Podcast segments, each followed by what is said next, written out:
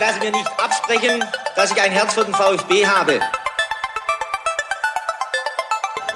Sverrisson, dann wieder Kügel. Gewinnt sein Dribbling gegen Wörns und Guido Buchwald und der Ball ist im Tor. Nach 86 Minuten führt der VfB Stuttgart in Leverkusen mit 2 zu 1. Nach 1950, 52 und 84 gewinnt der VfB Stuttgart zum vierten Mal die Meisterschale.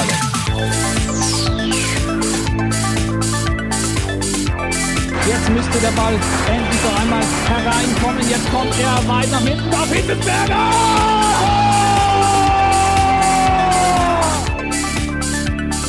Mario Gomez, spitze Winkel, noch einmal nach innen. Pizza hat den Ball und es gibt noch einmal Abstoß vom Tor. Und jetzt ist das Spiel aus und der VfB Stuttgart ist deutscher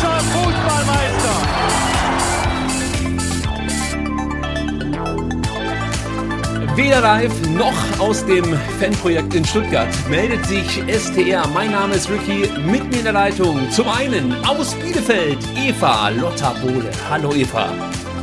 Hallo Ricky, hallo Sebastian, danke für die Einladung. Ich freue mich sehr, dass ich mal wieder dabei sein darf. Wir freuen uns auch. Sebastian, dich begrüße ich natürlich auch noch. Hallo. Ja, hallo, schönen guten Abend, ihr zwei. Du bist der Grund, warum wir uns heute via Remote zusammengeschaltet haben und nicht in unserem wunderbaren Studio im Fanprojekt in Stuttgart aufnehmen können. Wir müssen das heute äh, Corona-bedingt auslagern. Sebastian, was ist los im Hause Rose? Äh, ja, 50 Prozent äh, der Familie sind mittlerweile ähm, PCR-positiv getestet. Mir geht's gut, ich bin äh, negativ wie immer, ähm, aber wir haben gesagt, es ist vielleicht keine gute Idee, äh, uns heute Abend dann zu treffen, oder morgen wäre es ja gewesen, ja. im Fanprojekt und uns dann drei Stunden lang gegenüber zu sitzen ohne Maske und uns gegenseitig die Aerosole ins Gesicht zu pusten. Und dann haben wir gesagt, da muss eine andere Lösung her. Das Gute ist, dadurch, dass wir ja einfach remote aufnehmen müssen, hatten wir die Möglichkeit, äh, die Eva anzufragen, ob sie nicht wieder Lust hat, bei uns Gast zu sein, so ein bisschen über die Arminia zu sprechen und über ein interessantes Abstiegsduell, wie es so schön heißt, Eva. Freut uns natürlich sehr, dass du Zeit gefunden hast, wieder bei STR dabei zu sein. Nicht nur via Ton, sondern auch mit Bild. Das ist ja nicht selbstverständlich. Also danke dafür. ja, immer gerne. Äh, ich wollte gerade noch sagen, dass äh, das Negative, da kommt einfach der aus Westfalen in dir durch. Genau, genau. dass du nicht positiv bist. Nee, ich freue mich auch sehr. Ähm, ist äh, natürlich ungewohnt. Ähm, hier mit Bild, aber ich freue mich auch einfach euch mal euch mal zu sehen, wenn ich mit euch rede. Ja, das macht es dann viel persönlicher. Also mir gefällt es auch besser. Wir müssen aber gleich noch einen Disclaimer vorweg schicken. Also wenn ihr diese Ausgabe sehen könnt, dann ist uns schon ganz viel geglückt, muss man dazu sagen.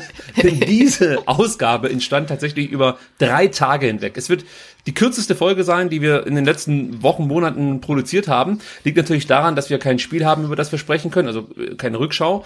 Ähm, aber äh, wir hatten das Problem, dass wir jetzt hier kameratechnisch zu Hause nicht so gut aufgestellt sind, wie wir das gerne äh, wären.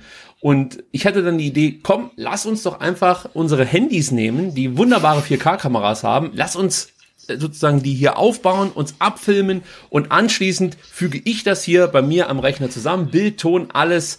Äh, eigentlich sollte das ja kein Problem sein, dachte ich, bis gestern 20 Uhr, denn dann ähm, waren wir soweit und hatten den ersten Part sozusagen im Kasten und dann wollte ich das Ganze in Final Cut Pro zusammensetzen und merkte, so leicht ist es gar nicht, wie ich mir das vorstelle, denn so ein 4K-Video, das man mit seinem iPhone aufnimmt, das auf seinen Rechner zu bekommen, ist tatsächlich höhere Mathematik. Also ich, ich weiß nicht, wie man das schafft. Ich habe jetzt erstmal eine Mail geschickt an den Chaos Computer Club, dass die mir noch helfen, weil ich einfach, ich krieg mein eigenes Telefon nicht gehackt offensichtlich. Und jetzt sind wir umgeschwenkt und nehmen mit Skype auf. Also das Problem ist natürlich, dass es nicht mehr so schön aussieht, ähm, weil es halt einfach ein bisschen grieseliger ist. Aber der Inhalt, der dürfte trotzdem genauso gut sein, wie ihr das sonst von uns gewohnt seid. Ich hoffe, ihr seht uns das ein Stück weit nach. So, wir geben uns Mühe, Sebastian. Ja, es, es ist auf jeden Fall eine wilde Aufnahme. Also wir haben ja schon gedacht, dass wir im Fanprojekt schon einen großen Aufwand betreiben, wenn wir da das ganze Zeug irgendwie aufbauen. Aber nach gestern muss man sagen, also ich habe erst äh, das halbe ähm, Esszimmer umgebaut, jetzt äh, das halbe ähm, Schlafzimmer, äh, um irgendwie ähm, dann ein vernünftiges Setting zu finden. Und das Problem ist, im Fanradio haben wir ja künstlich, sitzen da hinten ja mehr oder weniger im Dunkeln, wenn wir kein Licht anmachen, haben also ähm, das Licht vollkommen im Griff. Und hier haben wir auf, äh, angefangen aufzunehmen um 18 Uhr draußen, strahlender Sonnenschein bei Sommerzeit und dann schwindet das Tageslicht so langsam und das ist natürlich auch äh, eine Herausforderung. Ja, also ich lerne hier auch ganz, ganz viel. Zum Beispiel, äh, dass solche Lichtringe total super sind. Also meine Tochter hat so einen und den habe ich mir erstmal ausgeborgt und ich find's toll. Also auch das wird euch hier auf diesem Kanal in Zukunft erwarten, dass ich praktisch einfach euch ein paar äh, Selfie-Videos ähm, mhm. aufnehme. Ich habe mir da schon tolle Sachen überlegt. Neue Frisuren, alles ab nächster Woche. Äh, jetzt aber zu Eva, die heute zu Gast ist. Ja? Rasenfunk-Stammgast, da kennt ihr sie wahrscheinlich. Äh, oder von da kennt ihr sie wahrscheinlich. Und auch, muss man sagen, Max Jakob Ostvertretung inzwischen, Eva. Du hast eine steile Karriere gestartet, befindest dich ganz oben auf der Erfolgsleiter, muss man sagen. Und man sollte auch nicht vergessen, dass du äh, der Co-Host bist vom Second Bundesliga Podcast, den ich immer noch unglaublich gern höre, obwohl ich froh bin, dass mein Verein nicht mehr besprochen wird. Und dir wird es wahrscheinlich eh nicht gehen. Ja, mal sehen, wie lange das noch dauert. Äh, ich habe dann ja jetzt mit dem Matthew einen, äh, der hat sich wahnsinnig gefreut, dass er jetzt Schalke 04 endlich besprechen darf. ähm, es ist auch immer wieder schön, dass ich jedes Jahr sage, ich sage nichts mehr zum HSV. Ab Frühjahr sage ich nichts mehr zum HSV. Ich nehme es einfach nur noch hin. Nee, es macht natürlich immer noch Spaß. Es macht natürlich noch mehr Spaß, da drauf zu gucken, ohne jede Woche dann noch über den eigenen Verein sprechen zu müssen. Aber ähm, ja, das äh, egal ob mit mit dem eigenen Verein oder ohne, es äh, mir macht's einfach super viel Spaß und ich habe dann natürlich mit Matthew auch einen hervorragenden Co-Host. Wir haben immer wieder spannende Gästinnen und ähm, das macht das Ganze natürlich noch um einiges interessanter.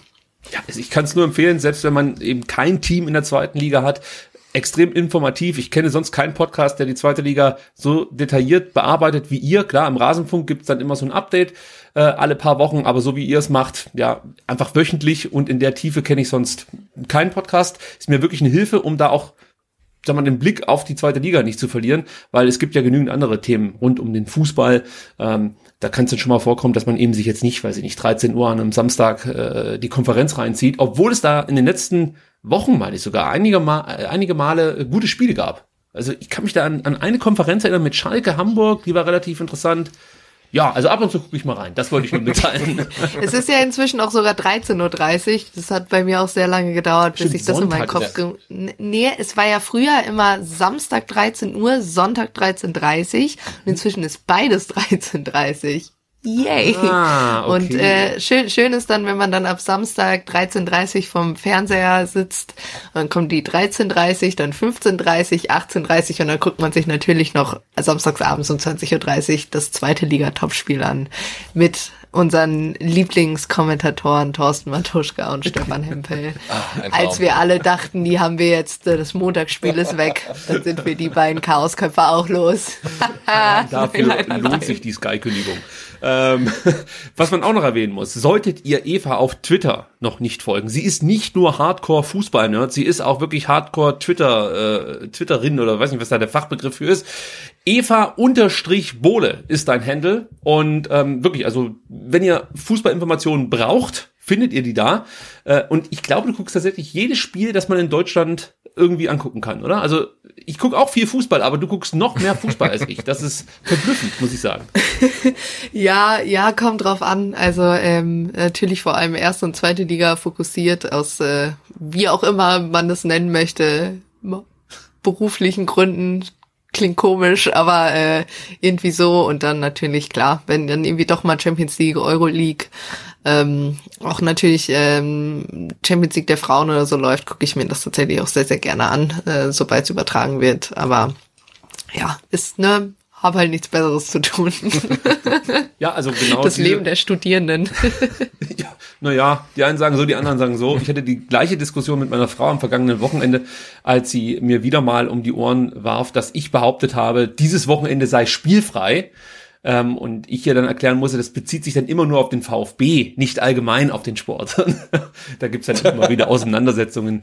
Ähm, und auch jetzt, ich muss es nochmal sagen, mit Y-Scout, Sebastian, führt das ja dazu, dass, dass man eigentlich nie äh, spielfrei hat, sondern immer wieder neue ähm, Spiele findet, die man sich nochmal angucken kann oder Spieler, die man selbst einfach mal scoutet. Ja?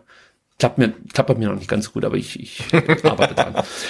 Ihr habt es wahrscheinlich schon gemerkt, wir haben uns noch nicht bei, unter, bei unseren Unterstützerinnen bedankt. Das wollen wir jetzt an der Stelle tun. Vielen lieben Dank für die Spenden.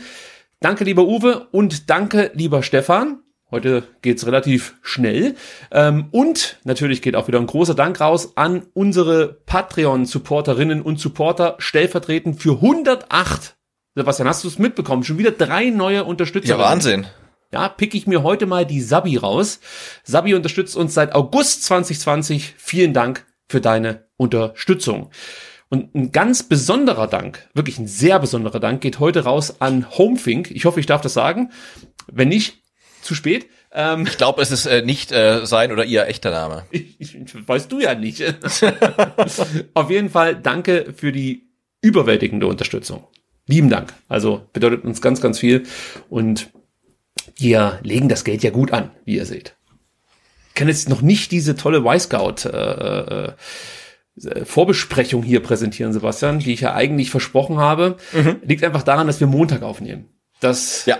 ja, haut mir den kompletten Wochenendplan durcheinander, muss ich sagen. Nächste Woche dann äh, ausführlich, detailliert, sechs Stunden Vorbesprechung zum Spiel. Mindestens, ja.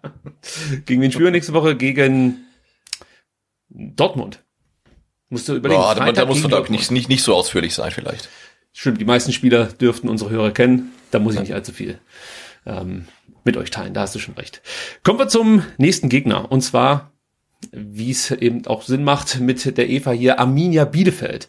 Und ich kann euch schon versprechen, für den VfB Stuttgart wird wirklich alles unternommen, dass man dieses Auswärtsspiel gewinnt. Denn Sebastian, es wird kein Fanradio geben. Du hast eine Umfrage gestartet, eine inoffizielle, muss man sagen. Ja. Ähm, konfront akzeptiere mich mit dem Ergebnis.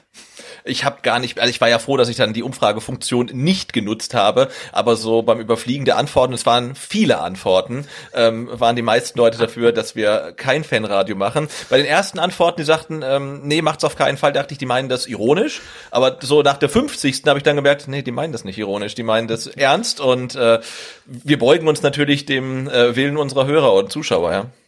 Ja, der Tod des Fanradios, könnte man fast schon sagen. Ich weiß nicht, wann dürfen wir wieder das Fanradio machen? Gibt's da äh, gegen München habe ich gehört. Gegen München? Ja. Ja, das ist ja, also. Nee, da, Erwartungshaltung ist da. Komm, wir warten bis zur nächsten Saison. Ich glaube, das macht mehr Sinn.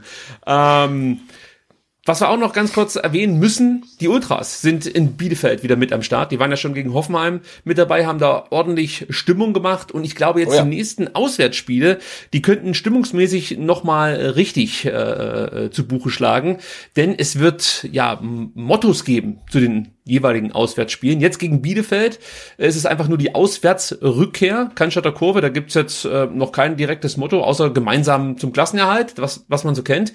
Aber das übernächste Spiel des VfB Stuttgart, nämlich das, nee, Moment mal, das über, übernächste Spiel des VfB Stuttgart, das übernächste Auswärtsspiel ähm, in Mainz, das steht unter dem Motto Südamerika, Sebastian. Was stellen wir uns denn da drunter vor? Ähm, ich weiß es nicht genau, aber es klingt sehr verlockend, oder? Es also man, nach Bengalos. Man, man, man, liest das und man hat sofort Bock drauf. Ja, absolut. Ich sehe einen rot erleuchteten Auswärtsblock in Mainz ähm, ja. Ich sehe Rauchtöpfe, ich sehe, wie gesagt, Bengalos, äh, ich sehe eine Blockfahne, eine ganz große. Also ich, ach, ich freue mich wahnsinnig drauf. Und ich glaube tatsächlich, ähm, dass wir Trommeln sehen werden. Auch das passt zu Südamerika und Oh ja. Äh, was ist noch Südamerika typisch? Äh, Eva, hast du noch irgendwas, was man in Südamerika immer sozusagen erlebt, wenn man ins Stadion geht? Außer jetzt Gewaltexzesse. Davon gehe ich jetzt nicht aus. Oh, Och, keine Ahnung. Also äh, ich glaube auf jeden Fall, es wird, äh, wird eine gute Stimmung. Also ich habe es jetzt ja selber gerade in, in Bielefeld erlebt. Äh, unsere Ultras sind gegen Mainz auch zurückgekehrt jetzt, äh, also auswärts in Mainz.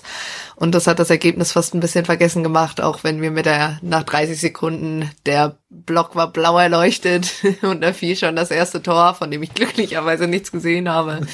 ähm, macht auf jeden Fall Spaß. Äh, ich kann nur allen Mitreisenden empfehlen, zieht euch warm an, diese Frischluftschneise, die da durch Mainz weht. Ah, es ist wirklich kein Spaß, aber es gibt Wein im Stadion. Das so klingt schon mal gut. gut Wein und Pyro. Das klingt nach dem perfekten Leben eigentlich, muss ich sagen. Nicht ähm, ganz südamerikanisch vielleicht. Ja, wir können ja einen südamerikanischen Wein mir mitnehmen dann so. wahrscheinlich. Ja. Ähm, das nächste Motto für das äh, Auswärtsspiel in Berlin steht auch schon fest. Alle in Rot. Selbstredend. Und dann geht's noch nach München. Da ist das Motto, mhm. alle im Trikot ja, also, wenn ihr die Möglichkeit habt, begleitet die Ultras, macht Mitstimmung, der VfB braucht euch. Ähm, also man sieht das ja immer wieder, wie wichtig die Fans sind. Äh, ich denke mal, das war auch ein ganz großer Teil, oder die Fans haben einen ganz großen Anteil daran gehabt am äh, letzten Spieltag gegen Augsburg, dass der VfB das Spiel noch drehen konnte. Und ähm, ja, wenn es jetzt die Möglichkeit wieder gibt, mitreisen zu dürfen, dann nutzt das doch am besten aus und holt das nach, was ihr in den letzten zwei Jahren äh, verpasst habt. So, Jetzt müssen wir über Abstiegskampf reden. Eva, ich komme nicht umher. Es betrifft uns ja auch. Nur damit ihr es auch noch mal vor Augen habt. Bielefeld ist aktuell 17. Ich sag's nur ganz kurz, damit die Leute es wissen. Es ist kein Diss oder so, denn äh, punktetechnisch seid ihr ja jetzt nicht äh, komplett abgeschlagen. Ihr habt 25 Punkte, der VfB 26. Also das ist alles sehr, sehr eng beieinander. Stuttgart ist zwar momentan 14. Allerdings hat Augsburg noch ein Spiel weniger ähm, hat auch 26 Punkte, fast das gleiche Torverhältnis, das ist das gleiche Torverhältnis, beide minus 15. Und ähm, ja, also ich glaube schon, dass es für Bielefeld jetzt ganz, ganz wichtig wäre, eben nicht zu verlieren. Das kann ich schon mal vorwegnehmen. Wie wichtig ist dieses Spiel jetzt für euch, wenn man das so fragen kann? Also ist das so ein, so ein vergleichbarer Moment wie für uns gegen äh, äh, wie für uns gegen Augsburg am vergangenen Wochenende, dass man sagt, wenn du das verlierst, bist du zu weit weg? Oder geht ihr noch relativ entspannt mit der aktuellen Situation um? Nee, ich würde dir da schon zustimmen. Ähm, Gerade weil die kommenden Wochen dann auch nicht unbedingt einfacher werden. Die Gegner nach dem VfB sind Wolfsburg auswärts, München zu Hause und dann Köln auswärts. Also das sind alles nicht wirklich Gegner, wo man sagt, ja, da ist auf jeden Fall ein, Sieg dann gerade so noch drin. Ähm, von daher, das wird auf jeden Fall äh, eine Herausforderung, ähm, das irgendwie auch mental gut zu bestehen. Ähm, ich sag mal so, so ein bisschen optimistisch gehe ich an die Sache schon dran. Wir hatten das ja in den vergangenen Jahren schon mal öfter, dass der oder gerade jetzt in der Bundesliga, dass der VfB so immer so ein bisschen der Knackpunkt war. Und man hat es ja bis jetzt immer ganz gut geschafft. Ja. Ich sag's mal so. Ähm, aber natürlich ist klar, ähm, gerade in Anbetracht der letzten Auftritte, ähm, ähm, das Main-Spiel sowieso, ähm, gut, das, das BVB-Spiel würde ich jetzt ein bisschen ausklammern, weil es auch sehr unter einem, einem ja, dem, dem Covid-Stern quasi stand, dass da halt sehr viele äh, Spieler, Stammspieler eben auch erkrankt waren oder auch sonst gefehlt haben. Aber spätestens, also dieses Spiel vor, vom BVB-Spiel war ja das Auswärts- oder das Heimspiel gegen Augsburg, was man dann irgendwie 1-0 verloren hat. Und eigentlich das hat man ja letzte Saison schon immer so gesagt, es gibt so, so sogenannte Bonusspiele, ne, natürlich gegen die Top 4, 5 aus der Liga mindestens, ne, Bayern, Dortmund, irgendwie noch dann Leverkusen, Raba Leipzig, ähm, natürlich irgendwie alle damit drin, aber solche Spiele sollte man eben nicht verlieren und ähm, ja, das hat man eben verloren. Von daher ist dieses äh, Stuttgart-Spiel gerade in Anbetracht der Gegner, die noch auf uns zukommen. Also man spielt dann, glaube ich, erst im im Ende April oder so und dann irgendwann gegen Hertha und dann eben noch gegen Bochum und das letzte Spiel ist dann gegen äh, Rava Leipzig. Also das ist, es gibt eigentlich, um es mal so zu formulieren, vielleicht dann noch maximal zwei Gegner, wo man sagen könnte, gut, da könnten drei Punkte drin sein. Ähm, das meine ich gar nicht despektierlich gegenüber Hertha oder Bochum, aber einfach, wenn man sich die Tabellensituation anguckt, ist das, glaube ich, relativ klar. Und von daher, ja, das das Spiel ist unglaublich wichtig, auch weil das tatsächlich das erste Spiel ist, wo unsere Ultras, Ultras jetzt zu Hause zurückkehren oh, okay. ähm, und man natürlich so ein bisschen aufpassen muss, dass hier die Stimmung vor diesen wichtigen, entscheidenden Wochen nicht komplett kippt. Ähm, und das. Äh, da gibt es ja. schon Tendenzen, dass es. Äh, ich kann mich erinnern, an die Hinrunde. Da gab es auch schon so ein paar Leute, die ähm, Kramer angezählt haben. Äh, ich meine, da gab es dann auch die Pressekonferenz, als ähm, Kramer der Rücken gestärkt wurde und gesagt wurde, äh, wir gehen auf jeden Fall die komplette Saison mit ihm ähm, durch und werden ihn nicht entlassen und keinen Trainerwechsel vornehmen. Ist man jetzt schon wieder an dem Punkt, wo darüber diskutiert wird, ob Kramer noch der Richtige ist? Man muss dazu sagen, dass Bielefeld aus den letzten sechs Spielen nur eins gewinnen konnte, insgesamt auch nur ein Tor erzielt hat, gerade bei diesem Sieg, und elf kassiert hat und die anderen fünf Spiele dann natürlich verloren hat. Ähm, ja, also ist, ist man da jetzt an dem Punkt, dass Frank Kramer wieder zur Disposition steht? Ja, natürlich. Also der Trainer ist natürlich immer der Erste, der in der Kritik steht, aber auch Arabi. Naja. ähm, es ist natürlich immer so, so, so ein Reflex, da den Trainer als erstes reinzustellen. Ähm, ich sag's aber auch ganz ehrlich, wenn ich mir die Trainerverpflichtungen in dieser Saison soweit angucke, gerade jetzt zuletzt, ähm, bin ich mir dann auch nicht wirklich sicher, ob ich hier tatsächlich einen neuen Trainer haben möchte. Ähm, nee, ich habe es damals schon gesagt, ähm, die Frage ist immer, was ein neuer Trainer bringt. Ähm, was gerade ein neuer Trainer, also wenn hätte man meiner Meinung nach, jetzt wäre halt die letzte Möglichkeit gewesen, weil man halt eine Länderspielpause hat. Aber das Problem ist immer, äh, dadurch, dass Bielefeld ja vor dieser Saison sowieso strukturell so viel umbauen musste, ähm, dass einfach meiner Meinung nach auch nicht so viel Sinn ergibt, jetzt nochmal den Trainer zu wechseln, auch weil Frank Kramer ja für so eine gewisse ja, Ideologie oder die Idee nach, nach Jugendfußball steht oder jüngere Spieler entwickeln und wenn man dann da, weiß ich nicht, einfach mal außer Luft gegriffenen Bruno Labbadia holt, ähm, das bringt natürlich überhaupt nichts, äh, weil man natürlich, wenn man natürlich die äh, Spieler, die man vor dieser Saison dann irgendwie bis 2024, 25 an sich gebunden hat, diese ja irgendwie alle von 18 bis bis 23, 24, ne, jetzt mal Alessandro Schöpf äh, ausgeklammert, die wird man dann natürlich auch so ein Stück weit verlieren, ne, weil die natürlich auch auch Gespräche mit dem Trainer geführt haben und nicht nur mit Samir Rabi und dann weiß ich immer nicht, wie viel Sinn das ergibt. Ähm, davon abgesehen sind wir halt muss man einfach mal so sagen, ein, Kader, der immer noch größtenteils aus Spielern besteht, die eben letzte Saison zweite Liga gespielt hat. Wir wussten von Anfang an, es geht gegen den Klassenerhalt. Ich glaube, was ähm, oder für den Klassenerhalt, gegen den Abstieg, wie auch immer, ähm, hoffentlich nicht gegen den Klassenerhalt, ähm, was man sich glaube ich, so was einfach ein bisschen dazu geführt hat, dass man jetzt nochmal diese Enttäuschung hat, ist, dass man ja eigentlich seit Dezember 2021, ne, also man hatte ja dieses ganz, ganz furchtbare Auswärtsspiel gegen Hertha BSC, was man 2-0 verloren hat. Und dann kippte hier ja die Stimmung auch komplett, also weil einfach der komplette Auftritt desolat war, also von der ersten bis zur letzten Minute, äh, dass selbst ein Stefan Ortega in diesem Spiel eigentlich gepatzt hat. Und dann war es eben so, dass man ja gegen, gegen Bochum gewonnen hat, wo klar war, okay, das ist ein Must-Win-Spiel, ne? Also das darf, das darf nicht nur unentschieden ausgehen, das muss klar gewonnen werden. Und dann hat man ja gegen Leipzig gewonnen, trotz äh, Corona-Ausfälle, trotz roter Karte von Fabian Klos. Ähm, und dann ging es ja eigentlich auch gar nicht so schlecht weiter im neuen Jahr. Und dann kam halt irgendwann, dann kam ja das erste Spiel, was man verloren hat, nach, glaube ich, sieben Spielen gegen, gegen Hoffenheim. Dann hat man das nächste Spiel dann wieder gewonnen gegen Union Berlin und dann hat sich's aber nicht wieder eingepegelt. Ähm, dann hat man irgendwie noch unentschieden gespielt gegen Gladbach und dann, was du schon angesprochen hast, dass es dann irgendwie nur noch bergab ging. Ne? Klar, man kann 1-0 gegen, gegen Borussia Dortmund verlieren, das ist gar nicht mal so schlimm. Man kann auch irgendwie auswärts gegen, gegen Leverkusen verlieren. Aber was man halt nicht darf, ist zu Hause gegen Augsburg verlieren. Nicht 4-0 gegen Mainz verlieren, woraus drei Tore Elfmeter sind. Ich sag's an der Stelle trotzdem nochmal. Ich bin der festen Überzeugung, mindestens einer dieser Elfmeter war eine absolute Fehlentscheidung. Die wurde, das wurde dann auch immer nur noch gegriffen, weil so, ja komm, ihr seid außerdem schuld. Und, ähm, naja, Felix Zweier, mehr brauche ich dazu auch nicht zu sagen. Ähm, und eine und klar, Uhr, auch das sollte man nochmal erwähnen. Äh, nee, der hat jetzt zu keinem Zeitpunkt auf Tor entschieden. ja, hat ähm, angezeigt, oder? ja, natürlich ja. hat er es angezeigt. Ähm, ja. Deshalb gab es ja diese 30 Minuten Videobeweis. ähm, nee, und es ist halt einfach das Problem, dass wir wieder an dem Punkt sind wie vor der Saison. Wir haben eine Zeit lang immer mindestens zwei Tore erzielt.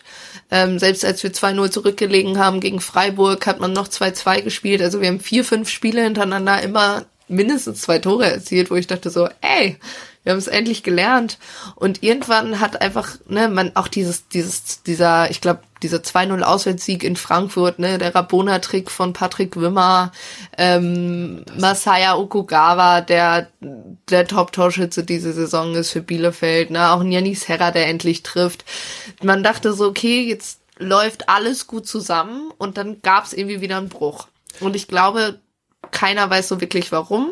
Ich glaube, dass einfach auch aufgrund der Veränderungen, die in der Startelf gemacht werden mussten, auch aufgrund von Covid, aufgrund von Verletzungen, äh, da war dieses Augsburg-Spiel wirklich ein, ein richtiger Bruch, weil da eben, man hat da einfach gesehen, wenn ein Gegner, der jetzt taktisch gesehen, auch fußballerisch gesehen, nicht unbedingt mehr auf den Platz bringt, der sehr über die Körperlichkeit kommt, äh, da einfach relativ früh auf die Idee kommt, einfach die beiden besten Spieler der gegnerischen Mannschaft mit Okugawa und, und Wimmer auszuschalten, ähm, auf vielleicht nicht die fairste Art und Weise dass dann halt auch einfach ein Bruch im Spiel entsteht und das Bielefeld dann halt einfach nicht mehr viel nach vorne bringt. Und das haben wir in dem Spiel gesehen. Und seitdem haben sie irgendwie nicht wirklich geschafft, ähm, auch mit einem Fabian Klos vorne drin, ähm, der irgendwie dann doch von Janis Serra, dem, der, der da einfach ein bisschen junger, ein bisschen frischer ist vorne drin.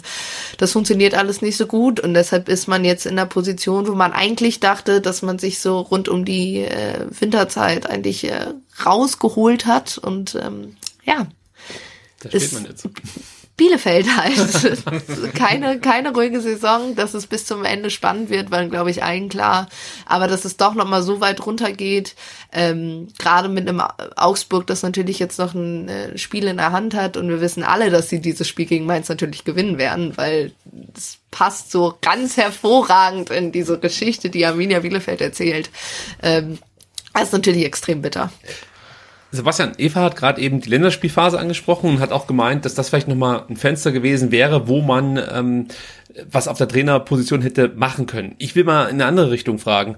Diese Länderspielphase, äh, war das jetzt eigentlich gut aus deiner Sicht für Bielefeld, dass man jetzt mal durchschnaufen konnte nach diesem, ja, nach diesen schwierigen Wochen, du schießt keine Tore, ich glaube vier Spiele in Folge ohne eigenes geschossenes Tor, vier Niederlagen in Folge? Oder glaubst du, dass es eigentlich komplett egal ist jetzt für das Spiel des VfB Stuttgart gegen Bielefeld, ob es diese Länderspielphase gibt oder nicht? Na, ich glaube, dass Länderspielphasen ja schon gut dazu sind, äh, Serien zu durchbrechen. Und wenn du einen positiven Lauf hast, dann willst du diese Länderspielpause auf keinen Fall haben. Wenn du einen negativen Lauf hast, dann kommt sie dir, glaube ich, ganz gut zu Pass. Ähm, insofern denke ich, ist es halt nicht ein Vorteil für die Arminia, aber es kommt sicherlich nicht ganz ungelegen. Und ich muss wirklich sagen, jetzt auch aus eigener Erfahrung, ich bin auch ein bisschen ähm, skeptisch, ähm, ob oder in, oder in welchem Zustand alle Spieler von den Länderspielreisen zurückkommen. Ne? Der VfB hat auch relativ viele Legionäre jetzt wegschicken müssen und äh, ob da jetzt dann wirklich am Samstag alle einsatzbereit sind oder doch der ein oder andere in Quarantäne sitzt, ähm, müssen wir mal gucken. Also insofern ähm, habe ich diese Länderspielpause jetzt wirklich nur äußerst ungern hingenommen. Eva, wie siehst du es? War es für dich okay, dass man jetzt erstmal durchschnaufen konnte? Ja, ich glaube auf jeden Fall. Einfach, dass, ähm, also ich weiß, dass hier die Mannschaft äh, sich vor ein paar Tagen ja auch in einem der, der Outdoor-Restaurants äh, in, der, in der Düne hier äh, weil das, weil wir ja so viel Wasser hier haben, ähm, einquartiert hat und ich glaube einfach tatsächlich mal so ein, so ein wie so ein Mannschaftsabend gemacht hat. Ähm, und ich glaube, es war sehr wichtig.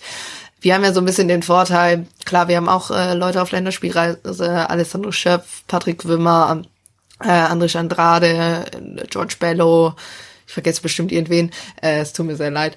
Aber äh, ja, genau, klar, Joachim Nilsson für Schweden dann, ähm, aber ich sag mal so, also zumindestens, dass man immer in jeder Position dann noch jemanden hat, der auf jeden Fall das Training mitmachen konnte. Äh, für wen es, glaube ich, extrem wichtig war, dass die Länderspielpause kam, war Janis Serra, weil der eben noch nicht so fit war, dass er jetzt die letzten Spiele im Kader stehen konnte. und man, muss man dazu genau. sagen. Ja. Ja, also was heißt lange verletzt? Der hatte halt, glaube ich, eine Erkältung und die Ach ist, so. also er hat kein, hatte kein Covid, der hatte, glaube ich, gleichzeitig eine Erkältung und eine Muskelverletzung, irgendwie sowas. Weil er viele, und das hat, also verhältnismäßig lang aus dafür, dass es nur in Anführungsstrichen eine Erkältung Genau, war. genau. Ja. Also dafür, dass es in, in Anführungszeichen nur eine Muskelverletzung war, ist er, also es war jetzt irgendwie kein, weiß ich nicht, Riss, Bänderriss, was auch immer, sondern ne, es hat, es klang so ein bisschen nach äh, verschleppter Erkältung auch. Ähm, und ja, dann ist es natürlich man, manchmal merkt man ja bei Spielern erst, dass sie in einem Spiel fehlen, wenn sie eben äh, nicht auf dem Platz stehen. Dann war es eben auch so, dass ähm, ich auch so das Gefühl hatte, dass Okugawa und Wimmer noch nicht wieder 100% fit waren. Ähm, Zumindest für Okugawa gab es jetzt halt eben auch den ähm, ja, Punkt, sich da äh, jetzt wieder zu, zu erholen. Der Vorteil, sage ich mal, ist jetzt auch ein bisschen, ähm, Panama halt jetzt gegen die USA verloren. Das heißt, die haben keine, keine Chance mehr auf die WM. Äh, das gleiche gilt für, für Österreich und für Alessandro Schöpf.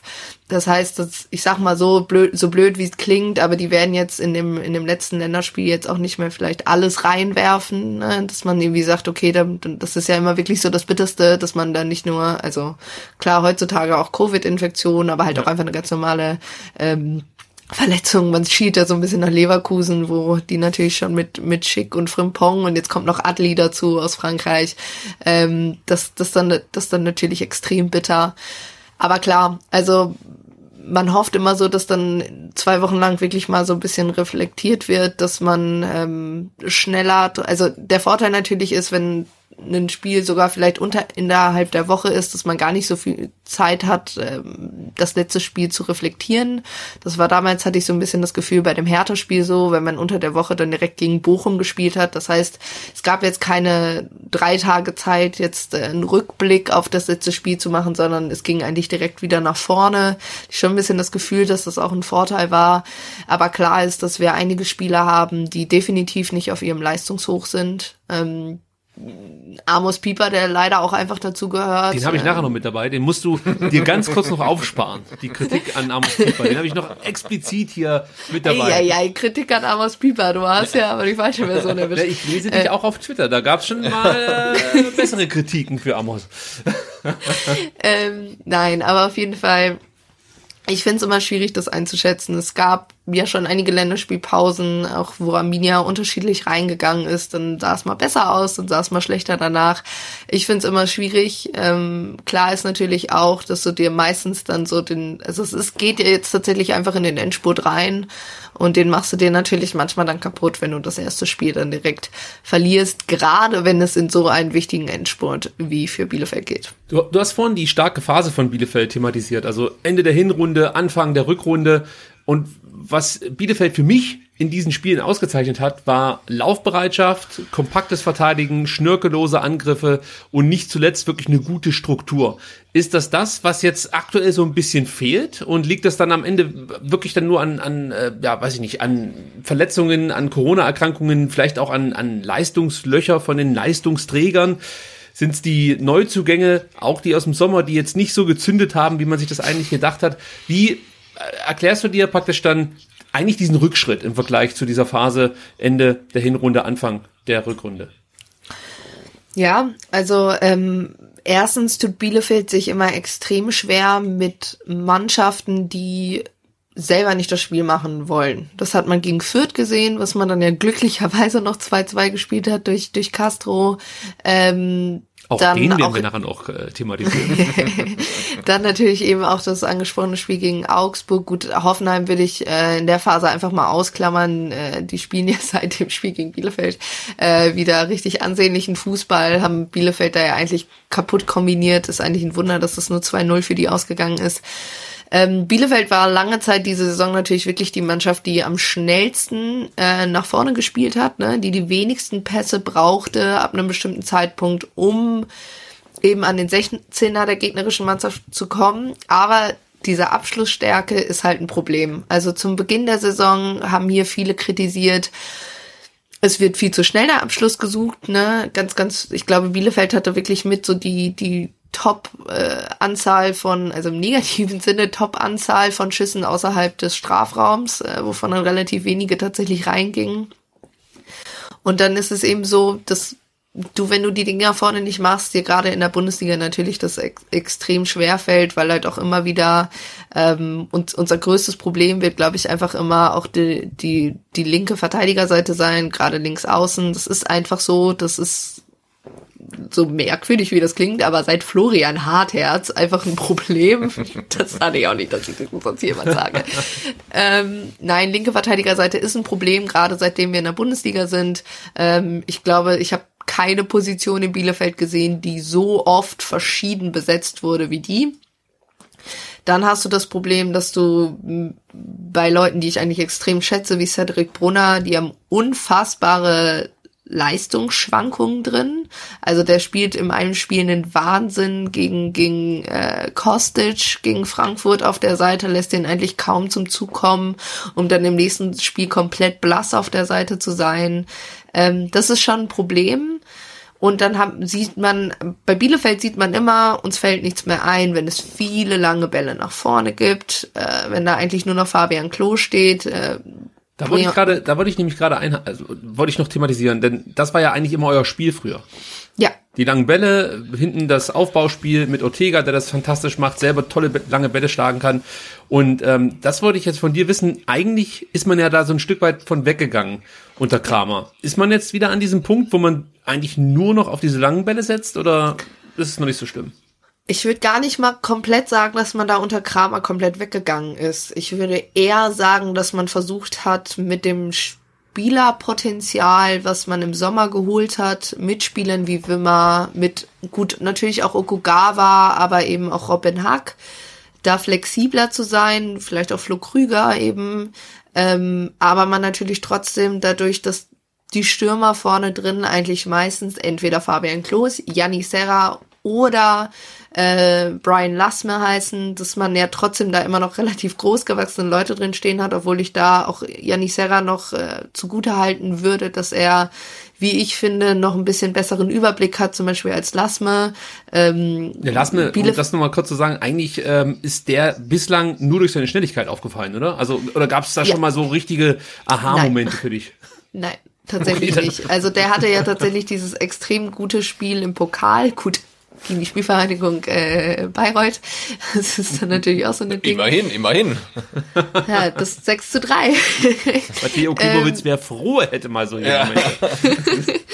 ähm, Nee, aber das, also ich habe so ein bisschen das Gefühl, Bielefeld geht natürlich auch sehr, sehr viel über die zweiten Bälle. Ne? Also, dass man eben die Bälle, die nach vorne kommen, ob es jetzt lange Bälle sind, ob es einfach gutes Pressing ist, dass man eben anders als die, der Gegner eben schneller am zweiten Ball dran ist. Aber natürlich ist es eben so, dass es irgendwann dem Gegner auch bewusst ist. Und ich habe so gerade das Gefühl, ähm, gerade Hoffenheim hat das extrem gut gemacht und hat dann halt immer wieder die Lücken gefunden, immer wieder die Schwachstellen auch über die Außen, äh, wo sowohl ein Andrade als auch ein Lawson einfach nicht die Schnelligkeit besitzt, da zurückzuziehen. Und dann hast du natürlich äh, gerade bei Mannschaften, die über die Flügel unglaublich variabel sind, hast du natürlich ein richtiges Problem. Also. Und das ist das hat man einfach immer wieder jetzt gesehen. Und gut, Mainz hat einfach dadurch profitiert äh, oder davon profitiert, dass äh, ein Manuel Pritel, der seit seiner Corona-Infektion ganz, ganz, ganz weit weg ist von seinem Leistungshoch, was natürlich dann noch dazu kommt, er ist nun mal Kapitän dieser Mannschaft, nicht Fabian Klos, auch wenn das manche Leute immer noch nicht in den Kopf bekommen haben anscheinend, also Fabi Klos wird immer noch als Kapitän ähm, ja, irgendwie gelistet, was halt tatsächlich einfach nicht stimmt. Ähm, und das hilft natürlich nicht. Das hilft natürlich nicht, wenn du in eine Saison gehst, wo es das erste Mal wieder einen neuen Kapitän gibt und ab der Rückrunde spielt dieser Mensch kaum noch eine Rolle. Mhm. Das ist nicht ertraglich, weil du dann immer wieder neue Hierarchien auch innerhalb der Mannschaft hast. Und das siehst du auf dem Feld. Du siehst dieses Mittelfeld, was überhaupt manchmal einfach überhaupt nicht ineinander greift, wo die Kommunikation nicht stimmt, wo die Kommunikation mit der Abwehr nicht stimmt, aber eben auch nicht mit dem Sturm. Warum das genau dann irgendwie, nachdem man ja dieses, dieses Spiel gegen Hoffenheim verloren hat, dann unentschieden gegen äh, Gladbach, glaube ich, gespielt hat und dann hat man ja gegen Union Berlin gewonnen. Ähm, genau, ja in irgendeiner Reihenfolge. Und dann dachte man mit diesem Sieg gegen Union Berlin, okay, das war jetzt nicht der beste Fußball, aber man war e- effektiv, man hat die Chance genutzt, man hat gut hinten verteidigt. Und dann dachte man eigentlich, gut, das passt zu dem, was wir seit Dezember sehen. Und dann gab's halt diesen Cut. Also wirklich einen, einen ziemlich krassen Cut. Und woher das genau kommt, ob das dann damit zu tun hat, dass es zu viele Ausfälle gab, ähm, dass man einfach ja, dieses, auch diese Spiele gegen Leverkusen verloren hat, wo es vielleicht nicht hätte in der Höhe sein müssen, weil Bielefeld bis zu dem Zeitpunkt hatte ja lange Zeit mit einer der besten Abwehrmannschaften oder Abwehrketten dieser Liga. Und das hat man sich halt durch zwei Spiele und da würde ich das Leverkusen-Spiel und eben dieses Main-Spiel dazu rechnen, eigentlich komplett zerstört. Und das ist halt das, was, was mir ein bisschen Sorge bereitet, auch zum, zum Ende hin, weil das natürlich extrem wichtig sein kann, ähm, dass man da am Ende eben die Oberhand hat. Und so sieht's halt leider momentan nicht aus. Und dieses Mein-Spiel, weil halt irgendwie in, in einer Art und Weise wirklich systematisch, weil man im, im Prinzip gesehen hat, man hat dreimal mehr oder weniger den gleichen Fehler gemacht bei diesem V-Spiel mhm. und nach vorne ging halt gar nichts, weil Mainz halt einfach gesagt hat, gut, wir stellen den und den Spieler zu und dann ja. funktioniert hier nichts. Ja, die Harmlosigkeit gegen Mainz war wirklich erschreckend. Die Anfälligkeit über Außen ist mir auch aufgefallen. Ähm, so ein paar positive Dinge möchte ich dann trotzdem mal ansprechen. Sebastian, du bist ja auch so ja. mit, mit, mit einer Herzhälfte oder komm, sagen wir mit einem Viertel deines Herzens, äh, bist du ja in Bielefeld. Was sind denn für dich bislang so die Highlight-Spieler in dieser Saison bei den Bielefeldern? Ich spiele natürlich auf zwei ganz bestimmte Kandidaten an. Aber ja, sag mal deine. Ja, aber du spielst da auf jeden Fall auf Patrick Wimmer an, denke Absolut. ich, weil das ist, glaube ich, der Name, der einem sofort irgendwie in den Sinn kommt, wenn man ja, nicht nur wegen den neuen, äh, nicht nur wegen den neuen Scorerpunkten, muss man sagen, sondern einfach nee, die Art und Weise, wie er spielt, ist ja. genial. Ja, aber er ist so ein Spieler, wo man denkt, den wird man vielleicht dann auch ganz gerne in Stuttgart sehen. Ich glaube, da sind wir jetzt schon zu spät, eine Saison. natürlich, aber ich meine vor der Saison, ne? Das wäre doch auch einer für uns gewesen, also so in dem, dem Sinne. Ähm, das ist natürlich ein, äh, ein Spieler, der einem in den Sinn kommt und dann natürlich der Keeper, ähm, Stefan Ortega, der auch immer in aller Munde ist und ja so gut ist, ähm, dass er jetzt eventuell das Erbe von Sven Ulreich bei den Bayern antreten könnte. Ja, also das könnte ich nicht verkraften. Eva, dich möchte ich gar nicht fragen, wie du äh, das siehst, weil also eigentlich kann man da nur die Hände über den Kopf zusammenschlagen. Ich verstehe natürlich, klar, der will jetzt auch noch ein bisschen Kohle machen und so, das, das kann ich ein Stück weit irgendwie auch nachvollziehen. Aber ein Keeper, der so gut ist, der darf sich einfach nicht auf die Bank egal wo setzen. Also selbst wenn, weiß ich nicht, Real Madrid käme, finde ich, muss er einfach im Tor stehen wollen. Und wenn das dann in der zweiten Liga ist bei Bielefeld, macht das für mich immer noch mehr Sinn, als sich auf die Bank zu setzen bei den Bayern. Also hoffentlich kommt es nicht dazu. Ich wollte noch Okugawa ansprechen. Weil der für Stimmt, mich ja. komplett verblüffend ist mit seinen acht Toren. Ähm, Eva, da musst du uns mal ein bisschen aufklären. Wo kommt der her und warum ist er so verdammt gut? Ähm, den, der hat ja letztes Jahr tatsächlich schon eine Rolle bei Bielefeld gespielt. Eine und Rückrunde, zwar, ähm, genau, also der war ähm, als Laie in Bielefeld äh, in der Rückrunde. Äh, eben damals auch schon von RB Salzburg ähm, hatte man dazu geholt und äh, da gab es ja dieses Spiel gegen Leverkusen, wo es dann eben äh, die Tore von Doan und Okugawa gab äh, als Novum, glaube ich, in der Bundesliga, dass zwei, äh, zwei Japaner äh, im gleichen Spiel treffen oder so für die gleiche Mannschaft. Auf ich jeden glaub, Fall. Endo hat auch noch an diesem Spieltag getroffen und dann äh, gab es irgendwie so dieses große Ding, dass so viele Japaner noch nie an einem Bundesligaspieltag mhm. getroffen hätten, so viel unterschiedliche. Und ähm, Genau, dann war ja so ein bisschen, natürlich, Doan war natürlich immer der, der sich natürlich mehr in den Vordergrund gespielt hat, aber ähm, ich glaube, relativ vielen hier klar war, der wird hier auf Dauer eben nicht äh, landen, auch einfach aufgrund der Tatsache, dass er, glaube ich, fünf bis sechs Millionen gekostet hätte für den gleichen Preis. Hat Sami Arabi gesagt, ich nehme sechs Spieler und nicht nur einen. Ähm, und ich sag mal auch so, einfach was man so mitbekommen hatte. Ich hatte tatsächlich auch von der Außenperspektive, Ugawa ist natürlich ein bisschen älter, aber hatte man schon das Gefühl, ähm, da könnte noch ein bisschen mehr Entwicklung reinpassen. Er war für mich als Leihspieler ein bisschen mannschaftsdienlicher, als es Doan war. Und als er dann, er wurde ja, glaube ich, für knapp eine Million verpflichtet für von Salzburg, was natürlich wieder für Sami Arabi spricht, äh, wenn man sich jetzt anguckt, äh, was er für einen Weg bei uns genommen hat. Ähm, ich glaube, das Besondere an Okugawa ist immer so ein bisschen, dass der vorm Tor auftaucht, wenn man es eigentlich nicht erwartet. Wem sagst also, du das? Ich erinnere da ans Hinspiel. genau, einfach, also da tatsächlich auch das Duo Wimmer Okugawa, die sich ja auch gegen, also wo gerade Wimmer Okugawa sehr gut bedienen kann. Ähm, auch das Spiel gegen Union, ne, dann ist es ein, ein guter Pass in die Tiefe und dann ist Okugawa da. Ähm, der hat eine gewisse Selbstverständlichkeit zwischenzeitlich vom Tor entwickelt, ähm, die, die er letzte Saison noch nicht hatte, die er zu Beginn der Saison auch nicht hatte, wo er dann irgendwie doch relativ kläglich äh, den Ball irgendwie doch auch direkt auf den Torwart gebracht hat oder am Tor vorbei.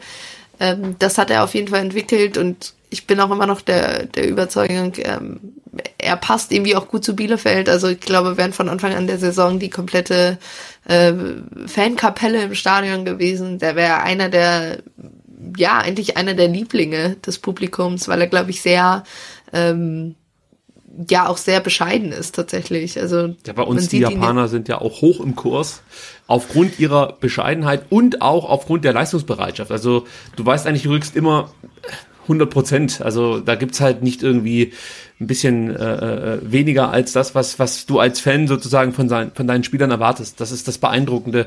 Die Mentalität oder die Einstellung zum Beruf, muss man ja fast schon sagen, ist da halt immer sehr, sehr vorbildlich, auch wenn das natürlich ein Klischee ist, aber es wird halt immer wieder bestätigt. Ja, und dann ist natürlich, also wirklich, es gibt, glaube ich, keine zwei unterschiedlicheren Spieler als Wimmer und Okugawa in diesem, diesem Kader eigentlich. Ähm, einfach von, von der Art und Weise, wie sie sich irgendwie auch ähm, online präsentieren. Also ich meine, Okugawas Twitter-Handle ist Neymar Love irgendwie 0814 oder so. Das ist komplett absurd. Ähm, wo man irgendwie so denkt, das wäre irgendwie so ein, weiß ich nicht, so Spielerbild-Bubble-Person oder so. Nein, tatsächlich nicht. Das ist ein Bundesliga-Profi.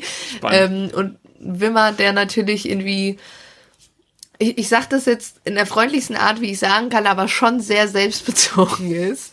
Ähm, der ist schon, also ich muss da an der Stelle auch immer noch sagen, ich finde es bisschen schwierig, wie Bielefeld ihn da auch nach diesem Rabona-Ding gehypt hat, ähm, weil das einfach, also wenn man als Arminia Bielefeld einen Ausbildungsverein sein will und junge Spieler entwickeln will, dann muss man eben auch schauen, dass man erstens nicht bestimmte Spieler überhöht. Also ich würde jetzt mal sagen, ich hätte mir als Okugawa natürlich ein bisschen verarscht vorgekommen, dass der Hedge, äh, der, der, die Vorlage, die diese Person macht, mehr irgendwie beworben wird als diese acht Tore, die, die diese Person, also die Okugawa dann geschossen hat. Dann natürlich auch, ich habe so viele junge Spieler geholt. Äh, wie fühlt sich das für die an, dass da jetzt ein Spieler so in die Höhe gehypt wird, ja im Endeffekt, ne, mit eigenem Bild und hier und da. Und das ist natürlich äh, immer so ein bisschen schwierig, weil dann automatisch so ein Kult entsteht, ähm, der dann natürlich eigentlich auch befeuert werden will. Und dadurch, dass Patrick Wimmer auch eine Person ist, der sehr viele Leistungsschwankungen äh, in seinem Spiel hat, äh, der manchmal auch einfach zu wie also Ortega hat glaube ich nach dem Spiel gegen Frankfurt gesagt, äh, der Kerl ist halt so ein bisschen verrückt. Also der wenn er es halt schafft auf dem Boden zu bleiben, dann haben wir Spaß daran, aber manchmal muss ich ihn auch daran erinnern. Und ich habe so ein bisschen das Gefühl, das ist seit diesem Frankfurt-Spiel, das hat nicht so ganz geklappt. Dieses auf dem Teppich halten, mhm. wo der Verein eben auch eine Rolle spielt. Ähm, das ist halt eben so das Problem. Ich verstehe natürlich auch, für Bielefeld ist es halt ein Weg, Marketing zu betreiben, ne, dass man eben so einen außergewöhnlichen Spieler dann doch hat, den man, der eben halt zu Bielefeld gegangen ist und nicht zu irgendwelchen anderen Namen in, in Europa, in Deutschland, wie auch immer. Aber klar ist eben auch, es man sieht's halt zum Teil, dass es eben so eine, so eine gewisse Erwartungshaltung ist, die vom Verein auch selber geschaffen wurde und die dann natürlich auch gerne mal einfach zerstört wird und dass der Spieler dann natürlich auch merkt. Und wie siehst du Amos Pieper? Wenn wir beim Thema Shootingstar sind und durch die Decke hypen, könnte man ja auch schon diesen Namen nennen, der nach der Europameisterschaft, der U21-Europameisterschaft schon durchaus gehypt wurde. Dann kam Olympia, da lief es eher unglücklich, jetzt nicht nur für ihn. Ich wollte sagen, für die ganze Mannschaft, ja, oder? Aber er hatte halt so zwei, drei Böcke drin, die man so eigentlich von ihm nicht gewohnt war. Und er, er, er zusammen mit äh, Flo Müller, ne? Wenn ich mich recht erinnere. Ja, Flo Müller auch. hat aber noch tolle Paraden gezeigt. Also wahrscheinlich die besten auch, in der Saison, auch. muss man sagen. Auch, ja. Er hatte einen richtigen Bock drin, meine ich. Und ähm, ja, aber Amos Pieper, das war halt so der Spieler, da hat man sich eigentlich nur noch gefragt, wo wechselt der denn jetzt eigentlich 2022 hin, weil sein Vertrag läuft ja aus, äh, wurde, glaube bislang auch noch nicht verlängert. Und äh, jetzt merkt man halt schon, ja, es läuft nicht mehr ganz so von selbst, muss man fast schon sagen. Ich weiß nicht, die letzten Spiele, gegen Union und Leverkusen und ich glaube auch gegen Augsburg saß er auf der Bank. Ähm, das war auch schon eher ungewöhnlich für einen Spieler, ja, wahrscheinlich mit seinem Selbstverständnis. Wie siehst du ihn aktuell? Wo, wo steht er? Ähm, und vor allem kannst du dir vorstellen, dass er vielleicht sogar noch aufgrund des eher schwächeren Jahres jetzt nochmal seinen Vertrag verlängert in Bielefeld? Oder gibt es da schon klare Anzeichen auf Trennung? Ich äh, fange mal mit dem letzten Punkt an, weil das tatsächlich so ein bisschen meine Hoffnung ist, dass durch die doch eher durchwachsene Saison ähm, er noch ein Jahr hier bleibt mindestens, weil ich bin trotzdem immer noch der Überzeugung, dass er das Potenzial als National Nationalspieler hat. Ähm, aber er natürlich so ein bisschen das Pech hat, dass er eben also dass es ja zwischen U21 und A-Nationalmannschaft eben keinen Zwischenschritt gibt. Ne? Also wenn du raus bist, bist du raus. Und der er natürlich, ich sag mal auch so ein bisschen das Pech hatte, dass sein Kompagnon auf dem Platz eben Nico Schlotterbeck war, der für mich halt mit einer der besten Innenverteidiger äh, Deutschlands ist. Ich glaube relativ unangefochten fast mit, gerade für sein ja, Alter. Anton ähm, Mafropanos, Ito sind da natürlich noch einen Schritt voraus, aber ich weiß auch, was du hinaus willst. Ja, natürlich. ähm, Nein, also es ist natürlich, ne, ist dann natürlich auch immer ein bisschen schwierig, gerade ähm, wenn du dann eben auch siehst, was er für eine Saison hatte. Ähm, ich glaube tatsächlich gegen, gegen Leverkusen ähm, oder gegen Augsburg war das erste Spiel, wo er aus Leistungsgründen seit 2019 oder so, seit November 2019 aus Leistungsgründen das erste Mal nicht im Kader, also in der Startelf stand. Mhm. Äh, das ist natürlich für einen Spieler wie ihn, das klingt erstmal super hart, auf der anderen Seite muss man wirklich auch nochmal resümieren, was er für eine Karriere hingelegt hat. Also ich meine, er kam ja ähm, nach Bielefeld von Dortmunds Zweite ähm, aus der Regionalliga und hat dann eben ähm, relativ flott irgendwie diesen, diesen Innenverteidigerposten da solide übernommen, ähm, wo man ja immer noch sagen muss, dass äh, das war einfach äh, ziemlich souverän, wie er das gemacht hat. Ähm, dass er natürlich irgendwann da, also wie schnell er im Prinzip von einem, Zwei von einem Regionalligaspieler zu einem Zweitliga-Stammspieler zu einem U21-Nationalspieler hochgezogen wurde, dass das irgendwann nicht so komplett ohne Spuren an so einen jungen Menschen vorbeigeht. Ähm, glaube gerade an den Menschen, ich halte Amos Pieper für eine also eine Person, die sich sehr selbst reflektiert sieht, also die sich auch sehr gut selbst reflektieren kann und seine Leistungen eben auch, dass das natürlich nicht komplett spurlos an dieser Person vorbeigeht, ist klar. Ähm, sein Problem ist, glaube ich, auch so ein bisschen anders als im letzten Jahr, wo du irgendwie noch, noch Van der Horn dann dahinter hattest. Ähm, hast du eben, der eben die, mit die meisten Tore für Bielefeld verschuldet hat. Also gab es, glaube ich, immer mal eine Statistik, so Spieler, die eine prozentuale Anzahl von Toren verschuldet haben für die eigene Mannschaft, da war Van der leider ziemlich weit oben. Hast du eben dieses Jahr mit äh, Guillermo Ramos ein, der, glaube ich, sogar noch jünger ist als Pieper, mhm. aber auch extrem solide da hinten spielt. Ja, der ist mir und auch man hat jetzt aufgefallen in den letzten Wochen. Also, und das ist ja schon was, wenn du eigentlich keine Spiele gewinnst und dann einen Spieler hast, der schon erstmal positiv auffällt, ja. Und das Problem ist eben, dass Ramos unter diesen Spielern war, die Covid-positiv waren und man dann eben Andrade und dann musste man das halt doch alles wieder hinten rummixen, was natürlich gerade als Mannschaft wie Arminia Bielefeld, die viel durch Zusammenhalt, aber auch eben viel durch Stabilität geht, äh, wenn du die, der einzige Spieler, der da konstant geblieben ist in den letzten Wochen, war Ortega und Brunner in der Abwehr. Also einfach, dass sie in der Startelf standen, sonst wurde da zum Teil echt wild durchgemixt. Ähm, wir haben gegen Dortmund mit einer kom also mit einer Innenverteidigung gespielt, die so noch nie zusammengespielt hat. Und das merkst du natürlich einfach auf dem Platz. Ähm, und ich glaube, das hat alles nicht wirklich geholfen, weil man auch nicht wusste, wie, wie geht's jetzt im Spiel gegen Mainz.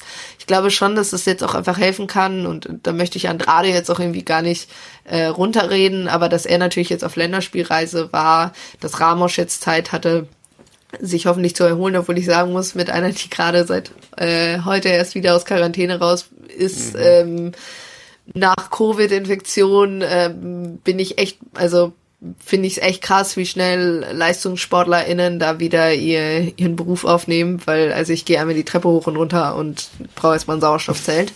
Ähm, von daher, ne, das ist halt eben auch so eine Frage, wie sieht das aus mit den ganzen ähm, Personen, die eben Covid-positiv bei uns waren. Da kommt die Länderspielpause, wenn wir da nochmal kurz drauf zu sprechen kommen, natürlich ideal. Ja, äh, ich bin ja. tatsächlich gespannt, ob wir ihn in der Startelf sehen werden am, am Samstag. Ist halt eben die Frage, die Leistungen sprechen nicht für ihn. Auf der anderen Seite äh, sage ich, ne, wie gesagt, für Bielefeld wäre es natürlich ideal, weil das, er weiß natürlich auch, wenn er irgendwann Nationalmannschaft spielen möchte, braucht er Spielzeit und die bekommt er mit der Leistung, die er zuletzt gezeigt hat, dann eben eher äh, in Bielefeld als ich weiß nicht auf der Ersatzbank. Ich meine, es war ja glaube ich sogar ähm, Raber Leipzig zwischenzeitlich an ihm dran, als da irgendwie auf Ersatzbank. Ne? Das ist eben klar, obwohl natürlich dann wiederum klar ist, natürlich findet selbst eine Person auf der Ersatzbank von einem Verein wie Bayern oder Dortmund oder Leipzig oder Leverkusen immer eher Beachtung als bei äh, Arminia Bielefeld. Man hat es mit Ortega unter anderem gesehen und ich glaube dann mit Leno, der bei Arsenal sogar noch auf Ersatzbank gesessen hat und trotzdem äh, wegen des Mannschaftsgefüges äh, dann im Prinzip dritter Torhüter war. Das ist dann natürlich extrem bitter. Aber ja, es ist, er ist ja nicht die einzige Personalie bei Bielefeld. Ähm, Cedric Brunner, Stefan Ortega, das sind so alles Namen. Ähm, Gerade gut bei Stefan Ortega gehe ich davon aus, dass er uns verlassen wird. Ob es jetzt Leverkusen oder PSW Eindhoven oder Bayern München wird, äh, das weiß man nicht so ganz. Ähm, Stand jetzt ist es mir tatsächlich wichtiger, dass jemand wie Pieper bleibt, aber eben auch weil Nilssons Vertrag ausläuft, der soll ja eventuell in die USA wechseln. Also unsere komplette Verteidigung steht vor einem riesengroßen Umbruch und Leute wie Pieper dann halten zu können, wenn es möglich ist, wäre natürlich extrem wichtig. Sebastian, was nehmen wir da mit? Also für mich hört sich das so an, Bielefeld ist mit sich selbst beschäftigt. und man muss erst mal gucken, wie die jetzt aus dieser Länderspielphase rauskommen. Ist das jetzt gut für den VfB? Was nimmst du mit? Was, was rechnest du dir aus? Nach all dem, was du jetzt gehört hast. Also ich finde es durch, durch die Länderspielpause ist halt brutal schwierig. Ähm irgendwie eine Prognose zu äh, fällen. Also der VfB war auf dem aufsteigenden Ast, äh, drei Spiele in Folge äh, nicht verloren. Bielefelds Tendenz ging klar nach unten ähm, und jetzt ist diese blöde Pause dazwischen und wie gesagt, ich ähm, traue mich kaum zu hoffen, dass der VfB ähm, alle Spieler auf den Platz schicken kann, die wir gleich äh, in der Startelf äh, uns wünschen, ja. weil da wird garantiert irgendjemand zurückkommen und ein Wehwehchen haben, wenn es nicht Corona ist. Und ähm, dann kommt natürlich hinzu, dass die letzten Spiele zwischen dem VfB und Arminia Bielefeld jetzt nicht ganz so glücklich liefen für die Stuttgarter. Und insofern bin ich da auch ähm, nur ganz vorsichtig optimistisch, dass der VfB auswärts das reißen kann auf der Alm. Also ich weiß, dass es grundsätzlich schwierig ist für den VfB Stuttgart gegen Mannschaften wie Bielefeld zu bestehen, weil die halt auch übers Läuferische kommen, dann vielleicht auch mal ähm, über das Körperliche kommen. Du hast nicht mehr diese Vorteile im Luftzweikampf, weil Bielefeld eine der kopfballstärksten Mannschaften der Liga ist. Also da gibt es so ein paar Punkte, äh, wo Bielefeld dem VfB wehtun kann für mich ist das Entscheidende, dass du dieses Spiel nicht verlierst. Und das sollte möglich sein. Das sollte auch Anspruch sein, wahrscheinlich von beiden Mannschaften. Du musst irgendwie versuchen, mindestens einen Punkt mitzunehmen. Und wenn dann natürlich drei rausfallen, ist das auch okay. Aber du darfst das Spiel halt einfach nicht verlieren, weil sonst stehst du dann gleich wieder hinten auf Platz 17. Gut, vielleicht stehst du auch noch auf Platz 16, je nachdem, wie die anderen spielen. Aber ihr wisst, glaube ich, auf was ich hinaus möchte. Ob du jetzt, äh, weiß ich nicht, auf Platz 16 oder 17 stehst, das ist alles scheiße. Du musst gucken, dass du jetzt den Abstand zumindest ähm, nicht größer werden lässt, also anders.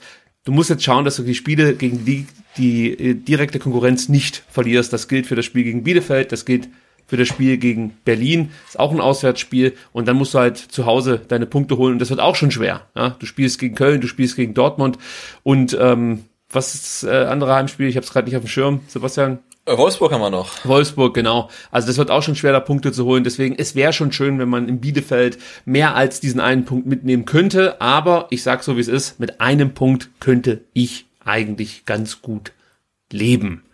Ja, ich finde wichtig ist halt, dass der VfB Hype Train auch weiterfährt, ne? Und nicht entgleist mit einer Auswärtsniederlage, weil 4-4. Diese Eupho hm? Ein 4-4. Ja. ja, warum nicht? Wichtig ist, dass Bielefeld führt. Das haben wir ja schon rausgearbeitet. Bloß nicht in Führung Bloß gehen. nicht in Führung gehen. Bielefeld muss führen, am besten mit zwei Toren. Das wäre super. Und dann, ja, aber meistens verlieren wir diese Spiele nicht. Also das ist ja hier so ein Punkt. Also nach Führung haben wir, glaube ich, erst äh, ein Spiel verloren unter Kramer oder so. Du kannst einem auch jede Hoffnung nehmen. Ja, aber, aber, aber du hast dir gerade 4-4 gesagt. so, hör mal. Aber die, die Arminia jetzt mit, nach vier Spielen ohne eigenen Treffer, die werden mit einer 2-0-Führung so überfordert, dass das garantiert dann noch 3 2 für den VfB mhm. ausgeht. Ich, ich schau mal kurz nach. Äh, wie das aussieht in Sachen Punktverluste nach Führung. Und da sehe ich die Arminia aktuell neunmal geführt, Eva, fünf Siege, vier Remis. Noch kein Spiel verloren. Tatsächlich. Also das Remis ist aber immer noch drin. Ähm, ja, also ja, das muss das Punkt. Spiel gegen, ähm, gegen Gladbach gewesen sein zuletzt, wo man 1-0 geführt hat und dann unentschieden gespielt hat. Ja, die übrigens, ja, mal gucken. Also Köln, Berlin und Leipzig sind auch noch ohne ähm, Niederlage nach eigener Führung. Der VfB Ja, Stuttgart wiederum, hervorragende Auflistung. ja, der VfB Stuttgart elfmal in. Führung gewesen ähm, und zwei Spiele dann noch verloren. Sechs gewonnen, drei unentschieden. Dann haben wir das auch noch abgefrühstückt. Schauen wir mal auf unsere Aufstellung und Eva, du kannst dir schon mal Gedanken machen, wen du so für Bielefeld ins Rennen schickst. Äh, kannst du dir einen Stift nehmen, wenn es, also ich brauche das manchmal für mich, um das so aufzumalen. Vielleicht brauchst du es auch. Äh, Kann kannst ich du deine nur so ein Aufstellung Fragezeichen in die Kamera halten? Reicht euch das? das geht auch. Das stimmt. Wir haben hier jetzt nichts, das wir einblenden können. Aber Sebastian, ich möchte mit dir erstmal ganz kurz ähm, das Lazarett des VfB Stuttgart durchlaufen. Natürlich die Langzeitverletzten, Silas Katompa im Wumpa fehlt weiterhin Schulterluxation. Ahamada fehlt mit seinem Zehenbruch. Mosanko steht auf dem Platz. Übrigens kann ich erzählen, ich war letzte Woche Mittwoch äh, beim Training des VfB Stuttgart, habe da so ein bisschen zugeschaut. Es gibt jetzt keine wahnsinnig interessante Erkenntnis, außer dass Pellegrino Matarazzo äh, also selbst mich als Zuschauer mit in den Bann gezogen hat, als er die Übung erklärt hat. Ich hab, ich, ich, ich, ich wollte fast schon mitmachen. Also Was- der schafft hast- es. Hast die du Leute Fußballklamotten zu begeistern. Nein, aber das brauche ich auch. nicht. Schmeiß den Mann vom Spielfeld. Ja, lass den alten Mann da äh, bloß nicht wieder in den Ball kommen. Nee, aber ich konnte eben auch Mo Sanko bei seinen individuellen Einheiten so ein bisschen beobachten. Und er hat da so 70 Prozent Läufe absolviert. Das sah alles schon sehr, sehr ordentlich aus. Und ich habe die große Hoffnung, dass er tatsächlich jetzt im April dann ähm, ja ins Mannschaftstraining einsteigen kann. Und das wäre ja super. Also das wäre ja schon mehr, als wir uns zu wünschen wagten, als wir äh, von der Verletzung gehört haben. Also das sieht ganz Ja. gut aus. Nicolas Nate fehlt weiterhin. Der hat ja immer noch die Knieproblematik, freie Gelenkkörper im Knie. Ähm, eigentlich müsste das Thema jetzt auch so langsam aber sicher ausgestanden sein. Also da gehe ich auch fest davon aus, dass er spätestens im April wieder auf dem Platz stehen wird. Dann wahrscheinlich auch erstmal individuell und äh, später dann vielleicht auch wieder mit der Mannschaft, hoffentlich. Bei Lee Egloff müssen wir auch noch abwarten. Rückenprobleme scheinen ihn immer noch ähm, zu tangieren, weil er war heute nicht beim Training mit dabei. Ähm, Matteo, Matteo Klimowitz war heute auch nicht mit dabei. Der wird von einem grippalen Infekt ähm, behindert. Kann man das so sagen? Ja, ich denke schon. Ja. Philipp Förster fehlte, weil er einen positiven Corona-Test letzte Woche abgegeben hat. Da könnte es sein, dass er sich noch freitesten kann, ähm, je nachdem, ob er geimpft ist oder nicht. Da kenne ich natürlich den aktuellen Status nicht. Atakan Karasor trainierte nach seinen Rückenproblemen am Montag nur individuell. Bei ihm gehe ich aber fest davon aus, dass es reichen wird für Samstag. Und gute Nachrichten gibt's auch. Hiroki Ito hat seine Corona-Infektion hinter sich gelassen, ist heute wieder ins Mannschaftstraining eingestiegen äh, wir haben ja vorhin schon darüber gesprochen, so genau kann man dann immer nicht abschätzen, ob die Jungs dann auch gleich ähm, ja, konditionell an dem Level sind, dass sie vor der Corona-Infektion hatten und dann direkt auch wieder über 90 Minuten gehen können. Das, deshalb wage ich jetzt keine Prognose, ob er schon Startelf-Kandidat sein wird, aber ja, die letzten Wochen lief es ja eigentlich immer so, wenn du eine Woche mittrainieren konntest, dann konntest du auch spielen. Wataru Endo war heute auch schon mit der Mannschaft am Trainieren in Stuttgart, denn der durfte vorzeitig von der Länderspielreise zurückkehren, hat mit Japan gegen Australien und auch noch in Australien 2 zu 0 gewonnen. Somit qualifizierten sich die Japaner vorzeitig für die Weltmeisterschaft und Wataru Endo muss am Dienstag nicht gegen Vietnam spielen. Also da gab es so ein Agreement zwischen dem VfB und ähm, dem Fußballverband Japans, dass ähm, in dem äh, Moment, wo Japan eben die Qualifikation für die WM geschafft hat, Wataru Endo dann einfach auch eine Pause bekommt nach so vielen Spielen. Und was ich Ja, auch aber noch fast schon verwunderlich, dass, dass das Endo nicht drauf bestanden hat, trotzdem gegen Vietnam zu spielen, ne? Weil Ja, normalerweise lässt er ja nichts aus. Ich, ich kann mir gut vorstellen, dass er dann heute irgendwie nochmal richtig Gas gegeben hat im Training oder so. kann ja nicht sein. Äh, verliert komplett den Rhythmus hier, wenn er da nicht alle vier Tage Fußball spielen kann. Und wen ich auch noch erwähnen möchte, Sebastian, äh, einen Spieler, den wir nachher noch besprechen werden, und zwar Leon Reichert. Ähm, der sollte ja zunächst einfach nur in der Länderspielphase bei den Profis mittrainieren, hat dann auch das Testspiel gegen Sandhausen bestritten, gute Leistung gezeigt und durfte heute auch nochmal beim Training der Profis dabei sein. Zum einen, weil es momentan nicht allzu viele Spieler gibt, viele sind auf Länderspielreise und zum anderen, weil er sich halt auch einfach diesen Platz, diesen Trainingsplatz verdient hat. Er wird heute oder war heute mit dabei und wird auch morgen nochmal mittrainieren. Also ähm, morgen, meine ich, Dienstag, ich muss ja schon wieder in Zeitschleifen denken. So, das ist unser verletzten Stand. Und dann würde ich sagen, Sebastian, äh, schauen wir uns mal unsere Startelf an. Und ich kann schon vorwegnehmen, allzu viele Punkte habe ich gar nicht, die ich diskutieren möchte. Ähm, Müller ist für mich klar, die Viererkette, da müssen wir jetzt mal kurz drüber reden. Angenommen, Ito ist fit. Ja. Ja. Wie siehst äh, sie, äh, wie würdest du es aufstellen? Äh, würdest du trotzdem mit Stenzel spielen, Mafropanos, Anton im Zentrum und dann Sosa auf links? Oder sagst du, wenn Ito fit ist, spielt er als linker Halbverteidiger neben Anton und Mafropanos geht wieder auf die Rechtsverteidigerposition? Äh, ich glaube nicht, dass Pellegrino Matarazzo da irgendwas ändert. Ähm, selbst wenn Ito hundertprozentig fit wäre, glaube ich, wir sehen die gleiche Viererkette wie gegen Augsburg. Also mit Stenzel auf rechts. Ja.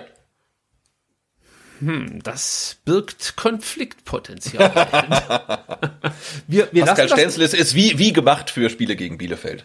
Ah, da gibt's ja natürlich die Vergangenheit von ihm. Er ist ja äh, in der Bielefelder Jugend groß geworden, muss man sagen. Ah, dann muss ich, ja, dann muss ich ihm eigentlich diesen Stadtplatz geben. Aber also nur fürs Protokoll, ähm, ich habe mich hier zwar nicht durchgesetzt, aber ich gehe davon aus, dass Ito spielt und Mafropanos auf rechts. Ähm, Nee, äh, Pascal Stenzel, der Junge aus, weiß gar nicht, wo kommt der her? Aus Bünde oder aus Enger oder irgendwie so? Sie schaut nach, die Eva. Ja, das können ist auf jeden Fall auch, glaube ich, ähm, gebürtiger Ostwestfale, wenn ich mich nicht täusche. Im Mittelfeld, ähm, äh, ja, ich habe ja schon gesagt, gehe ich fest davon aus, dass Karasor wieder auf der 6 spielen wird. Endo und Fürich die Doppelacht oder siehst du da eine Chance für Orel Mangala? Mangala war auf Länderspielreise, hm, Fürich hat, glaube ich, komplett trainiert, Mhm. Testspiel mitgemacht. Ähm, nee, also da glaube ich auch nicht, dass der Trainer was ändert. Ja, gehe ich mit. Ich glaube auch, dass Mangala wieder von der Bank kommt. Und dann, ähm, ja, sind wir eigentlich schon im Sturm. Und auch da würde ich nichts ändern. Tomasz, Kalajdzic und Marmouche, das hat gar nicht so schlecht funktioniert.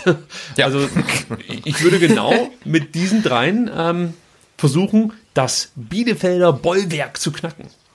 Ja, dort gehe ich mit. So, und jetzt bin ich natürlich gespannt. Zum einen, wo wurde Pascal Stenzel Pascal geboren und Stenzel? wie geht Bielefeld ins Rennen? Also, äh, geboren tatsächlich in Bünde, die klassischen äh, Juniorenstationen Rödinghausen, Arminia Bielefeld, VfL Osnabrück, Borussia Dortmund. Das, Das klingt fast nicht. wie, wie wäre was Arne Friedrich oder so, ne? Ja, ja, oder also gefühlt jeder zweite Bielefelder. ähm, ja, also ich habe mir tatsächlich mal Gedanken gemacht, was so ein bisschen meine Wunschaufstellung wäre, ja. Ja. Ähm, und habe so ein bisschen zurückgeguckt auf die letzten Leistungen und ich habe überlegt, also tatsächlich äh, Ortega natürlich im Tor, äh, dann Brunner, Ramos tatsächlich, äh, Nilsson und Lawson.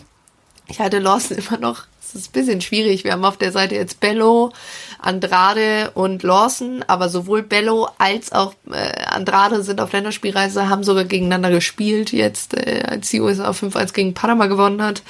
Ähm, dann im Mittelfeld äh, ist bei mir tatsächlich Kunze Vassiliadis. Ähm, Friedel Ja, ist für mich muss man ganz kurz noch erwähnen. Ähm, für mich ein absoluter äh, ja, Top-Transfer, nur natürlich unglücklich, dass er sich so häufig jetzt verletzt hat oder immer wieder ausgefallen ist, aber ein super Stabilisator für äh, das Bielefelder Für mich ist es Zentrum. die Reinkarnation von Rübe Kauf in einer gewissen Art Oh. und Weise. Guter Bezug, schön. Ja. Stuttgarter Bezug, hallo? Naja, also Ähm, den, den, den sehe ich hier im Stadion häufiger als auf der Alm. Ja, ja, blablabla. Und dann ist eine äh, ne ne Dreierkette von Wimmer, Schöpf und Okugawa. Ähm, Gerade gerade Schöpf hat sich meiner Meinung nach, also jetzt mal die letzten Spiele, aber da wird die ganze Mannschaft eher so meh, ähm, echt echt gemacht. Äh, ist für mich so ein bisschen. Und dann, wenn er fit ist, äh, ist es für mich Serra vorne. Ähm, tatsächlich. Äh, Wollte ich mal er zum den VfB Vorzug. holen. Stimmt. Ja. Wiederholt, ne, sogar. Ja, habe ich immer wieder dem Sven gesagt, mach das. Da machst du nichts falsch. Äh, Ja, ist für mich tatsächlich der Vorzug vor äh, sowohl Lasme als auch äh, als auch Klos. Ich würde tendenziell auch nicht Nein sagen äh, zu einer Doppelspitze Klos Serra. Aber ich, ich fürchte, das werden wir jetzt nicht sehen. Auf, auf der anderen Seite, Frank Kramer überrascht mich immer wieder. Ähm, aber auch aufgrund der Tatsache, wer jetzt irgendwie auf Länderspielreise war und so, ist das Stand jetzt äh, mein, meine favoritisierte, Gott, ich kann nicht mehr reden, äh, Startelf. Ja, so geht's mir auch ständig, muss ich äh, ehrlicherweise gestehen. Ja, äh, und das Merkwürdige ist, dass für euch diese Sendung jetzt ganz normal weiterlaufen wird. Für uns endet sie hier jetzt erstmal. Und das führt dazu, dass wir uns ganz recht herzlich bei der Eva bedanken für ihre Zeit. Ähm, du hast uns ganz, ganz viel erzählt über Bielefeld, dass wir so nie selber in Erfahrung hätten bringen können. Es ist immer wieder gut von, äh, von einem Verein, äh, von einem Fan des Vereins zu hören, gegen den der VfB jetzt als nächstes äh, spielt, vor allem mit dieser Kompetenz. Äh, da lernt man viel dazu und gleichzeitig finde ich, macht es das, das Spiel irgendwie noch spannender, weil du dich dann so ein Stück weit auch in die andere Seite äh, reinversetzen kannst. Also das ist immer ein, für mich persönlich ein absoluter Zugewinn. Vielen Dank. Aber vielleicht müssen wir noch, bevor wir die Eva entlassen, noch einen Namen noch mal in den Ring werfen, um mit einer Stuttgarter Urban Legend aufzuräumen. Und zwar, du hast deine Aufstellung wahrscheinlich äh, komplett vergessen, Gonzalo Castro. Ähm, Keine Erfahrung in der Aufstellung. Genau, wo, wo ist die Erfahrung? Also, nee, aus deiner Sicht mal nur kurz ein paar Worte vielleicht zu Gonzalo Castro, weil hier in Stuttgart hört man, jetzt ja werden die Stimmen leise, aber die ganze Saison über, wenn der Castro noch da wäre, wäre der VfB vermutlich Achter oder Dritter oder so. Ähm, und dann hat er wechselt er zu Arminia, schießt dann auch relativ schnell ein Tor, dann waren die Stimmen wieder ganz laut und wie gesagt, jetzt verstummen sie langsam, aber deine Einschätzung zum Transfer von Gonzalo Castro und was er der Arminia bringt, das würde mich schon noch interessieren. Ja, ich glaube, dass in dieser Schlussphase extrem wichtig sein kann, äh, weil natürlich ähm, ja das das Ganze auch schon ein bisschen miterlebt hat. Ich glaube, äh, er und Klos sitzen gerne mal, äh, also ich wäre wär so meine meine Vorstellung, dass die doch mal gerne bei einem Bierchen zusammensitzen. Also ja, nee, Abstiegskampf, lass mal den Scheiß. Ähm, ich glaube schon, dass, dass Leute wie Klos und Castro enorm wichtig sind, um den Leuten nochmal klar zu machen, so ey, das ist echt nicht cool. Das, gerade für euch jungen Spieler ist das vielleicht nur so ein Eintrag im Lebenslauf. Ähm, das bedeutet diesem, dieser Stadt aber extrem viel. Also selbst für Castro, der noch nicht so lange da ist. Ich habe ihn im, im Arminia-Podcast gehört ähm, und halte, also ja, mochte ihn total gerne, irgendwie, weil ich, äh, der ist ja auch extrem reflektiert. Ähm, ja, ich glaube, er kann jetzt gerade mental nochmal sehr, sehr wichtig werden äh, für den Endspurt. Ähm, ist natürlich immer so ein bisschen die Frage, wie passt er rein? Äh, du willst natürlich auch immer jüngere Spieler nicht direkt demotivieren, indem du dann sagst, okay, du hast ein Spiel scheiße gespielt, hier kommt jetzt der Routinier rein. Äh, ich bin mal gespannt. Er hat gegen, gegen Fürth gezeigt, was er da ähm, ja, für, für einen Impact im Prinzip haben kann. Ähm, ich bin gespannt, wie er jetzt noch im Endspurt äh, wichtig sein wird. Äh, ich fand es aber tendenziell keine, keine schlechte Verpflichtung. Ähm, und sag mal so, es, ist, es zeigt schon, wie weit Arminia Bielefeld in diesem einen Bundesliga-Jahr, aber generell auch, was die sich für, vielleicht für den Ruf erarbeitet haben in den letzten Jahren, dass eben äh, ein Castro dann im Endeffekt äh, zu uns kommt, auch wenn er eben ein halbes Jahr ohne Verein war. Aber ich finde es jetzt nicht keine Ahnung, ein Profi, wo du sagst, so, oh Gott, wo haben die den jetzt ausgegraben, ähm, sondern eben schon jemand, den, den man auch gerade in Bielefeld einfach durch die Duelle gegen Stuttgart auch in der zweiten Liga einfach ganz gut kennt. Sebastian, und Wissen zurückhaben? Mm, nee, ich glaube nicht. So, ich muss mal hier die Es war schön, es war schön mit ihm auf den Schoß gesprungen. Also, das ist natürlich jetzt der Mehrwert für YouTube. Das ist die Claudia, wenn ihr sie mal sehen wollt, die ist mir hier auf den Schoß gesprungen, denn die Hasen, die Podcast-Hasen müssen Ihr kennt es, wieder rumlaufen, wenn ich hier aufnehme, sonst würden sie die ganze Zeit im Käfig putteln. Jetzt versucht sie gerade wieder runterzuspringen. Das ist ja jetzt hier wirklich nochmal ein Highlight. Vielleicht gibt es da in Zukunft auch eine, eine Kamera auf den Hasen. Einfach, oh ja, einfach da das Ringlicht drumherum, einfach das Ringlicht springen GoPro lassen. auf dem Rücken gibt der Hase immer um, glaube ich, mit der GoPro. ja, aber man muss ja auch endlich, ehrlich gesagt mal sagen, es ist so ein bisschen ein Kreis, der sich schließt am Ende, ne? Vor zwei Jahren, äh, 52.000. Oh ja. Äh, in, in Stuttgart, äh, Spiel gegen 1-1 aus, äh, am Ende beide Mannschaften aufge, aufgestiegen und wir hoffen ja mal einfach mal, dass das Spiel jetzt nie 1-1 ausgeht. Also für mich Einfach ist okay. Aus, ja, also wenn es 1-1 ausgeht und am Ende bleiben beide Teams drin, dann nehme ich das. Damit kann ich, damit kann ich leben, wenn wir, uns wenn wir uns gegenseitig den Gefallen tun. Nein, ähm, ich bin tatsächlich, äh, ich, es wird mich natürlich freuen. Ich spiele sehr viel lieber mit Stuttgart in einer Liga als ohne. Es sag's wie es ist. Äh, natürlich auch, weil ich mich immer freue, wenn ich bei euch zu Gast sein darf. Ja, und ähm, beim nächsten Mal musst du dann äh, nach Stuttgart kommen, einfach ins Fanprojekt. Ja, natürlich ich. Mach ich mal. Können wir bis dahin irgendwie, weiß ich nicht, äh, eine Zugfahrt, Übernachtung und natürlich dann auch wieder eine Rückfahrt spendieren. Mal sehen. Ja, du, dann wir bin sparen. ich natürlich dabei. Ja. Bekommt Eva mal das komplette Fanprojekt. Äh, äh ja, ja, da, äh, Paket pass auf, wenn er kriegt überhaupt gar keine Spenden mehr, weil die sagen, nee, nee, also die finanzieren wir hier nicht mehr. Ah, das, äh, da, da finden wir schon Wege. Gut, ähm, ich würde sagen, wir machen hier weiter in der Sendung. Nochmal vielen Dank, Eva, für, de für deine Zeit. At Eva Bohle ist dein Twitter-Handle. Bitte folgen, bitte folgen. Und natürlich der Second Bundesliga Podcast ist natürlich für euch auch ähm, ja ganz, ganz wichtig, wenn ihr so ein bisschen auf dem Laufenden bleiben wollt, was die zweite Liga angeht. Und ich weiß nicht, kann ich schon teasern, dass du am kommenden Sonntag auch beim Rasenfunk dabei sein wirst? Bestimmt. Okay, also ich kann es noch nicht teasern, aber vielleicht ist sie dabei. Also Ja, vielen Dank, Eva. Bis dann. Ciao. Vielen Dank für die Einladung. Ciao. Okay, kommen wir zum Testspiel des VfB Stuttgart gegen Sandhausen. Am Donnerstagnachmittag bestritt der VfB ein nicht öffentliches Testspiel gegen den SV Sandhausen, Sebastian, und man verlor mit 2 zu 3. Also Testspielniederlagen gegen Sandhausen haben ja fast schon mehr Tradition als Punkt, Punkt, Punkt. Genau, aber diesmal, diesmal war es immerhin knapp. Ne? Beim letzten Mal gab es, glaube ich, eine 1 zu 4 Klatsche. Das ist richtig. Ja, diesmal war es knapp. Und ähm, ja, es, es war tatsächlich eigentlich auch gar nicht so schlecht vom VfB, zumindest in der ersten Halbzeit. Da muss man gleich dazu sagen, ähm, das Spiel ähm, ja, wurde über zwei Halbzeiten ausgetragen, allerdings ging eine Halbzeit nur 35 Minuten, Gott sei Dank die andere auch. Somit hat man da sich zumindest auf zwei gleich lange Halbzeiten einigen können. Ähm, ja, und der VfB war ab, gleich von Beginn an am Drücker, hat das gut gemacht, hat sich viele Chancen erspielt und ähm, ja, wenn das stimmt, was mir überliefert wurde, dann spielte der VfB wirklich in der ersten Halbzeit richtig stark. Allen voran Alexi Tibidi, der brachte den VfB auch in der 15. Minute in Führung nach einer Vorlage von Erik Tommy. Den kennst du noch, oder? Äh, ich kann mich dunkel an ihn erinnern, ja, ja, ja. ja, und acht Minuten später war es dann wieder Alexi Tibidi, der dann in der 23. Minute sein zweites Tor machte, diesmal nach einer Vorlage von Enzo Mio. Den kennst du vielleicht auch noch. Von dem habe ich auch schon mal gehört, ja. Wir können vielleicht auch mal kurz äh, sagen, wer überhaupt so gespielt hat, oder? Also im Tor war nämlich Fabian Bredlo und das über die komplette Spielzeit von 70 Minuten. Das gilt auch für Waldemar Anton, der die komplette Zeit auf dem Feld stand. Kulibali ähm, hat gestartet, wurde dann ersetzt nach 55 Minuten für von Chris Führig. Ähm, Enzo Mio hat, wie du schon erwähnt hast, gespielt. Nach 55 Minuten kam auch da dann äh, Thiago Tomasch. Der André Davi war in der Startelf, wurde von Richie Weil ersetzt in der 62. Erik Tommy hat ähm, begonnen, wurde in der 62. von Litik ersetzt. Pascal Stenzler durchgespielt. Atakan Karasor Startelf und dann ab der 54. Ähm, Celebi.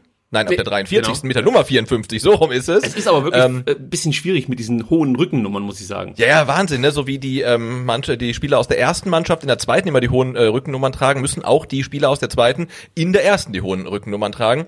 Ähm, mit der Nummer 19 Reichert, zu dem musst du mir gleich noch was sagen, den kenne ich gar nicht, wurde ersetzt nach 43 Minuten durch Laubheimer und durchgespielt haben Roberto Massimo und Tibidi. So sieht's aus. Und ja, zu Leon Reichert kann ich dir gleich was erzählen. Äh, den muss man auch erwähnen. Der hat nämlich ein richtig gutes Testspiel gezeigt, hat auf der linken Seite gespielt für Borna Sosa, der ja mit der kroatischen Nationalmannschaft Freundschaftsspiele bestreitet.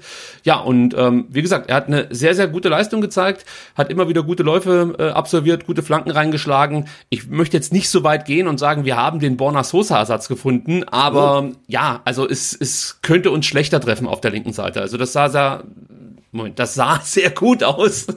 Und ähm, ich freue mich auf die nächsten Monate, muss ich sagen, denn den hatte ich bislang auch noch nicht so richtig auf dem Zettel, muss ich gestehen. Spielt für die U19 mit 17 Jahren, könnte theoretisch auch noch U17 spielen, ähm, hat sich aber da, wie gesagt, dann schon, ich sag mal, emanzipiert, spielt für die U19, hat auch schon für die U21 gespielt und ist ein weiteres großes Talent, ja, im NLZ des VfB Stuttgart, kann man schon so sagen. Ja, da kann man sich, glaube ich, wirklich freuen, ne? U19 und auch U17, was da so ähm, heranwächst. Da scheinen einige Juwelen dabei zu sein, die wir eigentlich früher oder später in der ersten Mannschaft ähm, zwangsläufig sehen müssen, weil die so gut sind. Und äh, da wird uns einiges ähm, noch bevorstehen im positiven Sinne. Ja, wir hoffen's, absolut. Ja. Also äh, ich habe ja schon die zwei Tore angesprochen von Alexi TBD. Es lief also alles nach Plan, könnte man sagen, Sebastian. Und dann kam Alexander Esswein. Es war wirklich so. Also er wurde, glaube, ich weiß gar nicht, ob der eingewechselt wurde oder von Beginn an spielte. Das kann ich dir jetzt nicht sagen. Aber er war schon ein Stück weit der Gamechanger in der zweiten Halbzeit zusammen mit Kinzombie. Ähm, aber wie lief das ab? Also zunächst war es so, dass der VfB Stuttgart eigentlich noch die Leistung bestätigen konnte, die man in der ersten Halbzeit zeigte. Das Spiel war relativ ausgeglichen, ähm, aber dann nahmen die wirklich leichtsinnigen Ballverluste immer mehr zu. Sandhausen konnte zulegen, auch was das Thema Spielhärte anging, konnte Sandhausen zulegen. Und hier konnte man was erkennen, Sebastian, dass wir zuletzt als mannschaftlichen Charakterzug aus der Vergangenheit eigentlich zu den Akten gelegt hatten, und zwar die fehlende Resilienz. Also es war wieder so, dass der VfB Stuttgart eben dann nicht körperlich dagegen hielt, sondern es weiter spielerisch versuchte ähm, und so sich hat den Schneid abkaufen lassen, muss man ganz klar sagen. Also gerade Kinzombie, ich habe ihn gerade schon angesprochen, konnte wirklich viel zu oft und viel zu leicht die Bälle erobern. Ähm, vielleicht tat der Mannschaft tatsächlich die Führung nicht gut. Deine Theorie war ja bislang sowieso äh, früh in Rückstand geraten und dann spät das Spiel drehen. Genau, und bloß nicht in Führung gehen. Jedenfalls nicht so früh, ähm, also nicht und auf keinen Fall das erste Tor schießen. Hat der VfB jetzt gegen Sandhausen nicht ähm, beherzigt und zack, verliert man wieder. Ja, also man muss sagen, Sandhausen hat es dann wirklich gut gemacht, hat sich den ähm, ja, Anschluss erstmal verdient und äh, der war auch re relativ sehenswert. Nils Seufert erzielt den nach einer Ecke in der 42. Minute per Hacke. Man höre und staune. Oh, okay. Also die Ecke wurde so auf den ersten Pfosten geschlagen und mhm. da gibt's dann auch wieder, ja, aus meiner Sicht Zuordnungsprobleme. Du siehst äh, zum einen Nils Seufert und dann noch einen zweiten ähm, SVS-Spieler ähm, und siehst nur Weidemar Anton, der versucht, beide zu verteidigen. Das kann nicht funktionieren und ähm, deswegen dachte sich dann Nils Seufert, pack ich mal die Hacke aus und dann zimmert er das Ding. Ähm, wie gesagt, mit der Hacke ins Tor. Sah richtig cool aus. Anschließend verpasst der VfB dann zwar noch das 3 zu 1, aber man muss sagen, Sandhausen war dann die spielbestimmende Mannschaft, hatte viele Chancen, ähm, oder lasst mich das korrigieren, hatte einige Chancen und hat sich dann tatsächlich verdient, auch zum Ausgleich zu kommen. Und es war eben von mir schon von angesprochen, jener Alexander Esswein, der nach 172 Tagen ohne eigenen Treffer in der 53. Minute den Ausgleich erzielte. Und das Tor ist spektakulär, muss man sagen. Also du siehst, wie man es absolut nicht machen sollte. Also das Tor verteidigen. ähm, Stenzel, Massimo und Anton, die können Kinzombie einfach nicht verteidigen. Also es sind wirklich drei gegen eins und sie schaffen es nicht, Kinzombie am Zuspiel auf Esswein ähm, zu hindern. Und Esswein, der wird von keinem irgendwie gedeckt. Der hat komplett freien Raum vor sich. Also das sah mehr als unterdurchschnittlich aus, muss man sagen. Ähm, keine Ahnung, wie sowas zustande kommen kann weil das hat für mich jetzt erstmal nichts damit zu tun, dass die Beine schwer sind oder dass ähm, ja diverse Spieler noch nicht so oft miteinander gespielt haben. Das war einfach schlecht verteidigt, muss man so sagen, wie es ist. Ja. Ähm, du hast es nicht gesehen, oder? Das, das 2 zu 2.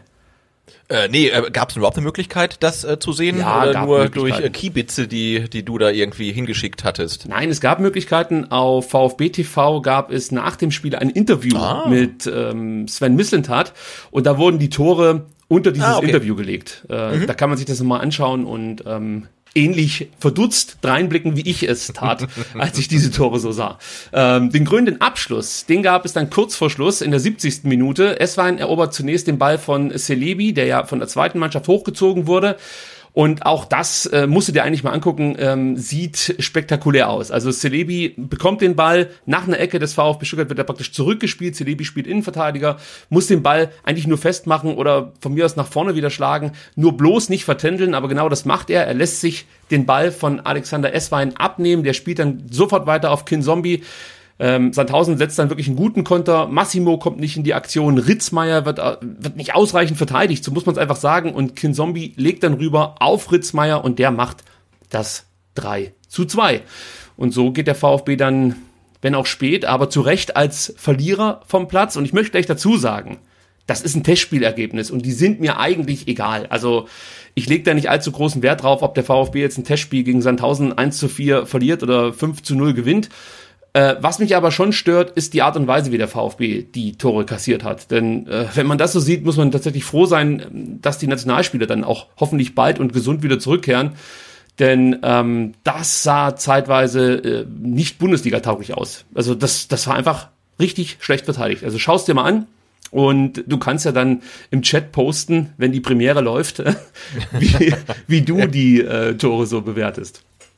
Ja, du hast recht. Also die Resultate von Testspielen, die darf man nicht zu hoch hängen, aber die Art und Weise, wie diese Resultate zustande kommen, auf die kann man dann schon mal ein bisschen genauer blicken. Und gerade, ähm, was du angesprochen hast, wenn dann die Körperlichkeit so ein bisschen fehlt, die Resilienz, das wäre ja ein Schritt zurück, also auch wenn es andere Spieler sind. Aber ich glaube, das ist genau dieses Asset, was man jetzt in den restlichen Spielen der Saison auch braucht und vor allen Dingen dann halt auch schon jetzt im nächsten Spiel gegen Arminia Bielefeld. Ja, absolut. Äh, Sven Missentat übrigens ähm, nahm das Ergebnis der Mannschaft nicht übel oder nicht allzu sehr. Der sagte nämlich nach dem Spiel Folgendes.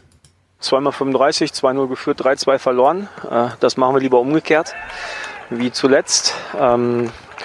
Ja, also dürfen wir tatsächlich nicht zu hoch hängen, das Ergebnis. Es geht darum, dass wir ein gutes Testspiel gemacht haben mit einer hohen Intensität und auch einer richtig gesunden Zweitligahärte, äh, die Sandhausen ins Spiel gebracht hat, das wir aber auch wollten.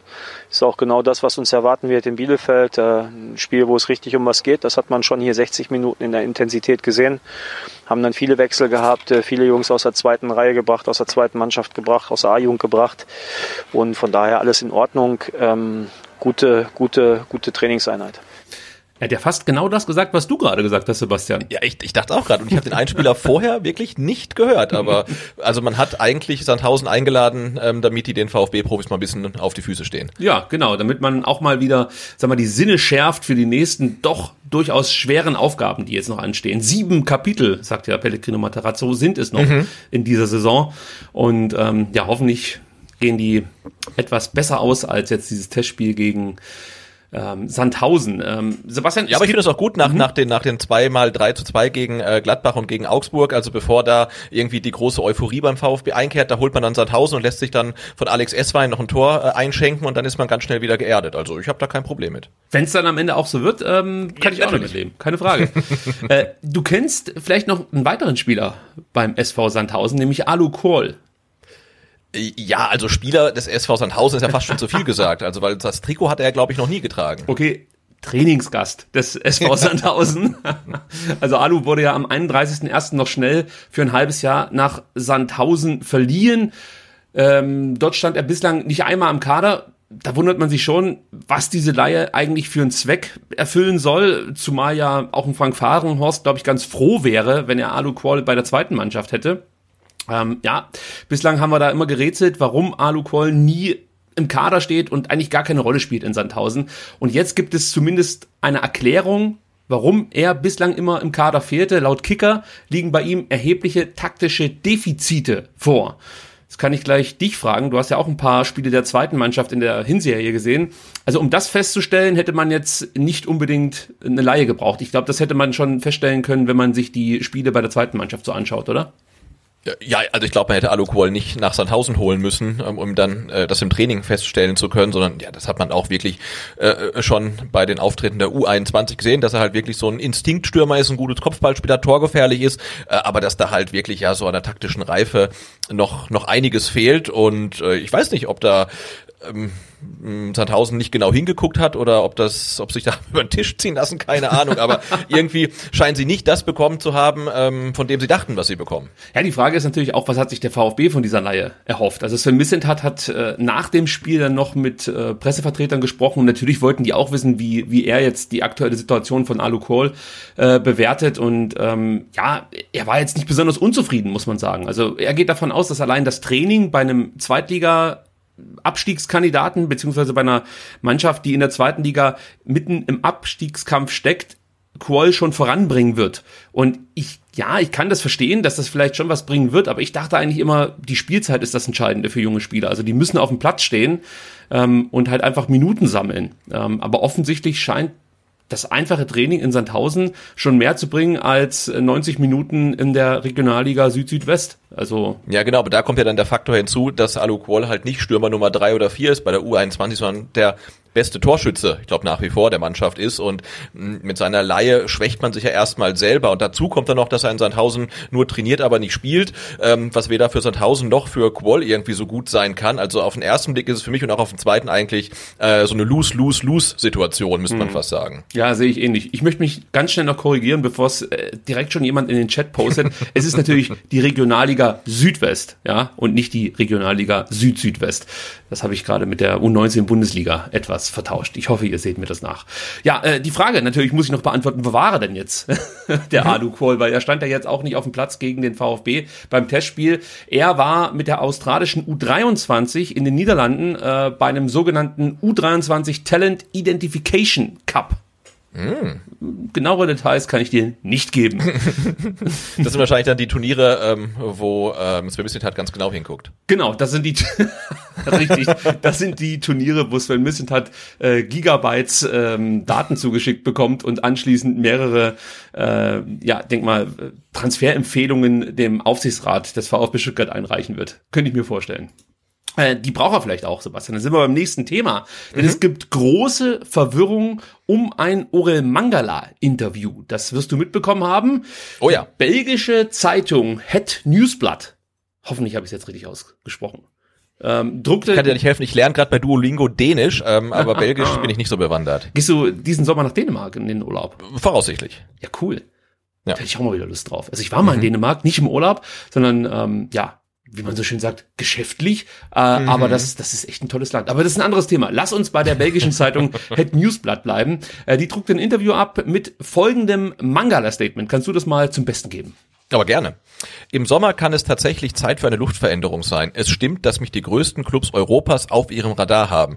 Aber ich kann keine Namen nennen. Ich kann nur sagen, dass ich ein schönes sportliches Projekt suche. Ich will zu einem Verein, wo ich mich weiterentwickeln kann. Tja, das klingt doch erstmal ganz gut. Aus seiner Sicht vielleicht, ja. Also da, da horcht man schon auf als VfB-Fan, wenn man so ein Statement liest. Er wurde auch noch angesprochen auf eine mögliche Ablösesumme. Da meinte er, ich bin äh, 20 Millionen wert, vielleicht 25, aber niemand zahlt 30 Millionen für mich. Sicherlich nicht in Covid-Zeiten. Also er hat da schon ganz kon konkrete Vorstellungen, wie es für ihn hier in Stuttgart weitergeht. Und zwar gar nicht. So hört sich das für mich zumindest an. Äh, ja, und äh, also ich finde, ich habe das gelesen und ähm, dass er irgendwann wechseln will nach vielen Jahren in Stuttgart, ist ja ihm unbenommen und auch völlig logisch und vielleicht auch der nächste Schritt, aber vielleicht ist das jetzt auch so ein klassischer Fall von, von Lost in Translation, ähm, aber das Wording seines Statements, also das hat mich wirklich brutal geärgert. Ne? Also erstmal fängt an mit dem Wort Luftveränderung. Da habe ich ganz ähm, starke Nico Gonzalez-Vibes gehabt, der es, glaube ich, auch mal gesagt hat. Ähm, dann kommen die größten Clubs Europas, die er aber nicht nennen kann. Und dann werden ja doch noch Namen genannt. Das sind für mich dann eher nicht die größten Clubs Europas. Ähm, und dann dieses schönes sportliches Projekt, weißt du, das klingt halt so beliebig. Also ich gehe halt irgendwo hin, wo die Kohle passt und der Verein so ja, einigermaßen Perspektiven hat, dann, dann ist das schon okay. Ne? Also für mich ist äh, Leipzig ist für mich ein Projekt, aber er, er sucht doch eigentlich einen Verein oder ein Spieler sollte einen Verein suchen und kein ähm, Projekt.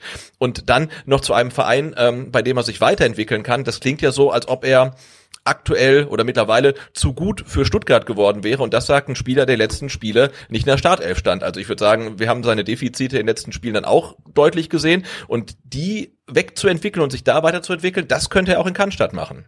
Das kann man so sehen, definitiv. Und du hast es angesprochen, die Vereine, äh, die Interesse haben sollen, das sind jetzt nicht die größten Clubs Europas. Also zum einen hört man Olympique Lyon, zum anderen Galatasaray Istanbul, die aktuell ähm, ja gegen den Abstieg vielleicht nicht unbedingt, aber relativ weit unten in der türkischen Liga rumdümpeln. Ähm, man darf sich da nicht von täuschen lassen, dass sie jetzt in der Europa League gegen Barca, ich glaube, im Achtelfinale ausgeschieden sind, aber äh, in der Liga läuft es nicht allzu gut. Ähm, das sind für mich jetzt keine Vereine, wo ich sagen würde, da gehst du wirklich den nächsten Schritt. Also Lyon vielleicht noch mit Abstrichen, aber das ist jetzt auch nicht Top-Club Europas. Also da sehe ich andere Vereine, die ich da nennen würde. Äh, und man darf auch nicht vergessen, Uriel Mangala hat beim VfB noch Vertrag bis 2024, nach allem, was man so weiß, ohne Ausstiegsklausel. Das heißt, ähm, das mag ja sein, dass er sich irgendwie weiterentwickeln möchte, ähm, aber am Ende entscheidet das trotzdem der VfB Stuttgart. Aber Sebastian, es gab ja noch die große Wendung. Das Ja, dürfen schön. wir unseren Hörern und unseren Zuschauern nicht unterschlagen. Denn nur einen Tag nachdem dieses Interview abgedruckt wurde, bestritt Mangala, sich so geäußert zu haben. Angeblich wolle man sogar rechtliche Schritte einleiten. Das ist der Klassiker, Sebastian. Wir kennen das. Äh, Interviews von Spielern, die im Ausland gegeben wurden. Danach heißt es immer, so habe ich das nie gesagt. Und ähm, der Berater von Uriel Mangala, Mehmet Eser, hat sich dann direkt der Bild zugewandt und äh, Folgendes diktiert.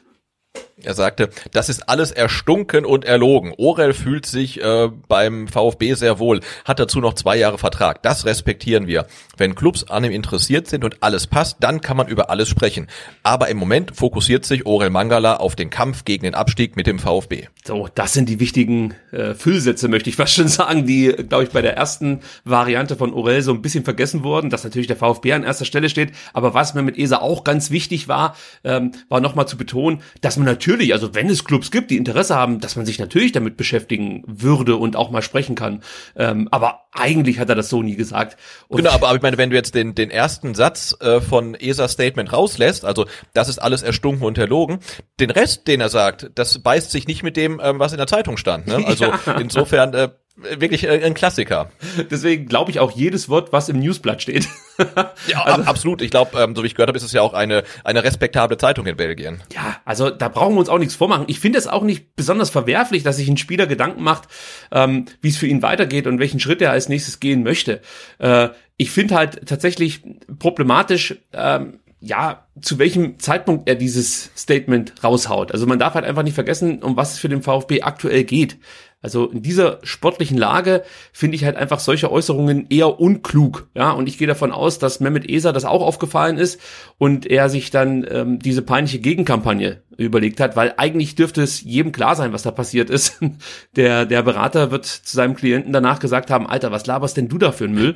Und ähm, versucht es jetzt irgendwie noch gerade zu biegen. So kommt es zumindest bei mir an. Also Orel hat ja danach ja, auch noch äh, ein Statement gegeben und meinte, ich liebe die Fans und bin glücklich beim VfB. Ich werde alles dafür geben, damit wir in der ersten Liga bleiben. Dann denn da gehört der VfB hin, darauf liegt aktuell mein Fokus. Da merkst du halt wirklich, dass man versucht, dann praktisch nochmal ähm, die, den Fans mitzuteilen, ich weiß natürlich, um was es geht und dass ich jetzt gedanklich nur beim VfB bin, ist ja klar, aber Punkt, Punkt, Punkt.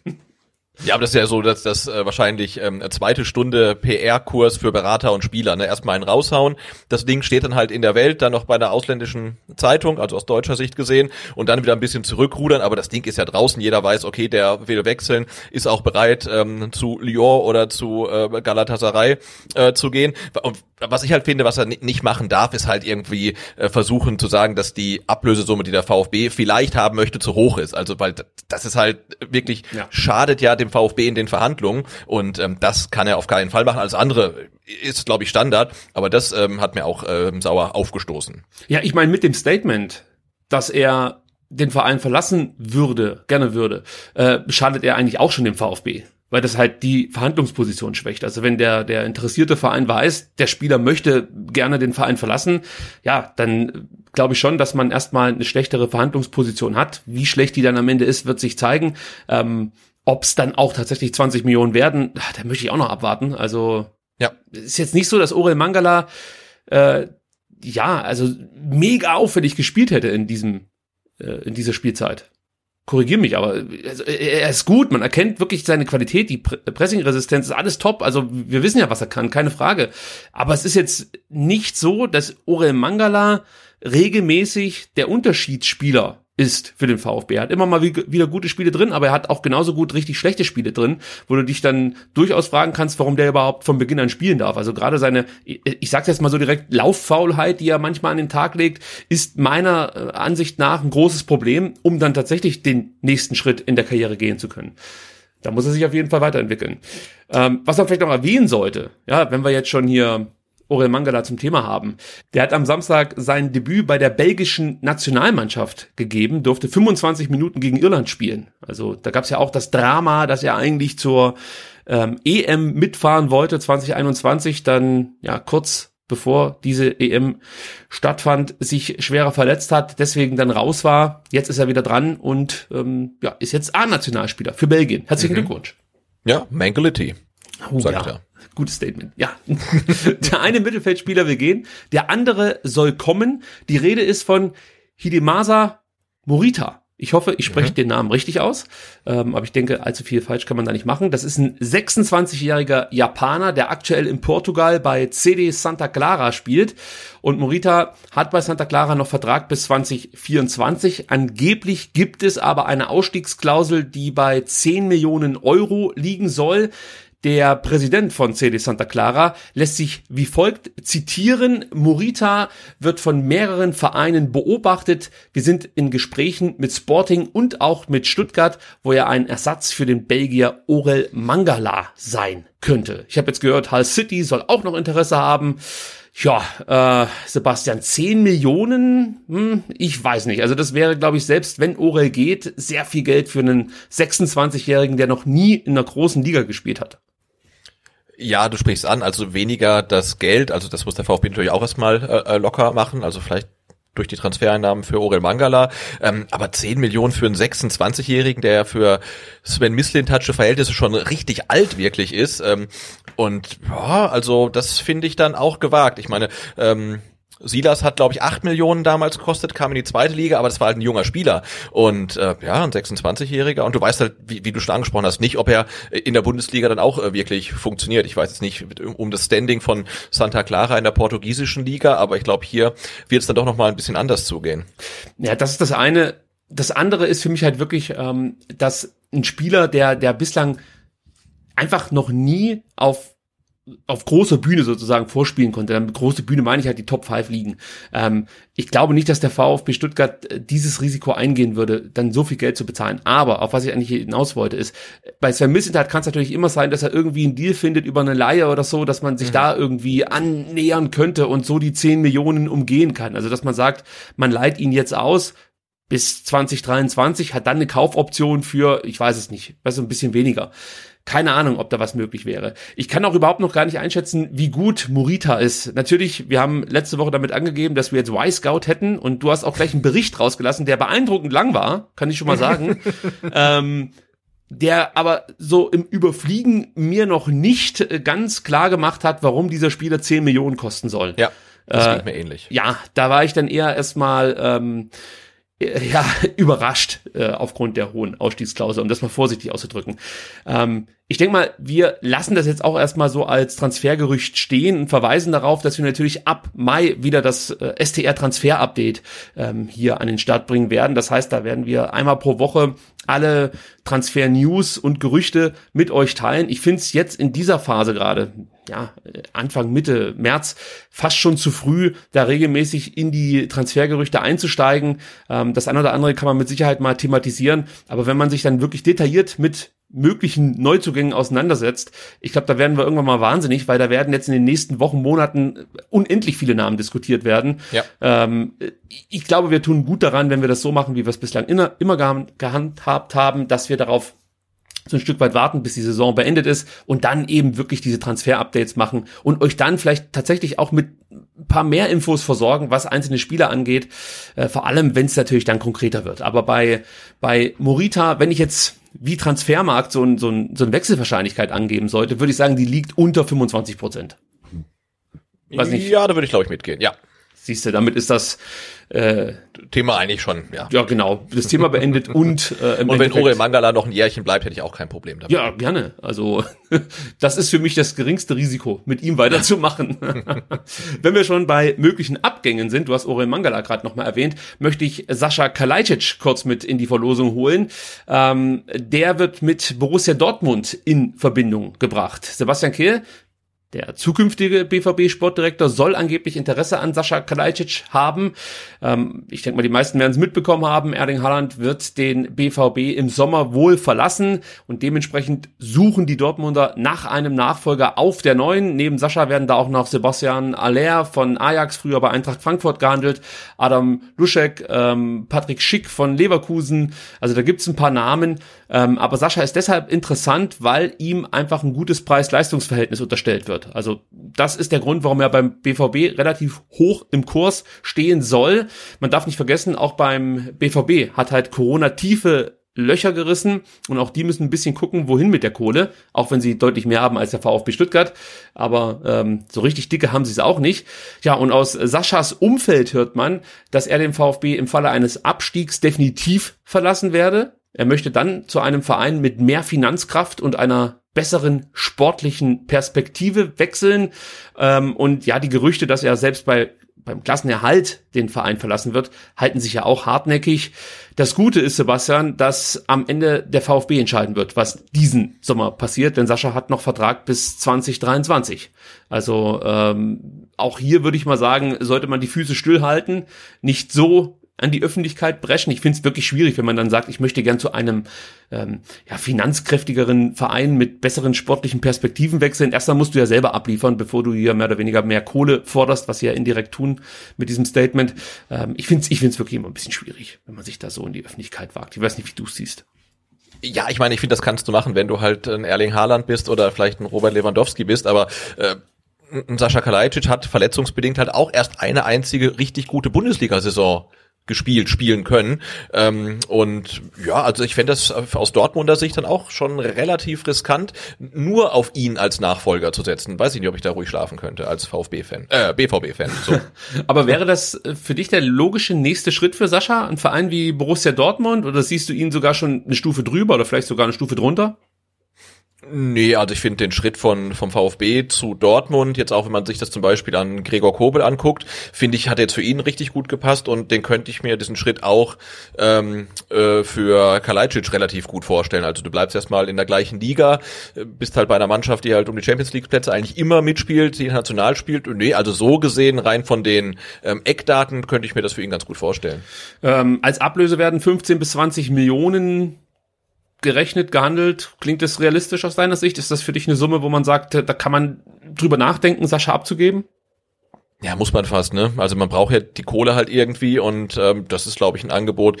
Ich kann mir kaum vorstellen, dass der äh, VfB da Nein sagt und für Dortmund ist es natürlich ein Schnäppchen, weil du hast die anderen Namen angesprochen, die da stehen und ich habe gelesen, also Leverkusen wird schick, glaube ich, für 70 Millionen gehen lassen. Das ist dann nochmal eine ganz andere Nummer, aber das ist natürlich auch der Preis, den du aufrufen kannst, wenn du einen 20-Tore-Stürmer hast. Ja, keine Frage, keine Frage. Ich bin gespannt, ob der VfB tatsächlich 20 Millionen bekommt für Kalajdzic. Ich mache da immer noch ein Fragezeichen dahinter, ähm, weil, wie du ja schon angesprochen hast, einfach die Verletzungsanfälligkeit ähm, definitiv mit einberechnet werden muss, aus meiner Sicht. Ähm, und dann kommt halt dazu, dass er noch nie länger seine Leistung konservieren konnte. Also weißt du, wie ich meine? Also er hatte halt ja. immer wieder entweder Verletzungsproblematiken, die er hinter sich lassen musste, also Aufbautraining machen musste und so weiter. Und was halt zu Beginn der letzten Saison auch auffällig war, ähm, war durchaus, dass er eben noch nicht der Stürmer Nummer eins war auf dem Platz. Also du hast mhm. ihm einfach angemerkt, dass dass das da noch nicht ganz gereicht hat. Er hat sich definitiv weiterentwickelt, hat viel mehr Präsenz in der Box. Das ist alles hat sich weiterentwickelt, das sieht deutlich besser aus. Aber ja, also 20 Millionen für einen Stürmer hinzulegen, der bislang noch nicht mal eine komplette Saison durchgespielt hat, äh, das finde ich schon sportlich. Die Qualität hat er, keine Frage. Wenn er gesund ist, ist er mit Sicherheit 20 Millionen wert. Aber es ist schon ein Gamble. Also ich bin da ganz bei dir. Genau, also wenn er gesund ist und halt so spielt, wie er dann in seinen besten Zeiten beim VfB gespielt hat. Ähm, aber ob das ähm, in Dortmund halt auch so funktionieren wird, das weiß man ja auch wieder nicht. Ne? Ob er sich da in so eine Mannschaft mit dann, die ein deutlich höheres Niveau tatsächlich dann hat, ob er sich da dann auch so reinfinden kann. Also ich fände das aus Dortmunder Sicht auch relativ riskant. Aber wir nehmen die 20. Das äh, halten wir fest. Wenn es dazu käme, hätten wir nichts dagegen. Ähm, aber ganz unwahrscheinlich, dass der VfB sagt, du bleibst jetzt hier das Jahr noch hier. Wir kassieren dann zwar keine Ablöse, aber erhöhen die Chance auf, ja, den Klassenverbleib, beziehungsweise vielleicht auch den Aufstieg, wenn es ja ganz dumm läuft. wenn es ganz blöd kommt, ja. Ja, ähm, ich glaube, so unwahrscheinlich ist das nicht. Ich denke, es wird wirklich nee, auf das meine, Angebot ankommen. Genau, ich wollte gerade sagen, und je niedriger die Angebote sind, die für Sascha Kalajdzic eintrudeln, desto wahrscheinlicher ist die Chance, dass der VfB sagt, nö, komm, du bleibst noch äh, bei uns das eine Jahr und dann kannst du ablösefrei gehen. Ja, mitentscheiden wird das Ganze dann wahrscheinlich der neue Vorstandsvorsitzende und aktuelle Sportvorstand des VfB Stuttgart, Alexander Werle, Sebastian. Und da sind wir beim nächsten Thema. Am vergangenen Montag nahm der neue Vorstandsvorsitzende und Sportvorstand des VfB Stuttgart seine Arbeit auf und am Mittwoch folgte dann auf einer Pressekonferenz die offizielle Vorstellung. Und ich würde sagen, wir hören uns mal an, ähm, was die ersten Worte von Alexander Werle als neuer VfB-CEO waren. Vielen Dank auch an Klaus Vogt für die freundlichen Worte und vor allem natürlich auch für das Vertrauen des gesamten Aufsichtsrats. Das bedeutet mir schon viel, dass auch der gesamte Aufsichtsrat einstimmig äh, sich für mich entschieden hat. Und ähm, es war und ist na, natürlich eine Herzensangelegenheit, äh, nach Hause zu gehen. Und für mich war klar, auch wenn ich vielleicht den einen oder anderen Gedanken auch noch hatte, vielleicht was anderes zu machen, als dann ähm, als die Gespräche, die sehr professionell abliefen, das muss ich an der Stelle unterstreichen, ähm, habe ich gesehen, da kannst du wirklich was aufbauen wieder in den nächsten äh, vier Jahren. Äh, und da habe ich total äh, Lust drauf. Und kann Ihnen sagen, der Montag äh, war schon ein emotionaler Tag für mich, wieder ins Clubzentrum zu kommen. Am 16. Januar 2013 habe ich genau in diesem Clubzentrum ja meinen Abschied gefeiert. Und wenn mir damals jemand gesagt hätte, äh, dass ich neun Jahre beim 1. FC Köln verbringen werde und danach als Vorstandsvorsitzender zurückkehren werde, dann hätte ich gesagt, ja, genau, und äh, lass uns über was anderes reden. Diese Herausforderungen, jetzt wieder die nächsten vier Jahre zu gestalten, die reizen mich einfach. Ja, Sebastian, die Herausforderungen reizen ihn. Was man halt so sagt, oder? Ja, schon. genau. Also war jetzt ein, ein wenig überraschendes äh, Antrittsstatement, aber auch natürlich nichts falsch gemacht. Also sehr professionell. Ja, das ist er definitiv. Ähm, und er ist jetzt hier, wie gesagt, beim VfB Stuttgart, hinterlässt bei dieser PK auch einen guten Eindruck, muss man sagen. Da habe ich eigentlich wenig dran auszusetzen. Wir werden jetzt, wie ihr das von uns gewohnt seid, natürlich dieses ähm, ja, diese PK ein bisschen durchgehen, so ein paar Themen aufgreifen, uns ein paar O-Töne anhören und die dann äh, nachträglich auch so ein Stück weit ja, bequatschen miteinander. Äh, was natürlich auch auffällig war, Klaus Vogt stellte Alexander Werle in einem Eingangsstatement vor und geizte wirklich nicht mit Lobhudeleien. Also das äh, werden wir jetzt nicht komplett hören, aber ähm, ich würde sagen, wir hören uns jetzt mal ein bisschen was davon an, äh, wie Klaus Vogt Alexander Werle ähm, begrüßte. Äh, es gab zwei Aussagen, das sage ich gleich vorweg, von Vogt, die ich sehr interessant fand. Und äh, ja, wie gesagt, lass uns mal reinhören und dann sprechen wir darüber. Uns war alle klar, dass es eine, eine wichtige Entscheidung ist für den VfB, dass es eine Entscheidung ist für einen Vorstandsvorsitzenden, die, ja, die sitzen muss. Und deshalb sind wir auch froh, dass mit dem Alex natürlich auch einer, der ein Stück weit aus der Region kommt, der ein Stück weit der VfB-Eigengewächs ist, der viel Profifußballerfahrung mitbringt und ja, kann ich auch mit dem Schmunzeln sagen, jetzt auch mit 40, sagt man als Schwabe, ähm, endlich gescheit geworden ist und insofern auch jetzt zu dem Zeitpunkt sehr gut zu uns passt. Ähm ja, also Vogt sagt, die Entscheidung mit Werle muss sitzen. Legt er damit die Messlatte schon, ich sag mal, gefährlich hoch? Nee, finde ich nicht, weil das diese Entscheidung sitzen muss. Das weiß jeder. Also egal, ähm, ob er das jetzt nochmal explizit erwähnt oder nicht. Ähm, Alexander Werle ist sein Mann quasi, ja. Das ist der neue CEO, äh, den äh, der Aufsichtsrat jetzt ähm, geholt hat, einstimmig, wie wir jetzt auch gehört haben. Ja. Und ja, diese Entscheidung muss sitzen für den VfB und für den Aufsichtsrat. Aber ich finde jetzt nicht, dass die Messlatte damit ähm, hochgelegt wird. Na, ich kann mir halt vorstellen, dass er sich an diesem Satz messen lassen muss. Also vor allem, wenn man sich überlegt, dass äh, eine Vertragsverlängerung mit Sven Missentat ansteht und mit Matarazzo, also sollten die jetzt fehlschlagen, ja, nehmen wir mal die mit Sven Missentat, äh, dann könnte ich mir schon vorstellen, dass es dann auch hier im schwierigen Umfeld unruhig werden könnte. Und das, was ich meine, dass es dann halt einfach dann solche Sätze sind, die man wieder vorkramt und man sagt hier, äh, es hieß, der Schuss muss sitzen mit Werle, jetzt äh, geht Missentat vom Bord und wir haben ja schon mitbekommen, wie unruhig und wie schnell ähm, sich hier auch die Stimmung äh, wenden kann, wenn es ähm, ja um Herrn Missentat geht. Auch das äh, dürfte dir wahrscheinlich nicht verborgen geblieben sein. Nee, das nicht, aber wie gesagt, die Konstellation ist jetzt ja so, dass wir einen komplett neuen Vorstand haben und alle drei Vorstände, die jetzt da sind, wurden vom Aufsichtsrat geholt. Ähm, und insofern ja, muss da jetzt auch wirklich Einigkeit äh, herrschen, was die Marschrichtung ähm, angeht und auch diese Zwistigkeiten ähm, zwischen EV und AG, die wir immer mehr wieder mitbekommen haben. Auch da sprechen wir, glaube ich, gleich noch kurz drüber. Ja. Die müssten dann auch ein, eigentlich jetzt ein Ende haben. Ähm, und ja, das äh, ist jetzt an ähm, Klaus Vogt als ähm, Aufsichtsratsvorsitzenden und EV-Präsidenten ähm, und natürlich Werle als CEO der AG und ähm, ja, der da eine vom anderen geholt wurde wie gesagt, muss die Entscheidung tatsächlich ähm, sitzen und daran müssen sich eigentlich auch beide jetzt dann messen lassen. Also ich glaube, ich hätte mir den Satz verkniffen. Aber ich bin ja auch nicht der Präsident des VfB Stuttgart. Äh, und verkneife mir auch vieles nicht. Also von daher ist das von mir also relativ leicht, ähm, das so äh, zu sagen. Ja, also wenn wir schon bei dem Thema sind, äh, ich meine damit die Vertragsverlängerungen von Pellegrino Matarazzo und Sven Mislint hat.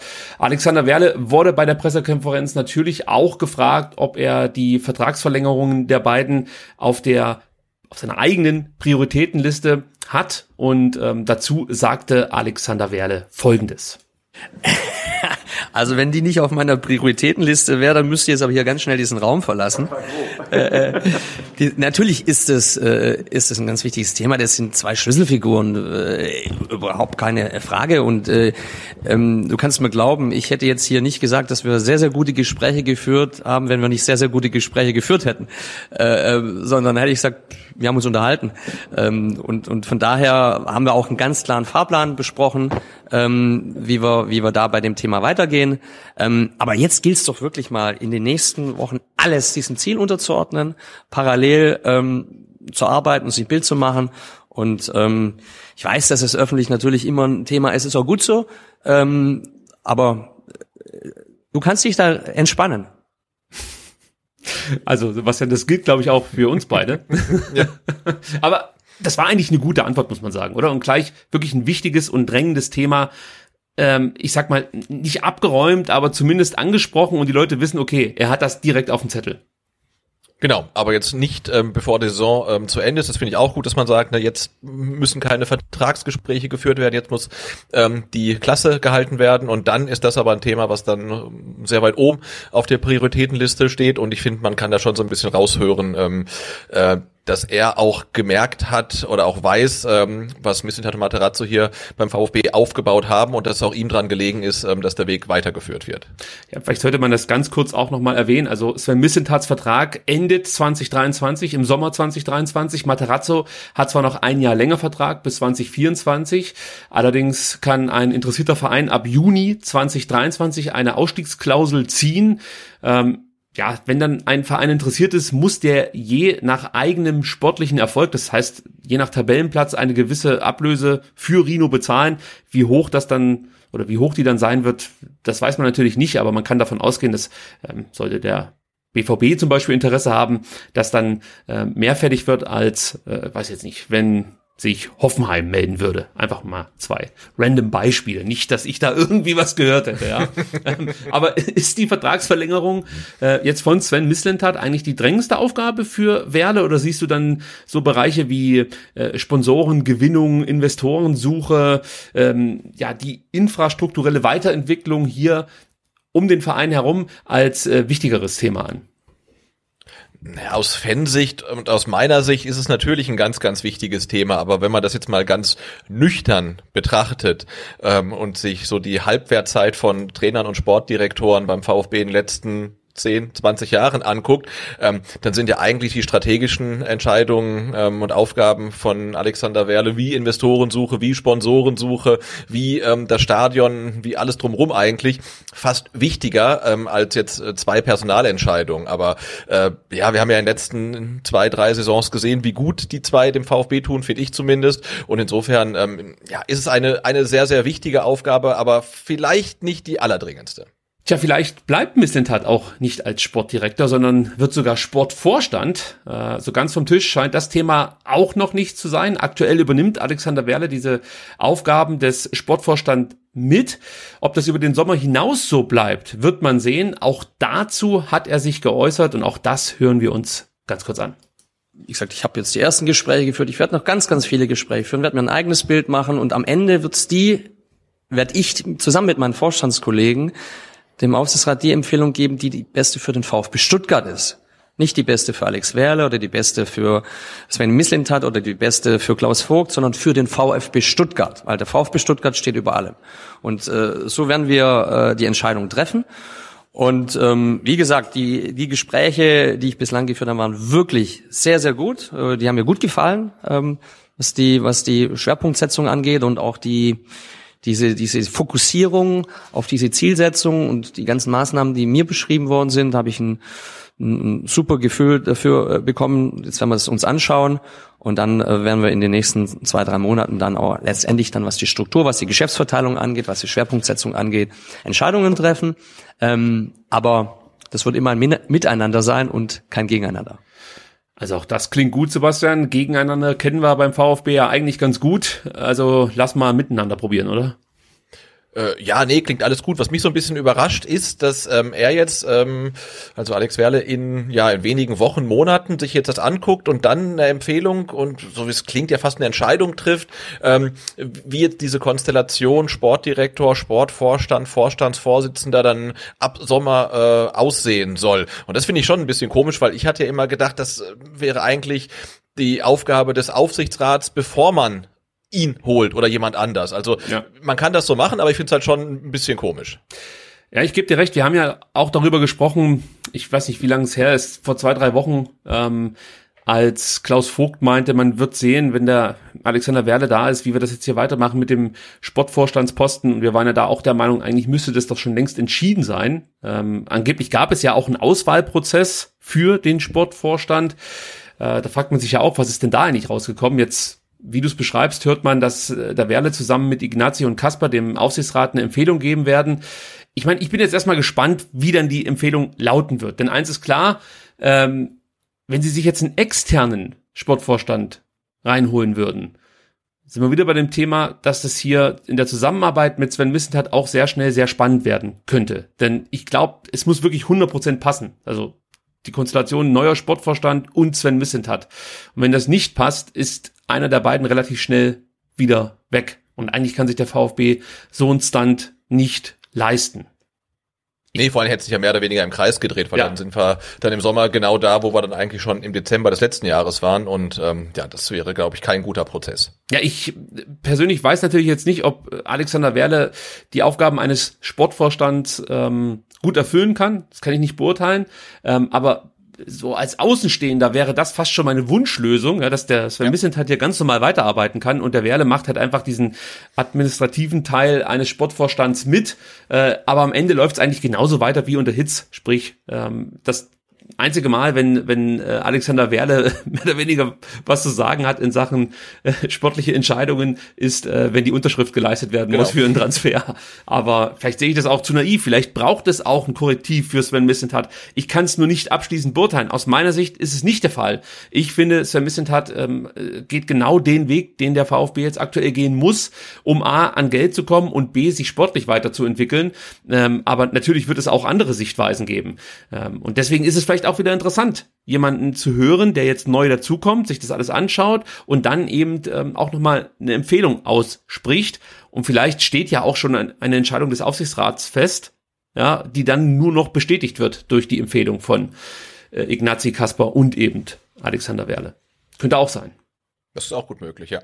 Ich möchte nochmal das Miteinander aufgreifen. Äh, Werde hat nämlich eine weitere, meiner Meinung nach, sehr kluge Aussage getroffen. Wir hören uns mal an, was Alexander Werde zum Thema EV und AG Zwistigkeiten zu sagen hatte. Mir persönlich ist eins ganz, ganz wichtig.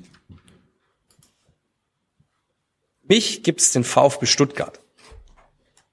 Diese Diskussionen zwischen EV und AG und AG und EV, das sind nicht meine Diskussionen, sondern es gibt nur einen VfB Stuttgart. Und ähm, wenn wir es schaffen, wieder eine gewisse Ruhe, eine Geschlossenheit, einen Zusammenhalt, eine Kontinuität hinzukriegen, ähm, dann ähm, werden wir auch Erfolg haben. Und ich habe in den letzten Tagen sehr, sehr, sehr gute Gespräche mit Sven, mit Rino, mit Markus Rütt und mit Thomas Krücken geführt. Und ich muss sagen, ich bin, ich bin und ich war in der Tat beeindruckt, welche Energie, welches Selbstbewusstsein ähm, auf der einen Seite und auf der anderen Seite auch welche Gelassenheit, welche, welche Ruhe da eigentlich auch herrscht. Ähm, das hat mich beeindruckt. Ja, auch hier räumt er gleich mal ein wichtiges Thema ab, muss man sagen. Er trennt nicht zwischen AG und EV. Das war unter Hitzesberger anders. Jedenfalls kam es bei mir so an. Hast du es hast du's auch so empfunden? Ähm, nee, das kam auch bei mir so an, was natürlich auch daran lag, dass er, also Thomas Hitzelsberger ja auch immer wieder ähm, zum Beispiel die Mitarbeiter ähm, er erwähnt hat und dass man Mitarbeiter schützen muss und so weiter. Das sind nun mal Angestellte ähm, der AG. Es liegt natürlich auch daran, ähm, dass Thomas Hitzesberger mit dabei war, ähm, als, als ausgegliedert wurde, während Alex Werle ging, bevor ausgegliedert wurde und jetzt äh, wiederkommt. Und ähm, also er kennt das ja von damals so, da gab es ja wirklich nur den VfB und diese Trennung, ähm, die gab es damals nicht. Und insofern will er vielleicht auch wieder so ein bisschen den alten Spirit wieder mit reinbringen, äh, was natürlich schön wäre, weil äh, er, er trennt nicht zwischen AG und EV, aber wir haben ja in den letzten Jahren gemerkt, ähm, dass es da sehr wohl getrennt wurde, allein schon durch das ähm, Verhalten und das Agieren einiger Personen. Und wenn er das ähm, schafft, da die Gräben so ein bisschen zuzuschütten und für ein besseres Miteinander und vor allen Dingen auch eine bessere Kommunikation zwischen EV und AG sorgen kann, dann wäre das ganz wunderbar. Ich möchte sowieso nochmal erwähnen, ich habe es vorhin schon getan, Werde lässt allgemein auf dieser Pressekonferenz wirklich einen guten Eindruck. Also das, das gefiel mir schon wirklich sehr, sehr gut, wie er sich präsentiert hat, wie er auch den VfB versteht, möchte ich mal so sagen. Und äh, es gab auch noch eine Aussage, da ging es darum, dass er den VfB, ich sag mal, wieder selbstbewusster machen möchte. Folgendes Statement war mein ganz persönlicher Weinziel Maffeo-Moment. Du erinnerst dich, als Weinziel ja. hier beim, als Trainer anfing und dann Maffeo erstmal, ich sag mal, zurecht rückte. So, mhm. jetzt hören wir uns mal an, wie das Alexander Werde bei mir schaffte. was mir so ein bisschen gefehlt hat, so in der Außenbetrachtung, so die letzten Wochen und Monate, war einfach wieder so ein bisschen selbstbewusster zu agieren. Wir haben über 70.000 Mitglieder hier. Wir sind in einer der wirtschaftsstärksten Regionen Deutschlands zu Hause. Wir haben einen unfassbar großen Mittelstand, einen starken Mittelstand und wir haben für den VfB Stuttgart spannende, interessante äh, Projekte vor der Brust. Ich erwähne jetzt nur mal Arena 24 im Kontext der Europameisterschaft 2024 haben wir nicht nur als gesamter Fußball in Deutschland eine Riesenchance, wieder näher an die Menschen, an die Fans zu kommen, sondern wir werden hier alles, was ich gesehen habe bislang, ähm, eine der modernsten Fußballarenen Europas hier im Herzen Stuttgarts äh, haben und darauf können wir echt äh, stolz sein, wenn wir das hinbekommen und haben wir natürlich auch nochmal ganz neue Möglichkeiten, was die Vermarktung angeht, aber auch das Fußballerlebnis, auch die technologischen, die innovativen Elemente, die in der Arena dann ähm, eingebaut werden. Da könnt ihr euch alle drauf freuen. Das wird, das wird ein, ein, großartiges ähm, Projekt. Darüber hinaus werden wir sicherlich entlang der Mercedesstraße das eine oder andere Infrastruktur ähm, Vorhaben umsetzen müssen, um auch ein Stück weit noch professioneller zu werden, auch äh, was äh, die Lizenzspieler angeht. Da gibt's auch einiges äh, noch zu tun. Und selbstverständlich, und auch das ist, glaube ich, Ihnen genauso oder euch genauso bewusst wie mir, äh, wir haben auch eine Möglichkeit natürlich noch äh, 13,9 Prozent der Anteile entsprechend ähm, zu veräußern und einen passenden strategischen Partner zu finden. Das werden wir nicht um jeden Preis machen. Und es muss passen, da muss der strategische Impact auch äh, vorhanden sein. Und es ist ja in jüngster, ähm, in jüngster Vergangenheit gelungen, mit, mit Jakko einen sehr starken, regional, regionalen, verwurzelten hier Partner zu finden, der ja auch innovative Elemente schon reingebracht hat. Ne? Also VfB Stuttgart war der erste Club, der ein Trikot getragen hat aus recycelten Textilien. Und das ist ja auch für die Zukunft äh, ein ganz wichtiges äh, Thema, eben Partner zu finden, die zu uns, zu unseren Werten, zu unserer Ausrichtung entsprechend passen. Und ähm, darüber ähm, können wir sicherlich auch äh, froh sein. Wir haben auch die Möglichkeit, an der einen oder anderen Stelle natürlich auch Kombinationen äh, anzustreben. Da kann man auch eine Kombination aus Anteilsveräußerung und vielleicht Genussscheine anstreben. Wir reden auch mit größeren strategischen Partnern. Also auch hier wird sicherlich das eine wichtige Aufgabe sein, in den nächsten äh, Wochen und Monaten hier auch entsprechend äh, zum Erfolg zu kommen. Langer Einspieler. Da war viel drin, keine Frage, aber so ein paar Dinge möchte ich nochmal rausgreifen, Sebastian. Also klar, das Thema starker Mittelstand, starke Wirtschaftsregion, das hören wir ganz häufig hier, vielleicht schon fast zu häufig, man kann es fast schon nicht mehr hören, aber im Prinzip hat er ja recht. Der VfB macht eigentlich zu wenig aus seinem Standort. Oder sehe ich das falsch? Mm, ja, wahrscheinlich es so einfach zu sein, weil wir hören das ja wirklich gebetsmühlenartig, ne, so viele äh, potente Firmen hier von Mittelstand bis hin zu großen Weltunternehmen, die hier ihren Sitz haben. Ähm, aber es scheint nicht ganz so einfach zu sein, deren Potenzial und deren ähm, Geld zu nutzen. Und äh, mal gucken, ob er dann äh, bessere Ideen hat als seine Vorgänger. Hey, ich könnte mir halt vorstellen, dass der Verein sich dann auch ganz häufig schon selbst im Weg stand und auch immer mal wieder im Weg steht. Das sind die internen äh, Querelen, äh, ja, davon haben wir eigentlich genug, leider zu viele, muss man sagen. Dann hast du natürlich auch einen gewissen sportlichen Misserfolg in den letzten Jahren gehabt, der den Verein auch nicht mehr so sexy erscheinen lässt, wie das vielleicht noch vor 10 äh, oder 15 Jahren der Fall war. Und dann hast du natürlich auch ähm, häufig wechselnde Entscheidungsträger. Also du hast jetzt zum ersten Mal mit Hitzesberger das Gefühl gehabt, der VfB ist auf dem richtigen Weg. Jetzt können wir sozusagen die nächste Stufe zünden und dann sagt der Hitz, Leute, das war's für mich. Also du hast da wieder nicht die Kontinuität, von der ja immer so gern gesprochen wird. Vielleicht hängt das auch da ein Stück weit mit zusammen. Jetzt kommt der Werle, erzählt im Endeffekt das, was andere davor auch schon erzählt haben. Und ich weiß nicht, ob das ausreicht, um gleich wieder genügend Vertrauen aufzubauen. Aber ähm, ich denke mal, wirklich ein Schlüssel wird es natürlich sein, endlich Kontinuität bei den Entscheidungsträgern hinzubekommen. Und äh, natürlich hilft es dann auch, wenn du sportlich etwas erfolgreicher bist. Ähm, aber ich sag mal so, die, die Weichen sind eigentlich gestellt. Also ich finde, ähm, die Art und Weise, wie sich der VfB in den letzten Jahren präsentiert hat, der müsste eigentlich Interessenten zumindest mal wecken. Ja, also zum einen, wie man sich sportlich präsentiert, welchen Weg man da einschlägt und zum anderen auch, ähm, wie man sich gesellschaftlich aktuell in den letzten äh, Jahren, vor allem unter Thomas Hitzesberger entwickelt hat, sollte das eigentlich auch dazu führen, dass der ein oder andere sich vielleicht überlegt, ob der VfB nicht doch ein guter Partner ist, ob das jetzt gleich ein neuer Investor sein muss, sei mal dahingestellt, vielleicht ist es dann auch nur ein Sponsoring, aber eigentlich müsste es da Entwicklungen in den nächsten, ich sag jetzt mal, Jahren zum Positiven hingeben. Hoffe ich zumindest. Ja. Weiß nicht, ob du da noch was ergänzen willst. Wenn nicht. Nee, sehe seh ich genauso. Das hatten wir auch in der letzten Folge schon angesprochen, dass ähm, es Thomas Hitzelsberger gelungen ist und auch Klaus Vogt äh, dem VfB auch abseits des Platzes wieder eine Identität zu geben. Ähm, und auf dem Platz ist es äh, Missintat und Matarazzo gelungen, mit Jung und Wild halt wieder zu beleben. Also insofern finde ich, äh, steht der VfB vielleicht sportlich aktuell nicht ganz so gut da, aber so rein aus Marketing-Sicht und aus Markensicht äh, steht er besser äh, da denn je. Und ich glaube, das kann schon ein gutes Argument sein, wenn man neue Sponsoren sucht. Ja, auch das Thema Stadion spricht er ja an. Ähm, nach dem Umbau soll das Neckarstadion super modern sein. Äh, vielleicht lohnt sich hier auch nochmal selbstbewusster das, Themen, das Thema Namensrechte bei Mercedes-Benz vorzubringen, weil auch da hat sich ja, oder was heißt auch da, aber da hat sich ja der VfB definitiv über den Tisch ziehen lassen. Also ich bin der Meinung, dass man das Thema in einer harmonischen Partnerschaft durchaus nochmal mit Nachdruck anpacken darf, oder sehe ich das falsch? Äh, ja, also wenn man halt auf so einer vertrauensvollen Basis und so harmonisch zusammenarbeitet, ähm, dann sollte der VfB auch für seine Stadion-Namensrechte ein bisschen mehr Geld bekommen. Da gebe ich dir recht.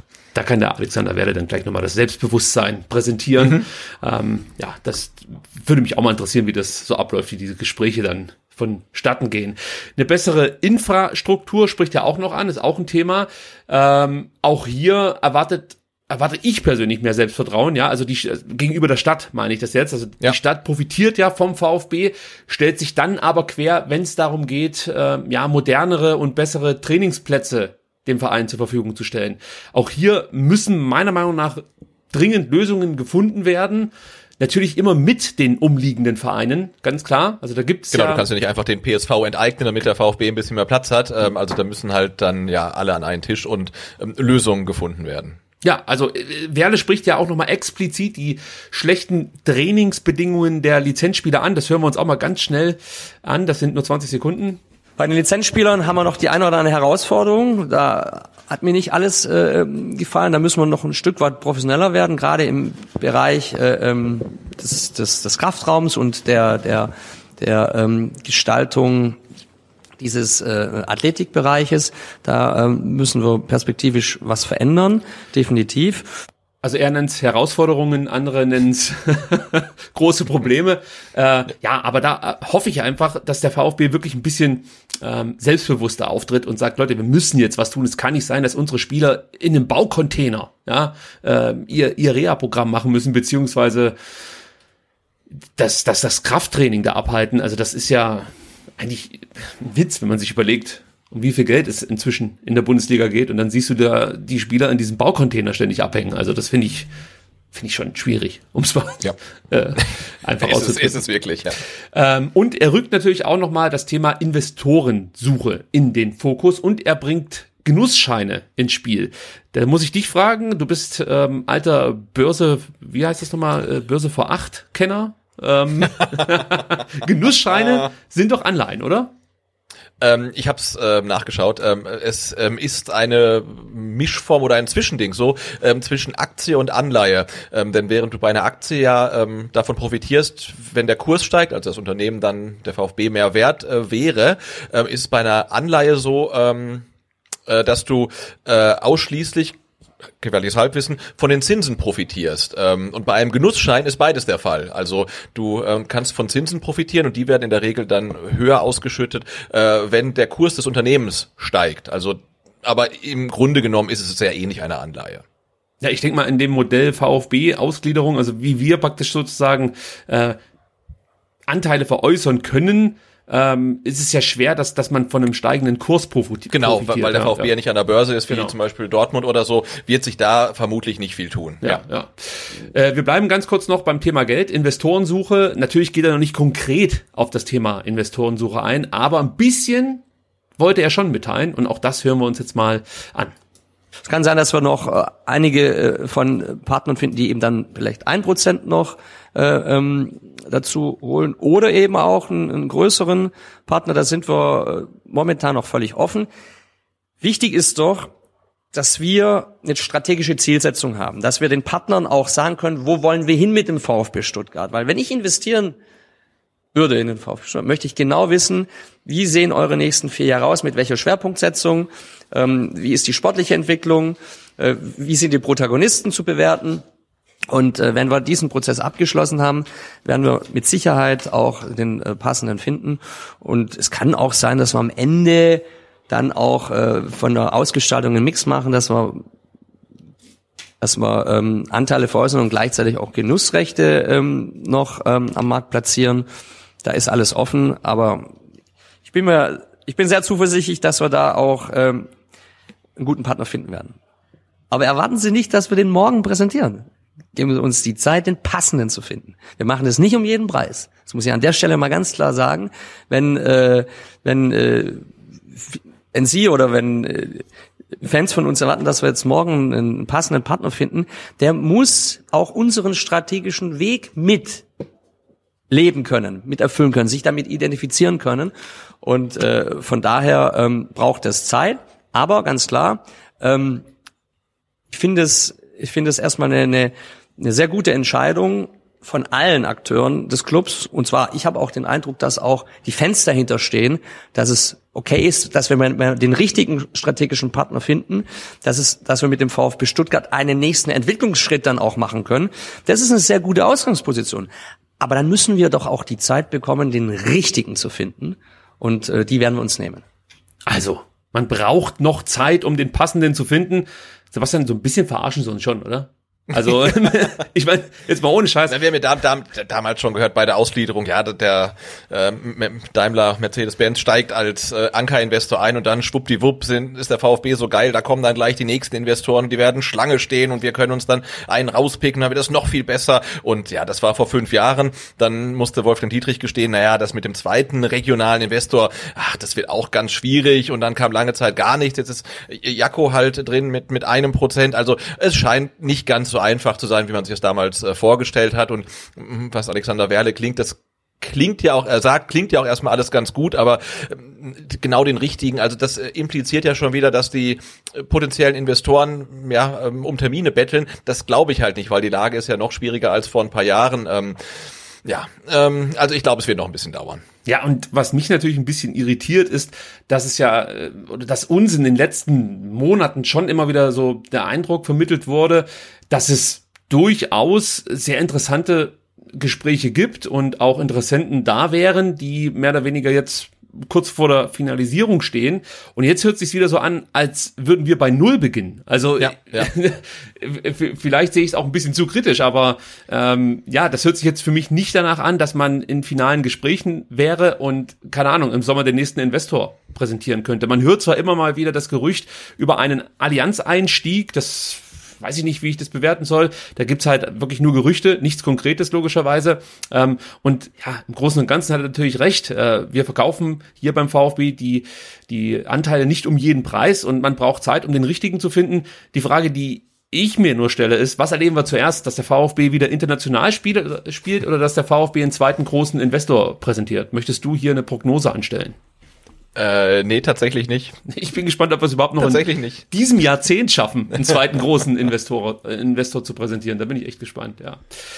Einen großen Investor haben wir ja noch, ja. Und auch wenn Carlos Sobina da zuletzt, äh, ich, ich sag mal, alternative Fakten präsentierte, äh, gibt es ja noch Mercedes-Benz. Und ähm, ja, in äh, diese Richtung, Mercedes-Benz, sendete der neue Vorstandsvorsitzende auch eine klare Botschaft, die wir uns jetzt anhören kann Ihnen sagen, auch wenn das vielleicht für den einen oder gar nicht hier so, so äh, auf dem Radar ist, alle beneiden uns, alle beneiden uns um den Ankerinvestor Mercedes. Es ist was Besonderes und es ist nicht nur was Besonderes, äh, weil jetzt viele, viele Mercedes-Mitarbeiter VfB-Fans sind und weil wir jetzt vielleicht der VfB Stuttgart und Mercedes Aushängeschilder der Stadt, der Region Deutschland sind, sondern ich möchte Mercedes noch viel, viel enger in die Kooperation mit dem VfB bringen, denn wir haben extrem herausfordernde strategische Zukunftsthemen, auch hier wieder vor der Brust. Ich will jetzt nur mal das Thema Digitalisierung, Innovation in der Kombination mit, mit Startups. Ähm, wir haben das Thema internationales Netzwerk von Mercedes. Das gilt dann eben innerhalb der Internationalisierungsstrategie auch Markteintrittsvarianten zu besprechen.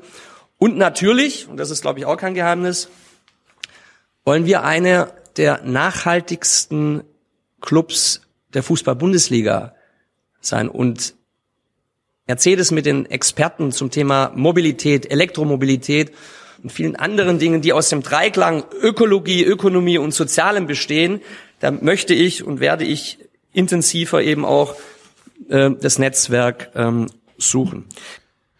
Also, Alexander Werle will die Zusammenarbeit mit Mercedes noch intensivieren. Er liest also keine Stuttgarter Zeitung, das können wir schon mal festhalten. Ja, offenbar nicht. Ja, ja und ich, ich sag dir ganz ehrlich, ich hoffe, dass jetzt auch endlich mal was von Mercedes kommt muss ich ganz ehrlich sagen. Denn bislang konnte ich nicht erkennen, inwieweit, außer monetär, muss man sagen, der VfB vom Ankerinvestor profitiert hat seit dem Einstieg von Mercedes. Denn unter einer strategischen Partnerschaft stelle ich mir eigentlich was anderes vor. Also das sind genau die Themen, die Werle aufgezählt hat. Ähm, da hätte ich schon gedacht, dass da ein bisschen mehr kommt oder ein bisschen mehr rausspringt für den VfB Stuttgart. Bislang ist es ja wirklich nur eine Partnerschaft, die sich rein aufs Monetäre beschränkt hat. Jedenfalls ist das das, was bei mir ankam.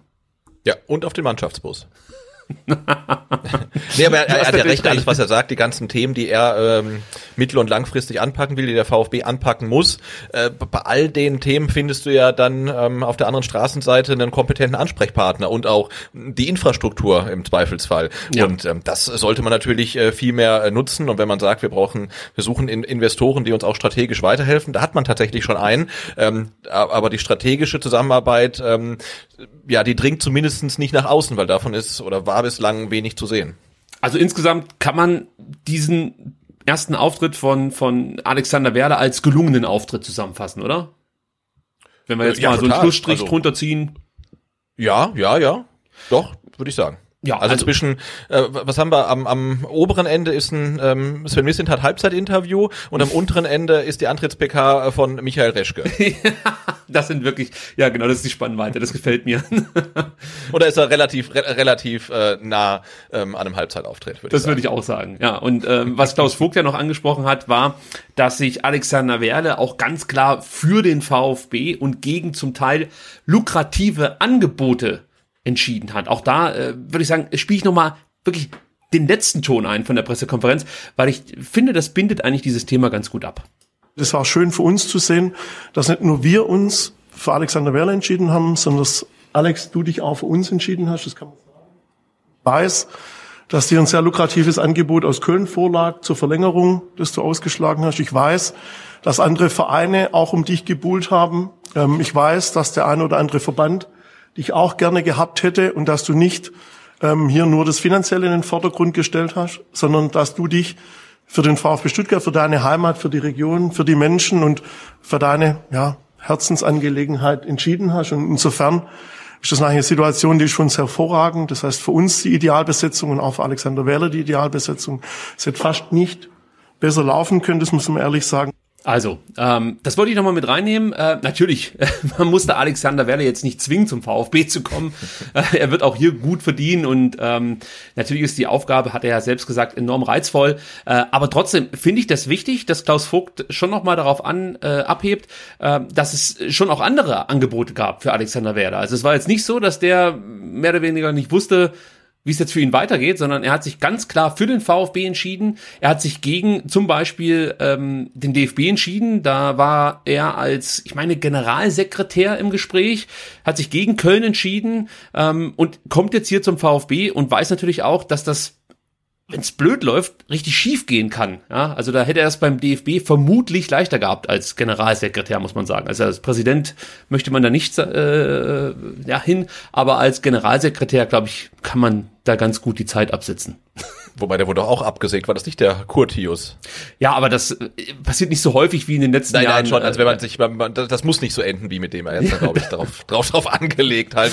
Ähm, nee, also es, es scheint schon so, so zu sein, ähm, dass Alexander Werle Bock auf den VfB hat, Ja. weil er auch weiß, dass er jetzt ähm, in der aktuellen Situation, in der der VfB gerade steckt, auch was bewegen kann. Also ähm, seine zwei Vorstandskollegen sind beide relativ frisch im Amt. Ich weiß jetzt nicht, ob er gesagt hätte, jo, ich mach das, ähm, wenn jetzt ähm, Stefan ähm, Heim und ähm, Röttgermann noch da gewesen wären. Also zwei, die schon wirklich lange, lange da, da, da sind. Ähm, aber aktuell stehen die Zeichen beim VfB ja schon so ein bisschen auf Veränderung und auf Aufbruch ähm, und es sind neu besetzte Gremien, ähm, neuer Spirit irgendwie wieder da und ich glaube, ähm, dass er da einfach was bewegen möchte und äh, da ja kann man ihm nur viel Erfolg eigentlich wünschen. Ja, ich kann auch nach Rücksprache mit euch teilen, dass wir, also ein paar Blogger und Podcaster am ähm, vergangenen Mittwoch äh, uns auch mit Alexander Werle treffen durften und den Eindruck, den er hier in dieser Pressekonferenz vermittelt hat, den hat er absolut bestätigt bei diesem Treffen. Also äh, wir gehen nicht auf Inhalte ein, das wurde auch so abgesprochen, aber äh, was wir wirklich sagen können, ähm, er scheint erst auf den ersten Blick ein Gewinn zu sein für den VfB Stuttgart. Das möchte ich schon sagen. Ich weiß nicht, wie dein Eindruck war, ohne jetzt zu viel sagen zu wollen, äh, wie gesagt, über Inhalte, aber ähm, das war so mein erster Eindruck, Sebastian. Wie hast du ihn wahrgenommen? Ja, absolut positiv, ne? wie, wie du sagtest. Also ich glaube, da ähm, haben, gibt's einen guten Nachfolger für Thomas Hitzelsberger, jemand, der ja aus Köln halt viel Erfahrung mitbringt, weiß, wie so ein Verein wie der VfB äh, funktioniert. Einerseits, weil er schon hm, ja hier war, andererseits, weil es in Köln ja, glaube ich, vom Umfeld her ähnlich ist. Ähm, und ja, jemand, der wirklich auch ähm, ich nicht sagen, vor Begeisterung sprüht, aber er macht halt den Eindruck einfach, als ob er Bock auf die Aufgabe hat beim VfB, was zu entwickeln. Und das merkt man halt, wenn er ähm, über die Aufgaben redet, die da anstehen. Und also ich bin da auch äh, mit, äuß mit einem äußerst positiven ähm, Gefühl aus dem Treffen rausgegangen. Ja. So ging es mir auch. Und es ist ja auch bemerkenswert für uns jetzt als äh, Podcaster, als Blogger, ähm, dass es solche Treffen gibt beim VfB Stuttgart. Und die gab es bislang ähm, in der Form noch nicht. Das kann man Ja. so sagen. Es gab vielleicht andere Treffen, aber nicht in der Form. Und ja, vielleicht ist das dann auch nochmal ähm, ja, eine Weiterentwicklung. Und äh, wenn du mich fragst, keine schlechte. Also das war ein, gutes Treffen, muss man sagen. Und abschließend möchte ich Alexander Werle wirklich ganz eigennützig viel Erfolg wünschen hier beim VfB Stuttgart. äh, ich hoffe, dass er länger bleibt als äh, vier Jahre, weil dann hat er seine Aufgabe wahrscheinlich sehr gut gemacht. Und ähm, ja, wie gesagt, viel Erfolg. Ja, also am Mittwoch wurde Alexander Werle als neuer Vorstandsvorsitzender äh, begrüßt und gleichzeitig wurde Thomas Hitzesberger im Kreise der Mannschaft verabschiedet. Sebastian, du wirst es wahrscheinlich mitbekommen haben. Es gab Pizza vom, äh, Stammitaliener. Alles wurde direkt ausgebreitet für die Öffentlichkeit. Ähm, äh, wir wissen jetzt also, die Mannschaft hat Thomas Hitzesberger in der Kabine verabschiedet. Das an sich ist jetzt keine News, die wir, glaube ich, lange äh, diskutieren brauchen. Ähm, aber ich möchte doch nochmal das Thema Hitzesberger mit in die Sendung nehmen, denn es gab am Freitag ein STN Plus Interview mit Thomas Hitzesberger. Hast du es gelesen? Äh, natürlich habe ich es gelesen. Und ich wollte noch sagen, zu dem ähm, Abschiedsessen in der Kabine war mein Lieblingskommentar auf Twitter, ähm, dass Hitzelsberger mittlerweile ein richtiger Schwabe ist, weil er wartet, bis die halbe Mannschaft auf Länderspielreise ist, bevor er einen ausgibt. Das ist echt clever. Ja, ähm, ja, zurück zum Interview. Was sagst du denn dazu? Ja, also, also das, das über, also ich glaube, relativ, es waren relativ wenig Informationen drin, die man noch nicht kannte. Was mich, äh, was ich rausziehen konnte, war, dass er zu, zumindest in diesem Jahr nichts mehr Neues machen möchte. Das Ja. hatte ich so konkret jetzt noch nicht gehört, ähm, aber das war dann auch eigentlich schon das, was mich so am meisten irgendwie ähm, geflasht hat. Ich habe mich äh, tatsächlich auf das Interview gefreut. Ich habe mir die Podcast-Folge am, ähm, ich glaube Donnerstag kommt die immer raus, angehört und da hat Phil Meisel schon angekündigt, dass STN nochmal ein Interview führen wird mit Thomas Hitzesberger und das dann eben zum Wochenende veröffentlicht wird. Äh, und ich dachte, ja, okay, ey, da kommen bestimmt noch mal ein paar Themen zur Sprache, ähm, die man vielleicht auch jetzt anders aufarbeiten kann, wenn du verstehst, wie ich meine. Aber da war ja wirklich nichts dabei. Also am Ende muss ich wirklich sagen, dass es sehr lang war. Der Artikel muss man sagen, das Interview an sich, ähm, glaube nicht so lang, weil eigentlich war der Artikel relativ belanglos und ja, das Interview, das, das, das wurde wahrscheinlich über zehn Minuten geführt, weil es, es waren kaum Informationen drin. Ähm, ein paar Dinge kann man vielleicht ganz kurz nochmal mit, mit aufgreifen. Vielleicht zum Beispiel ähm, das Zitat von Thomas Hitzesberger, dass er sagte, ich denke schon, dass ich aus dieser Zeit, also aus dieser Führungskrise gelernt habe und in einer vergleichbaren Situation das nächste Mal anders reagiere. Also das ist was, was ich jetzt noch mitgenommen habe. Aber ansonsten wüsste ich jetzt gar nicht, was ich mit dir noch groß thematisieren sollte. Ich bin eher erschrocken darüber, dass man die Möglichkeit hat, ähm, mit einem scheidenden CEO vom VfB Stuttgart zu sprechen und am Ende dann doch relativ wenig dabei rumkommt. Siehst du es ähnlich? Ähm, ja, das, das Resultat ist ein bisschen ernüchternd, ähm, was ja nicht gleichbedeutend damit sein muss, dass nicht noch weitere Fragen gestellt worden sind, die er dann vielleicht gar nicht beantwortet hat oder beantworten wollte. Das kann man jetzt an dem Interview schlecht ablesen, aber man hätte sich schon noch so ein bisschen äh, mehr Detailfragen gewünscht. Auch nochmal, ja, vielleicht äh, zu dem Machtkampf, den es beim VfB gab. Mhm. Äh, also man hätte sich noch andere Fragen wirklich vorstellen können. Vielleicht wurden sie gestellt, vielleicht wurden sie nur nicht beantwortet. Das ist richtig, das wissen wir natürlich nicht hundertprozentig. Ähm ich habe noch ein Zitat, das lese ich jetzt gerade. Ich habe es ja vor mir offen, äh, das äh, Interview beziehungsweise den Artikel und habe mir so ein paar äh, Dinge gehighlightet. Zum Beispiel meinte Thomas Hitzesberger, es würde sich falsch anfühlen, in zwei Wochen woanders zu unterschreiben. Das geht nicht. Das steht mal für sich. Aber dann der nächste Satz, den finde ich auch gut. Ich stelle mir vor, dass ich bis zum Jahresende nicht für einen anderen Club arbeiten werde.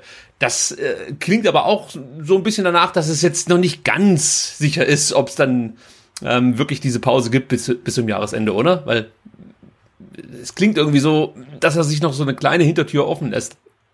Ja, ja, und es klingt jetzt auch nicht so, als ob er irgendwie jetzt äh, erstmal zwölf oder 24 monatiges ähm, Sabbatical machen möchte, um mit dem Thema VfB abzuschließen. Also man hört schon so ein bisschen raus, er hat jetzt ähm, Geschmack dran gefunden an der Rolle im Fußball, die er jetzt beim VfB hatte und möchte das ähm, anderswo weitermachen und wie lange da jetzt Pause dazwischen ist, ähm, wird man dann sehen.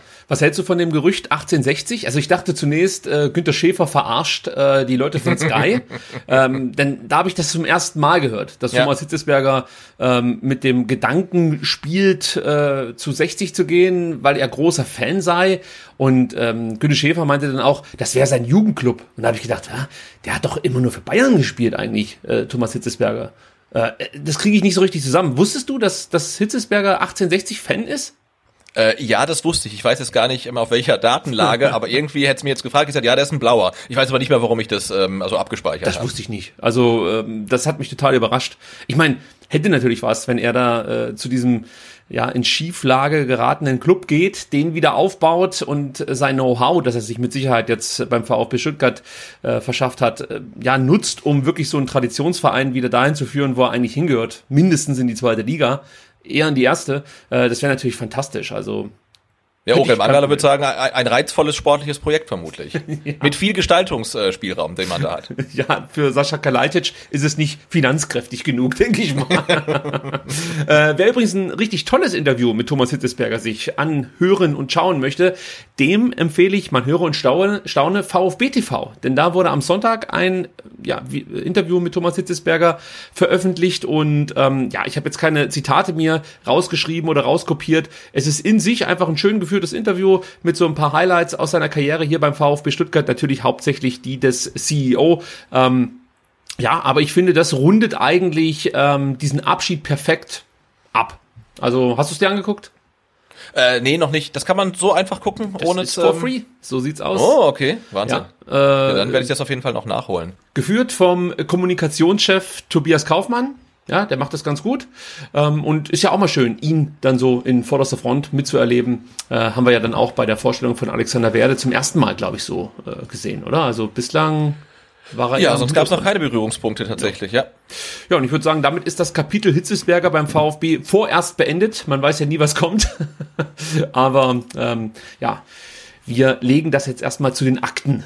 Ähm, dieses Thema. Ja, ein anderes Thema können wir vielleicht auch bald vollends zu den Akten legen. Es geht nochmal um den Datenskandal, Sebastian. Letzte Woche haben wir schon darüber berichtet, dass sich der VfB Stuttgart und Stefan Heim außergerichtlich einigen konnten.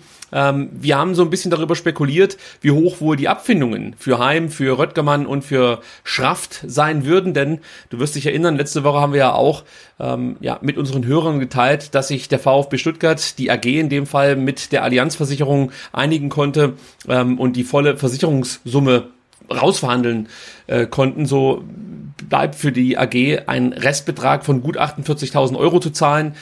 Der EV kommt 0 auf 0 raus, also für den VfB Stuttgart entstanden durch ja, Esekon etc. nicht die hohen Kosten, die man zeitweise durchaus befürchten durfte.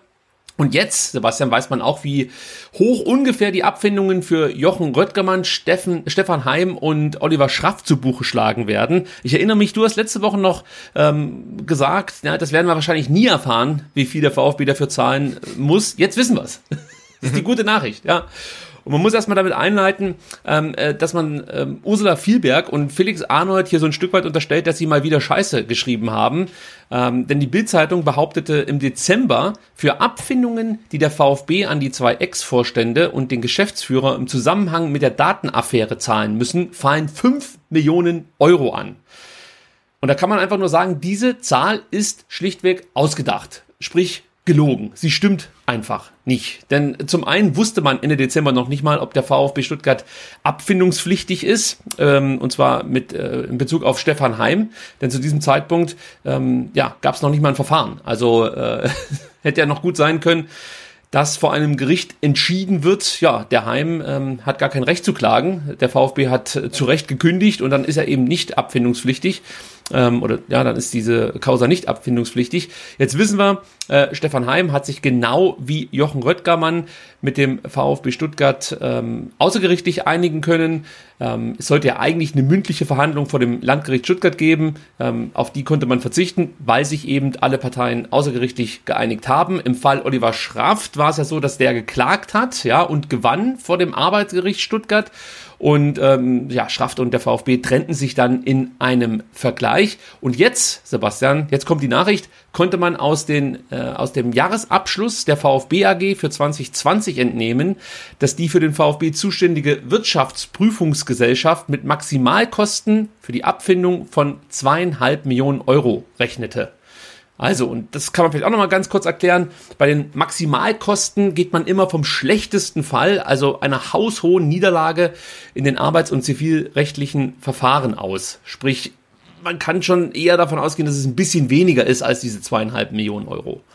Ja. Genau, und das erklärt ja auch, warum man das schon im Bericht von 2020 drin hat, obwohl die Abfindungen erst 2021 dann geflossen sind, aber man hat halt 2020 Rückstellungen gebildet und damit die hoch genug sind, geht man halt dann vom Worst Case aus und hat halt Ende 2020 mit äh, zweieinhalb Millionen gerechnet. Das muss man noch ganz kurz auch erklären, äh, weil es werden findige Hörer dabei sein und Hörerinnen, die jetzt sagen, Moment mal, Jahresabschluss 2020, wie konnten die denn Ende 2020 schon wissen, dass Heim, Röttgermann und Schraft geschasst werden. Denn die wurden ja erst im Februar ähm, abberufen Stimmt, ja. beziehungsweise gekündigt. Das ist aber ganz einfach zu erklären. Die Bilanz wurde im März 2021 abgeschlossen. Das heißt, zu dem Zeitpunkt waren Heim Röttgermann bereits abberufen und Schraft gekündigt. Und deshalb fällt das trotzdem noch in den Jahresabschluss 2020 mit rein und man konnte sozusagen diese Rücklagen bilden und ähm, ja, insgesamt lässt sich jetzt aus dem Jahresabschluss und äh, den Protokollen schlussfolgern, dass der Datenskandal dem VfB mit maximal 1,5 Millionen Euro zu Buche schlagen dürfte. Ja, das sind wenn man ehrlich ist, drei Fagiers. Also ja, ich meine, also es ist trotzdem natürlich eine Menge Geld. Ähm, Keine Frage. Und, und, wenn man darüber spricht, dass halt ähm, die AG halt nur 50.000 zahlen muss, der EV gar nichts, dann muss man, darf man den Betrag halt nicht vergessen. Also auch das sind ja dann quasi monetäre Kollateralschäden der Aufklärung des Datenskandals. Wir hatten vorhin schon einen kleinen Transferblock, Sebastian. Und da ist mir was durchgegangen. Da habe ich was vergessen. Oh. Ja, drei kurze Transfermeldungen hatte ich noch äh, notiert, die ich aber einfach überlesen habe, weil sie ungewöhnlich kurz sind und für mich dann einfach nur so eine Randnotiz darstellten. Aber es lohnt sich da nochmal kurz drauf zu schauen, denn der VfB hat die Kaufoption für Hiroki Ito bereits gezogen. Hast du das mitbekommen? Nee, im Januar. und leise haben sie das gemacht. Ja, Wahnsinn. Also offensichtlich, denn im Januar musste die schon gezogen werden und ähm, Jubilo Iwata äh, hat die 400.000 Euro bekommen und Hiroki Ito ist fest verpflichtet. Finde ich gut. Jetzt gibt's die kleine Einschränkung berichtet die Bildzeitung. Und wir haben ja gerade eben gelernt, dass oh man nicht alles glauben darf. Okay, also warten wir ab, bis es von der richtigen Zeitung bestätigt wird. Ja. ja, genau. Wir warten einfach ab, bis Benny Hofmann einen Artikel dazu bringt. Ja. Wahrscheinlich äh, kostet Ito dann auch nur 200.000 Euro oder so. das wäre nicht schlecht. Äh, keine Kaufoption hat Oma Mamouche Und äh, bei ihm bekräftigte jetzt auch nochmal der Geschäftsführer des VfL Wolfsburg, Jörg Schmatke, dass Oma nach seiner Leihe äh, erstmal wieder zurück nach Wolfsburg kehren wird. Das ist jetzt eigentlich keine News. Ich wollte es nochmal mit reinnehmen, denn das stand eigentlich von Anfang an fest. Es war vereinbart, dass er eben dieses Jahr, dieses, diese Saison hier beim VfB absolvieren wird. Dann kommt er wieder zurück und es ist trotzdem möglich, dass sich Wolfsburg und Stuttgart irgendwie einigen und Omar Mamouche beim VfB bleibt. Ähm, ja, aber es gibt keine Kaufoptionen, es gibt auch aktuell ja nichts Neues in Sachen Verhandlungen. Wahrscheinlich möchte man sich diesen Spieler nochmal anschauen, äh, mit ihm sprechen, was er so vorhat, weil er hat ja auch noch ein Wörtchen mitzureden. Und äh, dann, ähm, ich möchte nicht komplett ausschließen, dass er dann vielleicht nochmal zum Thema wird beim VfB Stuttgart. Ja, man darf jetzt ja auch keine ähm, Illusionen machen. Selbst wenn Omar Mamouche sagt, er möchte unbedingt nach Stuttgart und Jörg Schmatt gesagt, ich will den unbedingt loswerden, dann würde er trotzdem genau das sagen, nämlich dass äh, Omar Mamouche nach der Saison zurückkehrt und ähm, im Kader von Wolfsburg eine feste Rolle spielen soll, weil er weiß ja auch, wie man den Preis nach oben treibt. Also insofern äh, war das zu erwarten, dass sowas kommt. Ähm, wie viel Bestand das dann noch hat nach der Saison, werden wir dann sehen. Ich finde, dass Alexander Werle hier gleich mal seine guten Kontakte spielen lassen kann, weil er und Schmatke kennen sich ja noch ganz gut aus, Köl Stimmt, ja, aus Kölner Zeiten. Und vielleicht kommt da zum ersten Mal der Werle-Bonus äh, zum Tragen. Ich hätte nichts dagegen. Ja, der, genau, also Alexander Werder muss ja sowieso jetzt erstmal ran. Also Oma Mamouche beim Transfer mit Schmatke und natürlich auch schon am 34. Spieltag, haben wir auch schon drüber gesprochen, also jetzt nicht hier im Podcast, sondern beim Treffen, ähm, dass er äh, Antonio Modest irgendwie überzeugen muss, kein Tor zu schießen. das kriegen wir hin. Also Ja. da bin ich mir relativ sicher. Wir müssen einfach dafür sorgen, dass Köln zu diesem Zeitpunkt sich schon international qualifiziert hat. Dann sind Ja. die so freudetrunken, da wird das ein Schützenfest für uns. Ich hoffe, dass es am 34. Spieltag wirklich nicht mehr um viel geht. Aber äh, ich habe mich ja schon mal in die Nesseln gesetzt mit meiner Ankündigung, dass der VfB an den letzten beiden Spieltagen nicht mehr zittern muss. Ähm, ja, also so optimistisch bin ich dann. Trotz sieben Punkte aus drei Spielen Aktuell noch nicht. Äh, Sven Missentat hat noch was verraten, und zwar, dass er bis zum Saisonende keine auslaufenden Verträge verlängern wird. Sven Missentat sagt, mit allen Spielern, deren Zukunft einer Klärung bedarf, haben wir uns gemeinsam darauf verständigt, dass wir uns erst einmal darauf konzentrieren, was die nächsten sieben Bundesligaspiele passiert. Das ist eine konkrete Ansage und betrifft bei den Profis eigentlich nur Daniel Didavi und Erik Tommy, abgesehen von den Leihspielern. Aber das sind die einzigen beiden Spieler, die äh, momentan mit einem auslaufenden Vertrag ähm, ja, bei der ersten Mannschaft ähm, ja, auf, sag ich mal, ein Zeichen warten. Ich sag jetzt mal, wenn die beiden keinen neuen Vertrag beim VfB bekommen, sondern irgendwo anders unterkommen, hätte ich kein großes Problem damit. Wie sieht es bei dir aus? Ja, ich wollte auch gerade sagen, das sind jetzt zwei Personalien, die sind jetzt auch nicht ganz so dringend aus meiner Sicht. Also ich finde sowieso erstmal gut, dass der VfB grundsätzlich sagt, jetzt spielen wir erstmal die Saison zu Ende, jetzt halten wir erstmal die Klasse und dann reden wir über Verträge, egal welche Verträge das sind, ob vom Trainer, vom Sportdirektor oder von Spielern. Ähm, Und jetzt gerade bei Daniel Davi und Erik Tommy, glaube ich, ist jetzt auch kein Fan, äh, Fan böse, ähm, wenn man diese Gespräche auf nach die Saison ähm, verlagert und ist auch kein Fan böse, wenn am Ende der Gespräche kein neuer Vertrag rausspringt.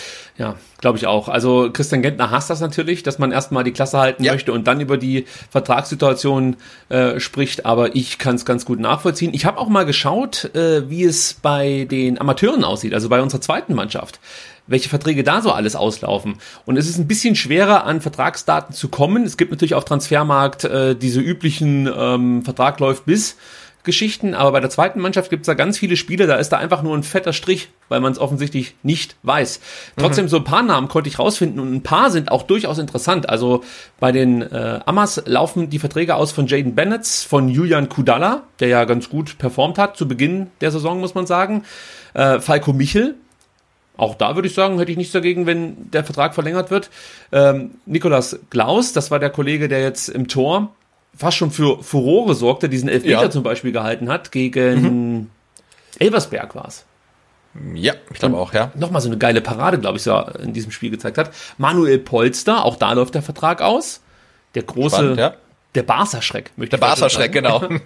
Und Dominik Notnagel muss ja schon qua Namen eigentlich verlängert werden. Und Ja. Richie Weil, auch da läuft der Vertrag aus. Ja.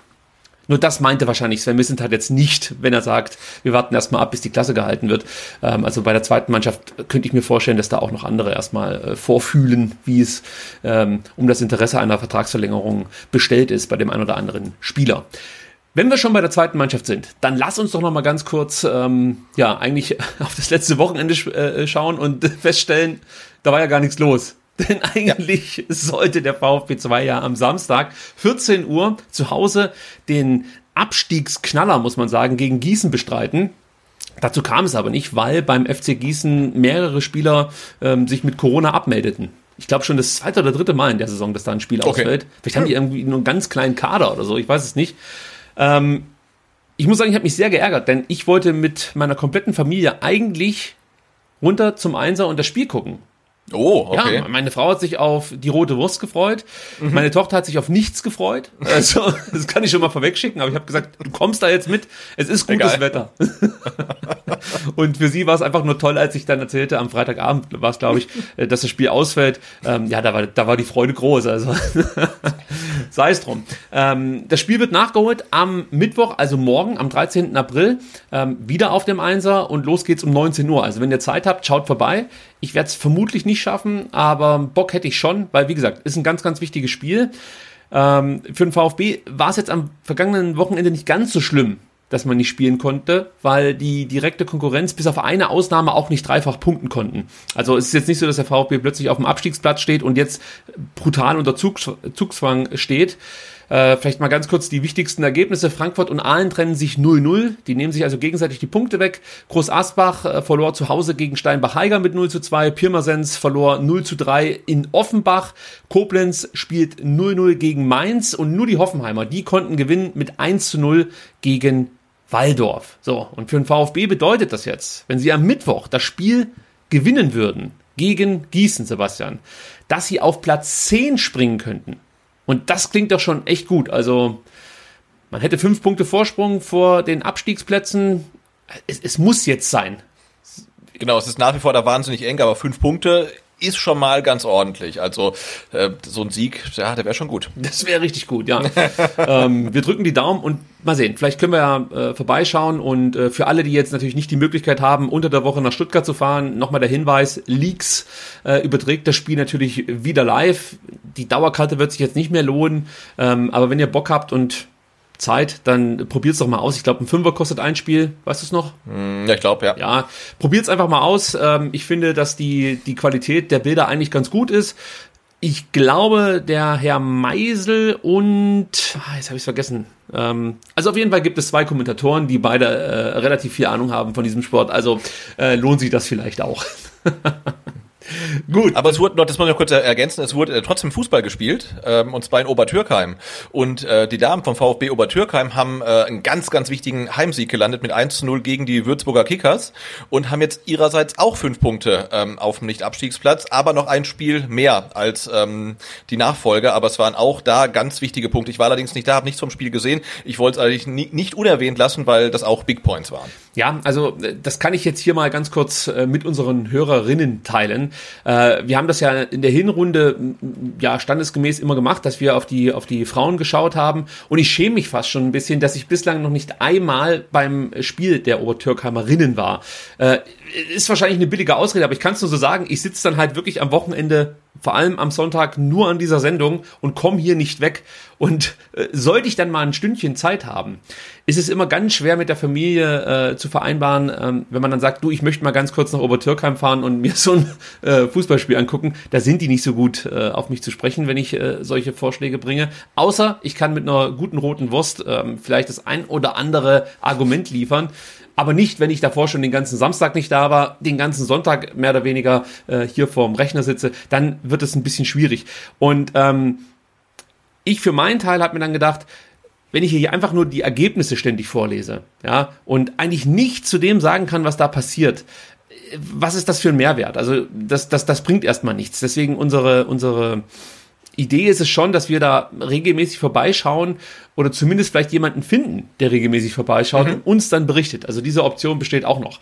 Ähm, wir wollen weiterhin über die Frauen berichten, weil wir es interessant und wichtig finden. Ähm, uns fehlt nur aktuell noch so ein bisschen der Workaround, wie wir das besser mit einbinden können, dass es halt einfach nicht nur diese, dieser Ergebnisdienst ist. Ja, müssen wir mal gucken, was uns da noch so einfällt in den nächsten. Genau, deswegen lassen wir dann so eine herbe Niederlage wie am letzten Spieltag auch einfach mal unerwähnt. Aber da es jetzt am Sonntag halt wirklich ein wichtiger Sieg war, wollte ich es nicht unerwähnt lassen. Und ähm, ich hatte ja auch schon mal kritisiert, ähm, dass sich ähm, aus der VfB-Funktionärsetage nur selten äh, Leute blicken lassen, Obertürkheim. Ähm, das war auch anders am Sonntag. Ich habe gehört, ähm, der Präsident war da und äh, Vereinsbeiräte waren da. Also da war die VfB-Prominenz vor Ort. Ähm, fand ich gut. Also deswegen ähm, finde ich es wichtig, dass wir da das zumindestens mal äh, ganz kurz zur Sprache gebracht haben. Ich würde dir jetzt gern was erzählen, welche, welche Idee oder welches Ziel Alexander Werle bei unserem Treffen ausgegeben hat. Aber ich erzähle es nicht, weil es Nein, bloß muss intern bleiben. Aber wenn ihr das wüsstet, Junge, Junge, also Ziele hat der Mann, das kann ich euch versprechen. ähm, und es ist nicht so absurd, wie ihr es äh, vielleicht jetzt gerade ausmalt. Also es geht nicht darum, dass der VfB, weiß ich nicht, 2025 die Champions League der Frauen gewinnt. Also so ein Quatsch ist es nicht. Aber er hat Ziele, äh, ambitionierte und äh, finde ich cool. Also lieber so rangehen als ähm, mit einer gewissen Gleichgültigkeit. Ähm, ja, lass mal einfach mal so stehen. Ähm, letztes Thema für heute, Sebastian. Und da wird's ähm, interessant. ich umschreib's mal so. Der VfB. Das war, das war eigentlich das, das Thema am Wochenende, muss man fast sagen, oder? Aus VfB-Sicht. Auf Twitter zumindest, ja. Auf Twitter und auch bei den Stuttgarter Nachrichten. Es gab einen Artikel und noch ähm, so, so, so ein Meinungsartikel hinterher, meine ich, oder? Das war schon so ein, so ein Den habe ich nicht, nicht gelesen. Ah ja, ist, ja. Es geht um das Nachwuchsförderungsprogramm des VfB Stuttgart in Trenton, New Jersey. Wenn ihr es nicht mitbekommen habt, der VfB Stuttgart hat da eine Kooperation gestartet mit den German American Kickers. Ja, das ist ähm, ja, ein Fußballteam in Trenton in New Jersey. Ähm, man muss vielleicht noch ergänzen, hierbei handelt es sich nicht um irgendwie erweitertes Scouting oder so, sondern es ist einfach nur ein Austausch. Es geht darum, vielleicht Trainingsmethoden miteinander zu teilen und einfach auch so ein bisschen Fußball an sich in die USA, ja, zu tragen ist das falsche Wort, aber noch populärer zu machen, so kann man sagen. Also Fußball ist da, aber er könnte natürlich noch populärer werden. Ähm, und soweit ich es weiß, ich kriege das manchmal bei amerikanischen Podcasts mit, wächst äh, das Interesse vor allem äh, bei jungen Menschen am Fußball. Also gerade die, die Kids und so spielen eher mal Fußball als Football und das ist ja schon eine äh, Entwicklung, die war ja noch vor 10, 15 Jahren völlig undenkbar. Und ja, der VfB hat sich da jetzt ähm, ja, einfach ein Team gesucht, mit dem man zusammenarbeitet und es gibt da auch tolle Bilder. Du siehst dann halt wirklich in New Jersey ein paar Kids im roten Brustring, was erstmal echt lustig aussieht und aber auch cool ist, muss man sagen. Und was insgesamt jetzt auch so super klingt und wir könnten jetzt das total abfeiern, entpuppte sich dann doch relativ schnell als PR-Desaster, könnte man so sagen. Ja, Desaster finde ich ein bisschen krass formuliert. Also, ähm, ja, ich weiß gar nicht, wie ich es nennen soll, aber Desaster oder, nee, nee. Okay, Sebastian, äh, Ruhe Also wir so, zurück. nach, nach, der Verkündigung der Kooperation äh, bedurfte es noch ein, zwei Statements äh, vom Kommunikationschef des VfB und der äh, Leute aus New Jersey, um das Ding äh, nochmal wieder auf, wie soll ich sagen, auf eine gesunde Basis zu stellen. Ich merke schon, ich muss meinen Springerkonsum deutlich zurückschrauben. das hat sich hier durchgeschlagen. PR-Desaster. Das hätte auch von Ursula Vierberg sein können. Bum, bum, Blitzkrieg. Hätte es wahrscheinlich geheißen. Denn darum geht's. Also wenn man sich so ein bisschen intensiver mit den German American Kickers aus Trenton beschäftigt, dann ja, äh, sieht es schon ein bisschen merkwürdig aus, was man so auf der Facebook-Seite findet. Ja, also es ist äh, sehr deutschaffin, um es mal vorsichtig auszudrücken. Und äh, du findest dann relativ einfach auch heraus, dass die U12 ähm, den Spitznamen Blitzkrieg trägt. Es klingt das natürlich für uns katastrophal, gar keine Frage. Nur man weiß natürlich auch, dass es in den Staaten und nicht nur da ähm, ja, eine andere Bedeutung hat als vielleicht für uns hier in Deutschland. Nur trotzdem irritiert das schon sehr, wenn man äh, sieht hier die U12, unsere Blitzkriegs. Also da denkt man schon so, holy moly, was geht denn bei euch ab? Also ich weiß nicht, wie es dir ging, als du zum ersten Mal davon Wind bekommen hast, wie deine Reaktion darauf war. Nee, man, man liest es halt, Spitznamen von der U12 dann, vor allem als wirklich von äh, ja, relativ jungen Kindern ist dann Blitzkrieg. Da schlägt natürlich das Empörungsmeter erstmal auf Anschlag an und dann ja, sollte man vielleicht mal dreimal durchatmen und sich dann das Ganze mal angucken und äh, sieht dann halt auch, okay, ähm, dieser Club oder Verein äh, in, in New Jersey, der tritt halt so auf, wie die, glaube ich, denken, dass es in Deutschland aussieht. Also an jeder Ecke gibt's Oktoberfest und das das ganze Jahr und wir trinken ausschließlich Bier und essen Würste, Rouladen und Brezeln. Brezeln halt. Ja, also das ist halt schon Klischee durch und durch. Ähm, und dann kommt dazu, dass in den USA auch einfach eine Sensibilität herrscht äh, bei solchen Begriffen, die nicht so hoch ist wie unsere. Und bei denen halt Blitz oder Blitzkrieg halt relativ geläufig ist. Ne? Ich meine, im, im Football gibt es einen Spielzug, der so heißt, wird halt nur Blitz genannt, aber ist quasi das Gleiche. Ist davon ähm, abgeleitet, trotzdem, genau, ja. Genau, trotzdem kann man sagen, aus Stuttgarter Sicht geht das halt nicht. Und ähm, jetzt weiß ich nicht, ob man in der Recherche vor einer Partnerschaft wirklich äh, Spitznamen aller U-Mannschaften ähm, durchrecherchieren muss. Ähm, ich fand es gut, es wurde dann moniert und es wurde dann schnell reagiert. Und das ist für mich ähm, das Entscheidende. Und dass man vielleicht auch einfach mal sieht, dass in anderen Ländern, in anderen Kulturen eine unterschiedliche Sensibilität herrscht. Vielleicht gibt es auch irgendjemanden in einem anderen Land, der guckt sich Stuttgart an und sagt, furchtlos und treu, das geht ja überhaupt nicht, furchtbar. Ne? Und wir sagen, nee, das ist doch okay, ist doch irgendwie der Spruch vom Königshaus. Ähm, ja, also deswegen, ich fand, es war jetzt nicht ähm, kein, kein Desaster oder Debakel, sondern halt, mh, hm, ja. Da gebe ich dir absolut recht. Die Reaktion des VfB Stuttgart war angemessen aus meiner Sicht. Man hat nicht lang gebraucht, um darauf zu reagieren. Und ähm, ja, die GAKs, ähm, die German American Kickers, haben sich ja auch auf Facebook nochmal ähm, zu Wort gemeldet und haben dieses Thema auch aufgegriffen, Sebastian. Und du hast heute noch nicht viel lesen müssen. Jetzt ja. musst du noch mal kurz ran, denn das Statement ähm, bindet eigentlich diesen Themenkomplex sehr, sehr gut ab. Genau. Ähm, das Statement lautet wie folgt. Wir haben jetzt realisiert, dass der Gebrauch des Spitznamens Blitzkrieg in Deutschland ein sensibles Thema ist. Doch das ist in USA und rund um die Welt nicht der Fall. Es ist sogar ziemlich üblich, diesen Namen als Bezeichnung für Sportmannschaften zu verwenden. Wir schätzen die neue Partnerschaft mit dem VfB Stuttgart sehr. Deshalb werden wir den Namen, der zu diesem Problem führte, ersetzen. Diesen Begriff zu nutzen, war nie der unterschwellige Versuch, Hass oder irgendetwas Abwertendes zu fördern. Wir sind ein Verein, in dem viele Rassen, Religionen und ethnische Hintergründe zu Hause sind. Und auf diese Tatsache sind wir sehr stolz. Und damit ist dieses Thema auch beendet, würde ich sagen. Wir schauen jetzt immer mal wieder nach Trenten und ähm, gucken, wie sich unsere ja, Kids da so machen. Genau, man darf ja auch nicht vergessen, es gibt ja auch eine Verbindung, denn äh, New Jersey ist ja die Heimatstadt vom Trainer, ne, vom Pellegrino Materazzo. Ja. Also insofern hat man da auch so einen kleinen Aufhänger, was ich dann ganz schön finde. Ob das jetzt ähm, irgendwie mit ausschlaggebend für die Partnerschaft war oder nicht, ist ja egal, aber man kann sagen, hey, ähm, wir haben eine Partnerschaft mit einem Club in der Heimatstadt unseres Trainers. Ich habe das ja schon mal erzählt. Äh, Pellegrino Materazzo wuchs in derselben Stadt auf, in Wayne, wie Queen Latifah. Das ist ja unfassbar ein. Das kann das, ja kein Zufall das, sein. Dass, dass mehrere Menschen in einer Stadt leben, ist ja unglaublich. also, gut, Sebastian, es wird langsam Zeit, dass wir diese Sendung beenden. Und äh, liebe Zuhörerinnen, liebe Zuschauerinnen, ich kann euch versprechen, diese Sendung, diese Aufnahme war eine ganz spezielle. Also ja. es war sehr holprig, aber es ist halt einfach diesem blöden Virus geschuldet. Ähm, uns war es dann doch lieber, uns nicht in Präsenz zu treffen. Ähm, wir haben das jetzt hier mal auf diese Variante versucht. Ihr könnt ja gerne mal kommentieren, was euch jetzt besser gefällt. Mit ähm, dem etwas schlechteren Videobild über Skype oder ob wir es dann äh, doch wieder mit mehr Aufwand mit äh, einer 4K-Kamera abfilmen sollen. Ähm, ich brauche dann wahrscheinlich noch mal einen kompletten Tag, um einfach die, die Videoaufnahme auf meinen Rechner zu ziehen. Aber gut, wenn ihr das so möchtet, machen wir das für euch. Gar keine Frage. Denn ich befürchte, Sebastian, dass wir nächste Woche auch noch mal auf eine Remote-Lösung zurückgreifen müssen.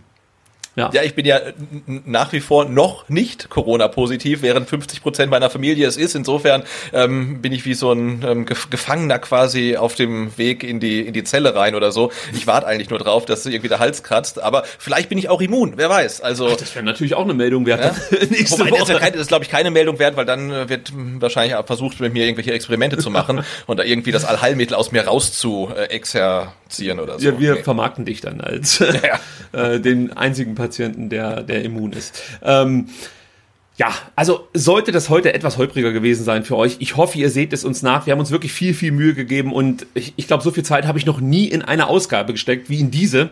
Ähm, umso trauriger ist es, dass es wahrscheinlich eine der kürzeren ist und ähm, noch nicht mal so, eine so ja, stark frequentierte, weil einfach, äh, ja, wissen wir das ja auch, dass in Länderspielphasen STR äh, nicht, nicht so stark gehört wird, wie äh, wenn eben normaler Spielbetrieb ist. Wir haben es aber gern gemacht und wir bedanken uns bei euch für die Aufmerksamkeit, freuen uns auf nächste Woche und hoffen, dass wir es dann entweder besser hinbekommen, remote-mäßig, oder uns vielleicht sogar im Fanprojekt wiedersehen können. Wir halten euch auf dem Laufenden und sagen nochmal Dankeschön für die Aufmerksamkeit. Bis nächste Woche. Ciao. Macht's gut. Tschüss.